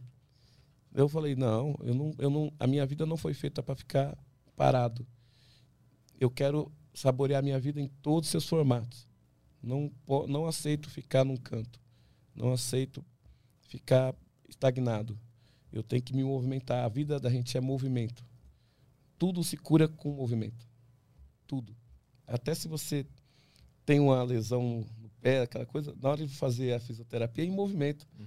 não é parado. Então, esse desafio, a volta ao Brasil, foi maior, o maior desafio que eu tive na minha vida, é, porque eu perdi a pessoa que pô, foi a maior torcedora que eu tive. E a mulher que mais se reinventou no mundo. Que ela não tinha nada, né? ela não sabia ler escrever, tinha o menor salário. Ela conseguiu colocar a gente na universidade, passar para a gente o quanto que a gente era forte. É, ela conseguiu aplaudir aquilo que eu fiz a, a, as, minhas, a, minhas, as minhas escolhas. E ela falava assim: é, vai que a mãe tá, vai estar tá aqui torcendo por você e Deus te ilumine, muita luz na sua trilha. Eu até falo para as pessoas hoje que muita luz na sua trilha. Tudo que uhum. eu falo, muita luz na sua trilha. Uhum. Porque é o, era a frase que ela sempre falava para mim. Mais questões aí? Bora. É... Fechei o grupo sem querer aqui. Tem uma em áudio do Luiz Barbosa, vamos lá. Boa. Boa tarde, Carlos, Petrobras e Caio. Parabéns pelo programa. queria perguntar para o Carlos como que, como que foi para ele transição de correr distâncias mais curtas para começar a correr distâncias maiores. Porque eu estou acostumado a correr 10 a 15 quilômetros. Já corri meia maratona, apesar de não estar tá focado nisso hoje em dia, mas ano que vem eu queria tentar correr a maratona, o que ele recomenda começar a incluir nos treinos desde agora e, e, e fazer essa preparação. Também queria saber sobre suplementação que ele usa no, no dia a dia. Porque eu já vi falar que proteína é bom mesmo para corrida, que ômega 3 é essencial e, e nunca achei uma resposta em relação a isso. Queria saber o que ele faz. É ruim, né? O nome dele? É. É o Luiz. Luiz, Luiz Barbosa. Pô, Luiz, é, eu sempre eu, eu, eu, sempre cumpri assim, degrau por degrau. Né? Então, comecei correndo 10 quilômetros, fiz várias provas de 10, de 5, de 15. Depois fui fazer a meia maratona, fiz várias meia maratona. Depois fui para maratona. Tudo, sabe, aquela transição sem, sem aquela pressa, mas foi tudo muito natural. Na época que eu corri a minha primeira ultramaratona, é, eu já tinha corrido várias provas de 10, várias provas de 15, várias meia maratonas e várias maratonas. E aí eu falei, agora eu quero experimentar os 100 quilômetros, né? E é lógico que a gente acerta, erra. Na minha primeira, primeiro 100 quilômetros, só para você ter ideia, eu só comi purê de batata durante os 100 quilômetros. Eu fiquei que nem o keniano, pele e osso. e aí eu falei, opa, peraí, eu não, vou, eu não posso só ficar comendo carboidrato, eu tenho que colocar proteína, né? Eu tenho que dar aí um pouco mais de estrutura para o meu corpo, para suportar várias horas correndo. E aí eu comecei a colocar proteína, né? E a proteína é importante, mas sempre falo, é, se tiver uma, uma, puder ter uma profissional de nutrição para estar tá montando uma estratégia bacana com você junto, é melhor porque aí você vai errar menos. Na minha época a gente não tinha nem, nem YouTube, não tinha nem as revistas não tinha conteúdo né, que, como tem hoje, né? Revista e, e, sites com muito conteúdo explicando como que se metaboliza cada alimento. Na época a gente tinha que perguntar para a pessoa do lado e, e pesquisar a fundo e pegar pouquíssima informação para conseguir montar lá a sua alimentação. Mas é, eu errei bastante e acertei, errei e erro até hoje é, com alimentação. Mas eu sempre a minha a minha a minha resposta é busque sabor, busque coisas que você é, sinta bem. Né? Nunca vai testar um, um alimento no dia de prova, teste ele sempre nos treinos, que você vai, vai se dar bem. Mas busque uma nutricionista, se possível, para criar uma estratégia. Eu eu, eu tomo pouquíssima pouquíssima suplementação, eu como comida mesmo. E mas a proteína ela ela tá tá ali presente, né? Mas não, eu como como é, a proteína mesmo dos, dos, dos, legumes, da carne e tudo, mas pouco consumo pouquíssimo, quase zero suplementação. É, eu até ganho várias suplementações, mas eu como muito, muito pouco, uso muito pouco. Qual tu usa? Algum multivitamínico, alguma coisa? Whey? O que, que é que tu usa? De muito pouco. Tem o whey ou pasta de amendoim, uhum. né? coisas assim. Mas é, na prova eu levo só glutamina. Uhum. Né? A única coisa que eu, que eu levo é glutamina. De resto é alimento, fruta, exagero nas frutas, como muito, muito legumes, né? E, e aí eu vou dosando nesse sentido, né? Uma hora é mais carboidrato, outra hora coloco proteína, mas sempre buscar com a nutricionista estar tá junto, porque cada um de nós temos um, uhum. uma maneira de metabolizar as coisas, né? Matheus mandou aqui, boa tarde, Caio, Petri e Carlos. Queria saber se o Carlos já participou ou pensa em participar de um Ironman. É, o Ironman nunca participei, é uma prova incrível. Eu até brinco com o pessoal, o dia que eu aprender a nadar, vai tá, eu vou estar tá com 60 anos. Então acho que com 60 anos eu, eu vou tentar ver se eu, se eu entro no Ironman. eu sei correr e pedalar. Agora nadar é o meu desafio. Eu sou, da, eu sou do ar. Eu, eu fui paraquedista, saltar de paraquedas. Gosto das terras, gosto de estar no solo. Mas a água já é uma coisa mais. Né? Eu tenho que aprender a nadar para conseguir entrar. Até os 60 anos, eu aprendendo a nadar, eu vou. Eu vou. Eu quero participar do Ironman. Boa. O Rafael mandou aqui. Um, boa tarde, galera. Carlos, uma amiga minha corredora disse que alguns ultra, ultramaratonistas até arrancam as unhas do pé para não atrapalhar por ficar tanto tempo com o tênis. Isso é verdade? É verdade, mas eu não sou adepto disso, não. Eu não quero fazer esse alto flagelo, não. Eu, eu prezo cada pedacinho do meu corpo. Mas tem gente que faz isso sim. Mas eu acho que para isso tem solução é, é, escolher um ótimo tênis, buscar tec... hoje temos not...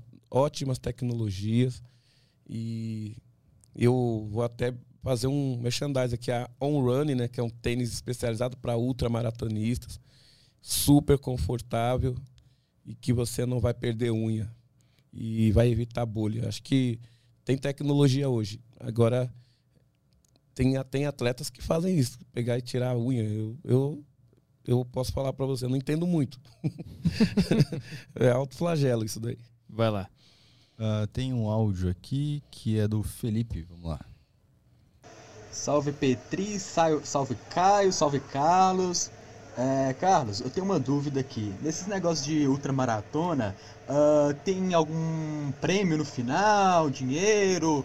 a galera da equipe banca tudo, porque, por exemplo, você que faz umas corridas, sei lá, de 100 dias, como é que você faz? Você tem um dinheiro guardado ou, sei lá, você consegue fazer um patrocínio? Essa é a minha dúvida aí. Ó, vou dar um balde de água gelada. As provas longas, principalmente essas provas de deserto, não tem premiação nenhuma em dinheiro. Nada. Caramba. Zero. É, o pessoal fala, pô, mas um cara que corre 100 metros tem, né, tem umas premiações bem fortes. Essas provas não têm premiação em dinheiro. É, nós temos que buscar patrocinadores para estar tá participando, né? E o que eu vejo, no meu caso, eu, eu, eu transformo isso em conhecimento, né? Que, que se transforma em palestras, que é um produto, né? Para as empresas no meio corporativo. Então, eu pego tudo, tudo que eu vivencio nesses lugares extremos, essas experiências que eu, que eu tenho é, na prática e trago para o ambiente corporativo e isso vai transformar, vai agregar valor para mim, porque eu vou vender como uhum. palestra, como treinamento para a empresa. Eu sou formado em administração de empresas, tenho pós em psicologia organizacional, então eu agrego um pouco do conhecimento acadêmico e a experiência que eu trago dos desertos. Mas eles não têm premiação. Os atletas que vão fazer essas provas, pô, imagina o campeão recordista dessas provas, que nem o Ryan Sanders, ele acaba é, capitalizando muito patrocinador, é, gera, é, essas provas geram documentários importantes. É, eu já tive a oportunidade de participar no Discovery, na BBC, na National Geographic, já saí na CNN, na, na própria NHK japonesa, num formato de, de documentário. E isso é legal para as marcas, é legal para o público que que está vendo uma história, né? Está agregando valor para o público em termos de conhecimento. E no meu caso, eu transformo isso em palestra, que é um produto que eu vendo para as empresas e, e, que agrega no dia a dia na busca de planejamento, palestras sobre gerenciamento de risco, é, como você fazer gestão de tempo, é, manter foco e executar, por exemplo, não adianta só planejar, tem que planejar, tem que manter o foco, tem que executar. E as empresas hoje elas elas têm às vezes muita dificuldade de transformar o planejamento em execução. Uhum. Então aí eu levo essas palestras, mas com, com exemplos mais práticos do que eu vivi de, na verdade. Como é que tu faz essa, essa, essa ponte entre a maratona com um, um objetivo é, burocrático de uma empresa ali? O que que tu o que, que tu passa de um mundo para o outro? Para você ir para um deserto, você, você, de, todos nós temos um deserto para atravessar. Todos nós, desde um executivo ao cara que está na operação lá. É, eu sempre pergunto: o que, que você vai colocar na sua mochila para atravessar o seu deserto? Lá no deserto, eu coloco lanterna, saco de dormir, a comida, né, roupa de frio, roupa de chuva. Mas no dia a dia, dentro de uma empresa, os desafios que tem, dentro de uma empresa, o que, que você vai colocar dentro da sua mochila para atravessar esse deserto? Respeito, entusiasmo, é, empatia, comunicação, né, foco. E então eu, eu trago isso, eu faço essa, esse paralelo, essa, essa associação do, do que a gente enfrenta no deserto, que é parecido com o ambiente da, da corporativo, uhum. que eu vou pegar e atravessar sete dias com uma mochila nas costas se eu não tiver um planejamento, pesquisa para levar o melhor material na mochila, eu vou carregar um peso exageradamente é, que vai me limitar. Uhum. Se eu não pesquisar e levar a melhor tecnologia de comida, eu não vou, eu não vou ter é, energia para superar sete dias. É, eu vou ter que ter uma comunicação. Eu vou me comunicar com atletas de várias partes do mundo. Como eu falei, a gente às vezes vira diplomata, né? A gente tem que ter se colocar no lugar do outro, a gente tem que ter respeito, a gente tem que ter é, aquele, aquele espírito de, de camaradagem que a empresa deve ter, tem que ter para buscar os objetivos de uma forma mais leve. É, você ter você ser competitivo é, sem ser cruel, né? Você pode ser competitivo e, e fomentando a colaboração dentro da, do ambiente corporativo, é, as pessoas dentro do seu ambiente col colaborarem mais umas com as outras para que, que, a empresa consiga atingir o seu objetivo com mais é, força. Então, o, saiu uma vez uma matéria na Isto é Dinheiro, né? Quando eu fiz a prova da Amazônia. Hum. Então, eles colocaram lá exemplo de planejamento, é, resiliência, determinação e, e, e foco. Todos esses conceitos a empresa precisa. Se uma empresa não tiver planejamento, é, saber lidar com momentos inesperados, quantas pessoas faliram, empresas fecharam no momento de pandemia? Uhum. E quantas dobraram o seu tamanho? Cresceram. Teve um monte de empresas que cresceram na, no meio da pandemia. Né? E, e porque se reinventaram, souberam lidar com esse inesperado. Então, o esporte se encontra com o ambiente corporativo em muitas coisas, no planejamento, no, na gestão do tempo, na, no trabalho em equipe. Eu, eu vou sozinho para o deserto, mas não, não quer dizer que eu estou sozinho. O time de, de fisioterapia, meu treinador, meu filho, os outros atletas, é, as empresas que me patrocinam, isso tudo é uma equipe, é um time que está junto para estar tá, é, agregando valor. Então, é um, é um trabalho em equipe também. Mais perguntas aí? Tem mais duas aqui. É, o Carlos mandou. Boa tarde, Caio D'Água, Arthur Perini e Carlos Dias. Se algum dia for possível em uma época pós-Elon Musk, uh, o que você acharia de maratonas em Marte? Incrível. Eu iria fazer uma outra maratona em Marte. Se, se a viagem daqui para lá fosse segura, eu ia. que, que nem a Antártida, né? Depois que, depois que faz a Antártida, com aquela passagem de Drake lá que testa todos os seus nervos, é, entrar numa cápsula e ir para Marte, tem que ter seguro, tem que estar segurinho. Mas eu, eu topo, mas a gente tem que. Tem que eu, eu sou daquele cara que é o seguinte: a gente tenta chegar em Marte, mas a gente não conhece a Terra, né? A gente não, não resolveu os problemas que a gente tem aqui. A gente gera lixo pra caramba. A gente vai gerar em Marte agora. Então, vai querer gerar lixo em Marte. Claro. A gente não, a gente não distribui a renda, a gente não é, acabou com a fome aqui no, no, no planeta Terra. Então, eu, não, eu ainda não. Eu, eu, esse, essa coisa de ir a Marte só, só seria possível se resolvesse todos os problemas que temos aqui na Terra. Mas a gente vai antes, antes de resolver. e aí a gente faz Com uma outra certeza. maratona lá. Vou fazer. A última aí?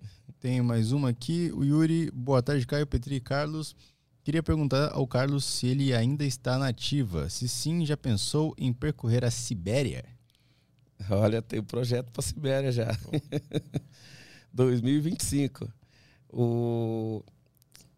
Eu tô na ativa. Sempre falo para as pessoas que eu só vou parar de correr quando der o último, último suspiro. Né? Quando eu parar de respirar. Quando tu estiver respirando, eu vou estar correndo de alguma forma. Que sempre vai ter um motivo para ir de encontro à natureza. É, eu vou estar sempre tendo motivo para aprender, que eu estou todos os dias aprendendo, e a corrida é uma ferramenta para aprender. E a Sibéria é um, um, lugar que é um sonho de que faz tempo que eu tenho esse sonho, já está no papel. É, eu queria per percorrer a Transiberiana, onde que o caminho do trem, né? Uhum. Sai lá da, das rotas das sedas, perto do deserto de Gobi, até chegar lá perto da, da, da Rússia, né? Sibéria, né? Uhum. E são mais de 5 mil quilômetros também. Só que gelados, né? Depois da, da Níbia, vai fazer alguma coisa entre Níbia e Sibéria? Tem uma outra. Quais são os teus próximos objetivos? É, eu saio da Namíbia. ano Namíbia, da- ano que vem eu vou fazer uma prova na Transamazônica. Eu quero atravessar a Transamazônica saindo de Cabedelo, na Paraíba, e chegando em, em na cidade de no Amazonas, são quatro, quase 5.100 quilômetros, atravessando toda a Transamazônica. Ninguém fez ainda isso, correndo, né? Então eu quero mostrar para o país como que é. Eu vou filmar 24 horas film- sendo filmado aquilo, Uhum. é, mostrando o, o dia a dia do- da Transamazônica para as pessoas. Mostrar a- as, as mulheres que, que lutam lá para estar protegendo a floresta, as aldeias indígenas que tem naquele, naquele pedaço, os conflitos que tem naquela região toda e as belezas que tem na, na, na Transamazônica, que tem coisas incríveis também. Então, eu quero sair dali da parte onde ela começa, né? Na, na Paraíba e, e até chegar no Amazonas. Aí depois Sibéria. Aí, Sibéria em 2025. Ah, Então antes ainda tem mais coisa? Ainda tem mais coisa. O cara não para. meu. É, fechou aí, né? É, tem mais um áudio que a gente recebeu na plataforma aqui. Ah, vai. É do Última Parada. Salve galera. E aí, Carlos, beleza?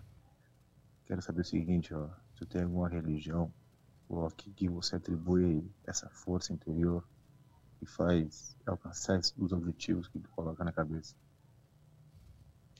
É uma fé que tu tem em ti mesmo? É, pergunta do Última Parada. Legal. Ah, Eu fui batizado na igreja católica, mas eu costumo falar que a minha atitude, né?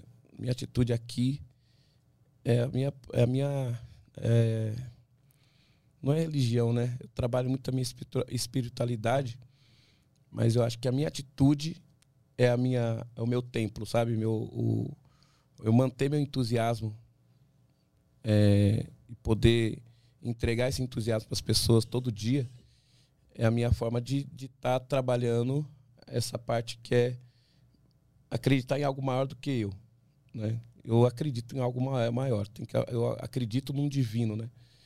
Cada um tem o seu jeito de acreditar. Eu acredito em Deus, sim, acredito em Deus, mas é, eu não fico dentro de um templo Uhum. fechado. O meu templo é quando eu estou na trilha, quando eu estou realmente fazendo o meu esporte assim na- no mais alto é, com a mais alta intensidade, entregando isso como mensagem para as pessoas onde eu passo. Que nem agora eu, eu- eu- eu passei pela, pela região norte, saindo de lá do, do Amazonas, passando por Santarém até Belém. Eu encontrei tanta gente, tanta história, sabe? Pessoal ribeirinho, Uhum. que tá ali naquela vida que nem saindo de canoa. Para ir chegar num, num lugar para comprar alguma coisa, ele anda quase sete horas de barco, né? Tu conheceu alguma Canoa. história específica? Há muitas histórias específicas, muitas Qual histórias. Qual a mais impressionante? Pô, encontrei uma mulher no barco que perdeu o marido e, e- e dois filhos por conta da Covid. E estava indo para Santarém, tipo, saindo de Manaus, né, de uma cidadezinha perto de Parintins, indo para Santarém para reconstruir a vida. Uhum. né? Então ela estava naquele barco ali. A mim, para mim era mais uma era uma, uma, uma viagem que eu já fiz há umas 10 vezes essa viagem, mas para ela era uma viagem da vida, assim, tipo, nunca saiu daquele lugar, daquele vilarejinho perto de Parintins e estava indo para Santarém, uma cidade grande para ela, uma cidade gigante. Porque imagina São Paulo, mas Santarém é gigante. Uhum. E ela estava indo para reconstruir a vida dela de uma forma diferente. Perdeu as pessoas que faziam a base da vida dela. E ali, por- assim, é- é- parece que é um imã, né? Você tá ali, a pessoa cria uma empatia para sentar do seu lado e conversar. E de repente tá falando a vida dela inteirinha Uhum. para você, né? E aí ela falando da vida, da história dela quando criança, que o pai batia e teve todo um histórico de agressão. Aí depois teve o marido, aí o marido também batia e ela achava que aquilo era normal, sabe o negócio. Aí depois que teve a morte do marido e dos filhos por Covid, que ela foi entender que ela podia fazer muitas coisas, que ela tinha direito de muitas coisas. E a gente falando assim, caramba, né? A gente tem aqui em São Paulo um debate grande em relação a isso, mas ali eu vi que era um mundo totalmente paralelo, né? Uhum. Muito distante, assim, parece que você tá andando 50 anos atrás, Uhum. dentro daquela história dela, né? Só que ao mesmo tempo, o brilho do olho dela, dentro do barco, ela falava assim: eu vou chegar em Santarém, eu vou pegar e vou fazer uma coisa de. vou fazer um negócio de açaí, né? Vou vender açaí. E aí eu vou pegar e vou ver se eu consigo fazer um curso de, enferma, de técnica de enfermagem na faculdade e tal. E eu vou ter minha casinha e tal. Então ela tá com o brilho dos olhos, que é o, é o entusiasmo. Uhum. Uma- é, as pessoas é, não podem perder isso, perder o entusiasmo. Não importa o que elas passem na vida, elas têm que manter essa chama, esse brilho no olho, que é o, a esperança, sabe? Aquela coisa de, apesar de estar acontecendo um monte de caos, vai melhorar. Vai acontecer uma coisa bacana. E, e tu tem alguma, alguma história que tu conheceu fora do Brasil, nessas corridas na África ou ali na, na Ásia, que, que tu foi conheceu esses, povo, esses povoados mais isolados, assim? Tem- qual, qual o povoado, qual a história mais te chamou a atenção fora do Brasil? Ah, eu eu fiquei fascinado com as crianças do Nepal. Ah. Fantástico. O povo nepalês é um povo extremamente gentil e sorridente, acolhedor, né? Aquilo não esqueço. E na ilha de Madagascar, né? as crianças e os- o, o, o jeito que eu fui recebido em Madagascar, eu parecia que eu tava na Bahia, né? Eu falei, eu sou filho de baiano, né? E quando eu cheguei em Madagascar, tinha as danças, eles fizeram aquelas danças no acampamento, assim, com os tambores, né? E eu falei, nossa, eu tô na Bahia. Olha aí, Madagascar. Aí as crianças todas. é, lá tem um problema muito grande de água, né? Eles carregam água naqueles balde, naqueles. Não é balde, aqueles. Como que eu falo? Aquele O que, que é? Um tonelzinho? tonelzinho amarelo. É. Todo, todos os vilarejos têm aquele tonelzinho amarelo. E é água, água para beber, né? E assim, eles andam muito para pegar aquela água.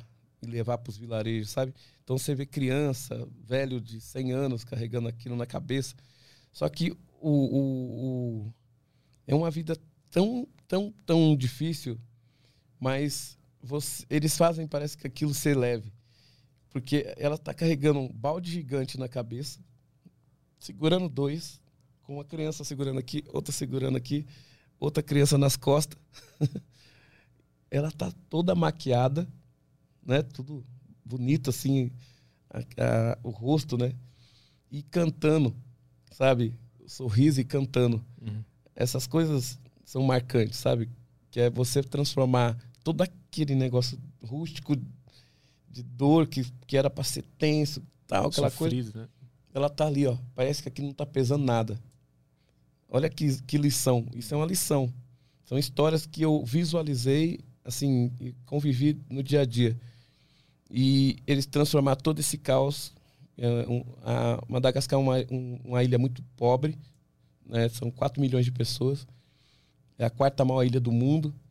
E na capital, chamado Antissararana, o nome bem Antissararana, são milhões de pessoas. Eu saía da, do, do, do hotel e as pessoas te perseguem na rua o tempo todo pedindo coisas.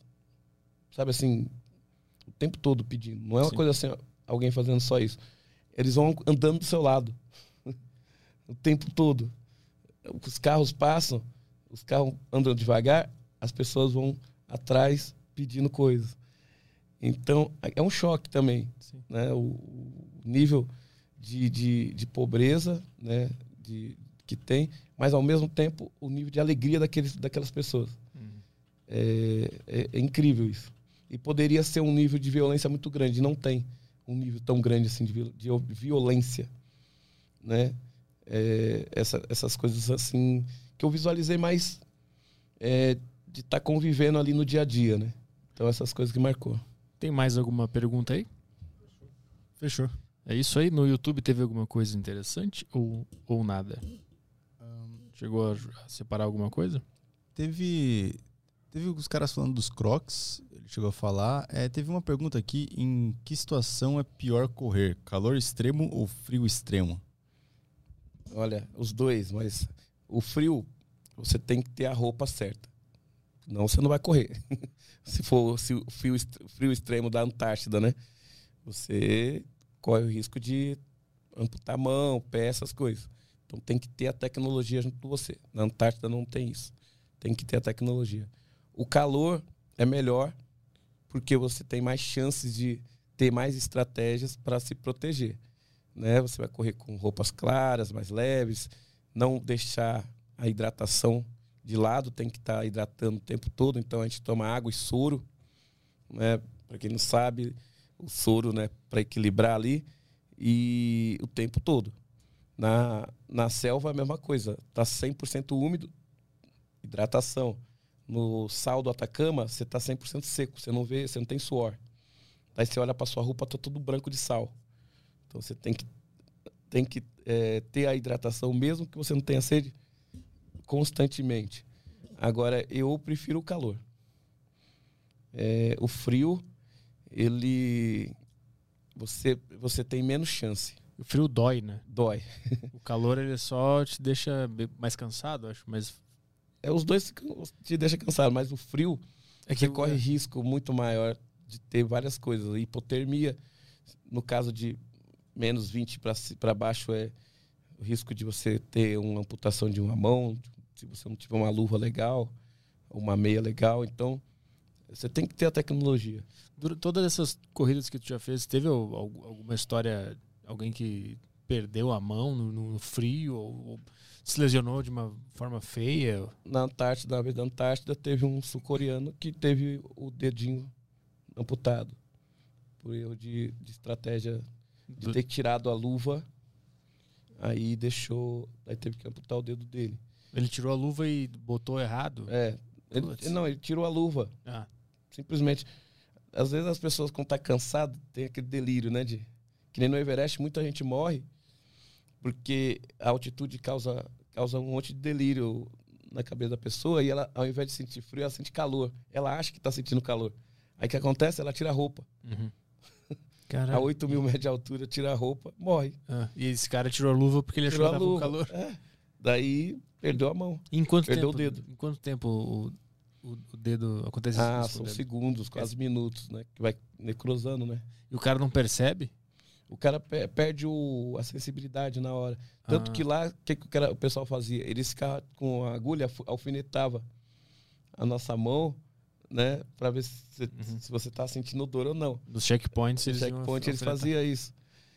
Pra, daí, é lógico, você tem que sentir dor. Se não estiver sentindo dor, os caras já, já abriam o alerta, Aham. né? Pra você colocar a mão numa água quente, aquela coisa toda. Mas é, quando você tem a luva certa, não vai acontecer isso aí. Você vai estar. Lá tinha a luva que era com a segunda pele e uma outra luva mais acolchoada. Uhum. Eu não tirava. não tirava. É isso aí? Fechou. Nada demais? Então nós vamos embora. Fechou? Tem uma pergunta, né, que... Ah, tem a, per- a pergunta. Ah, é verdade. A, a pergunta clássica. Pergunta clássica. Faz pra todo convidado. Música de tensão? Música de tensão, como de sempre aqui. Ah, vamos lá. Essa é a pergunta clássica aqui da nossa audiência. Pra deixar claro, não é nossa pergunta. Não, não. É da audiência. Aham. Carlos, você já viu algum ultramaratonista ou maratonista anão? Caramba, difícil, hein?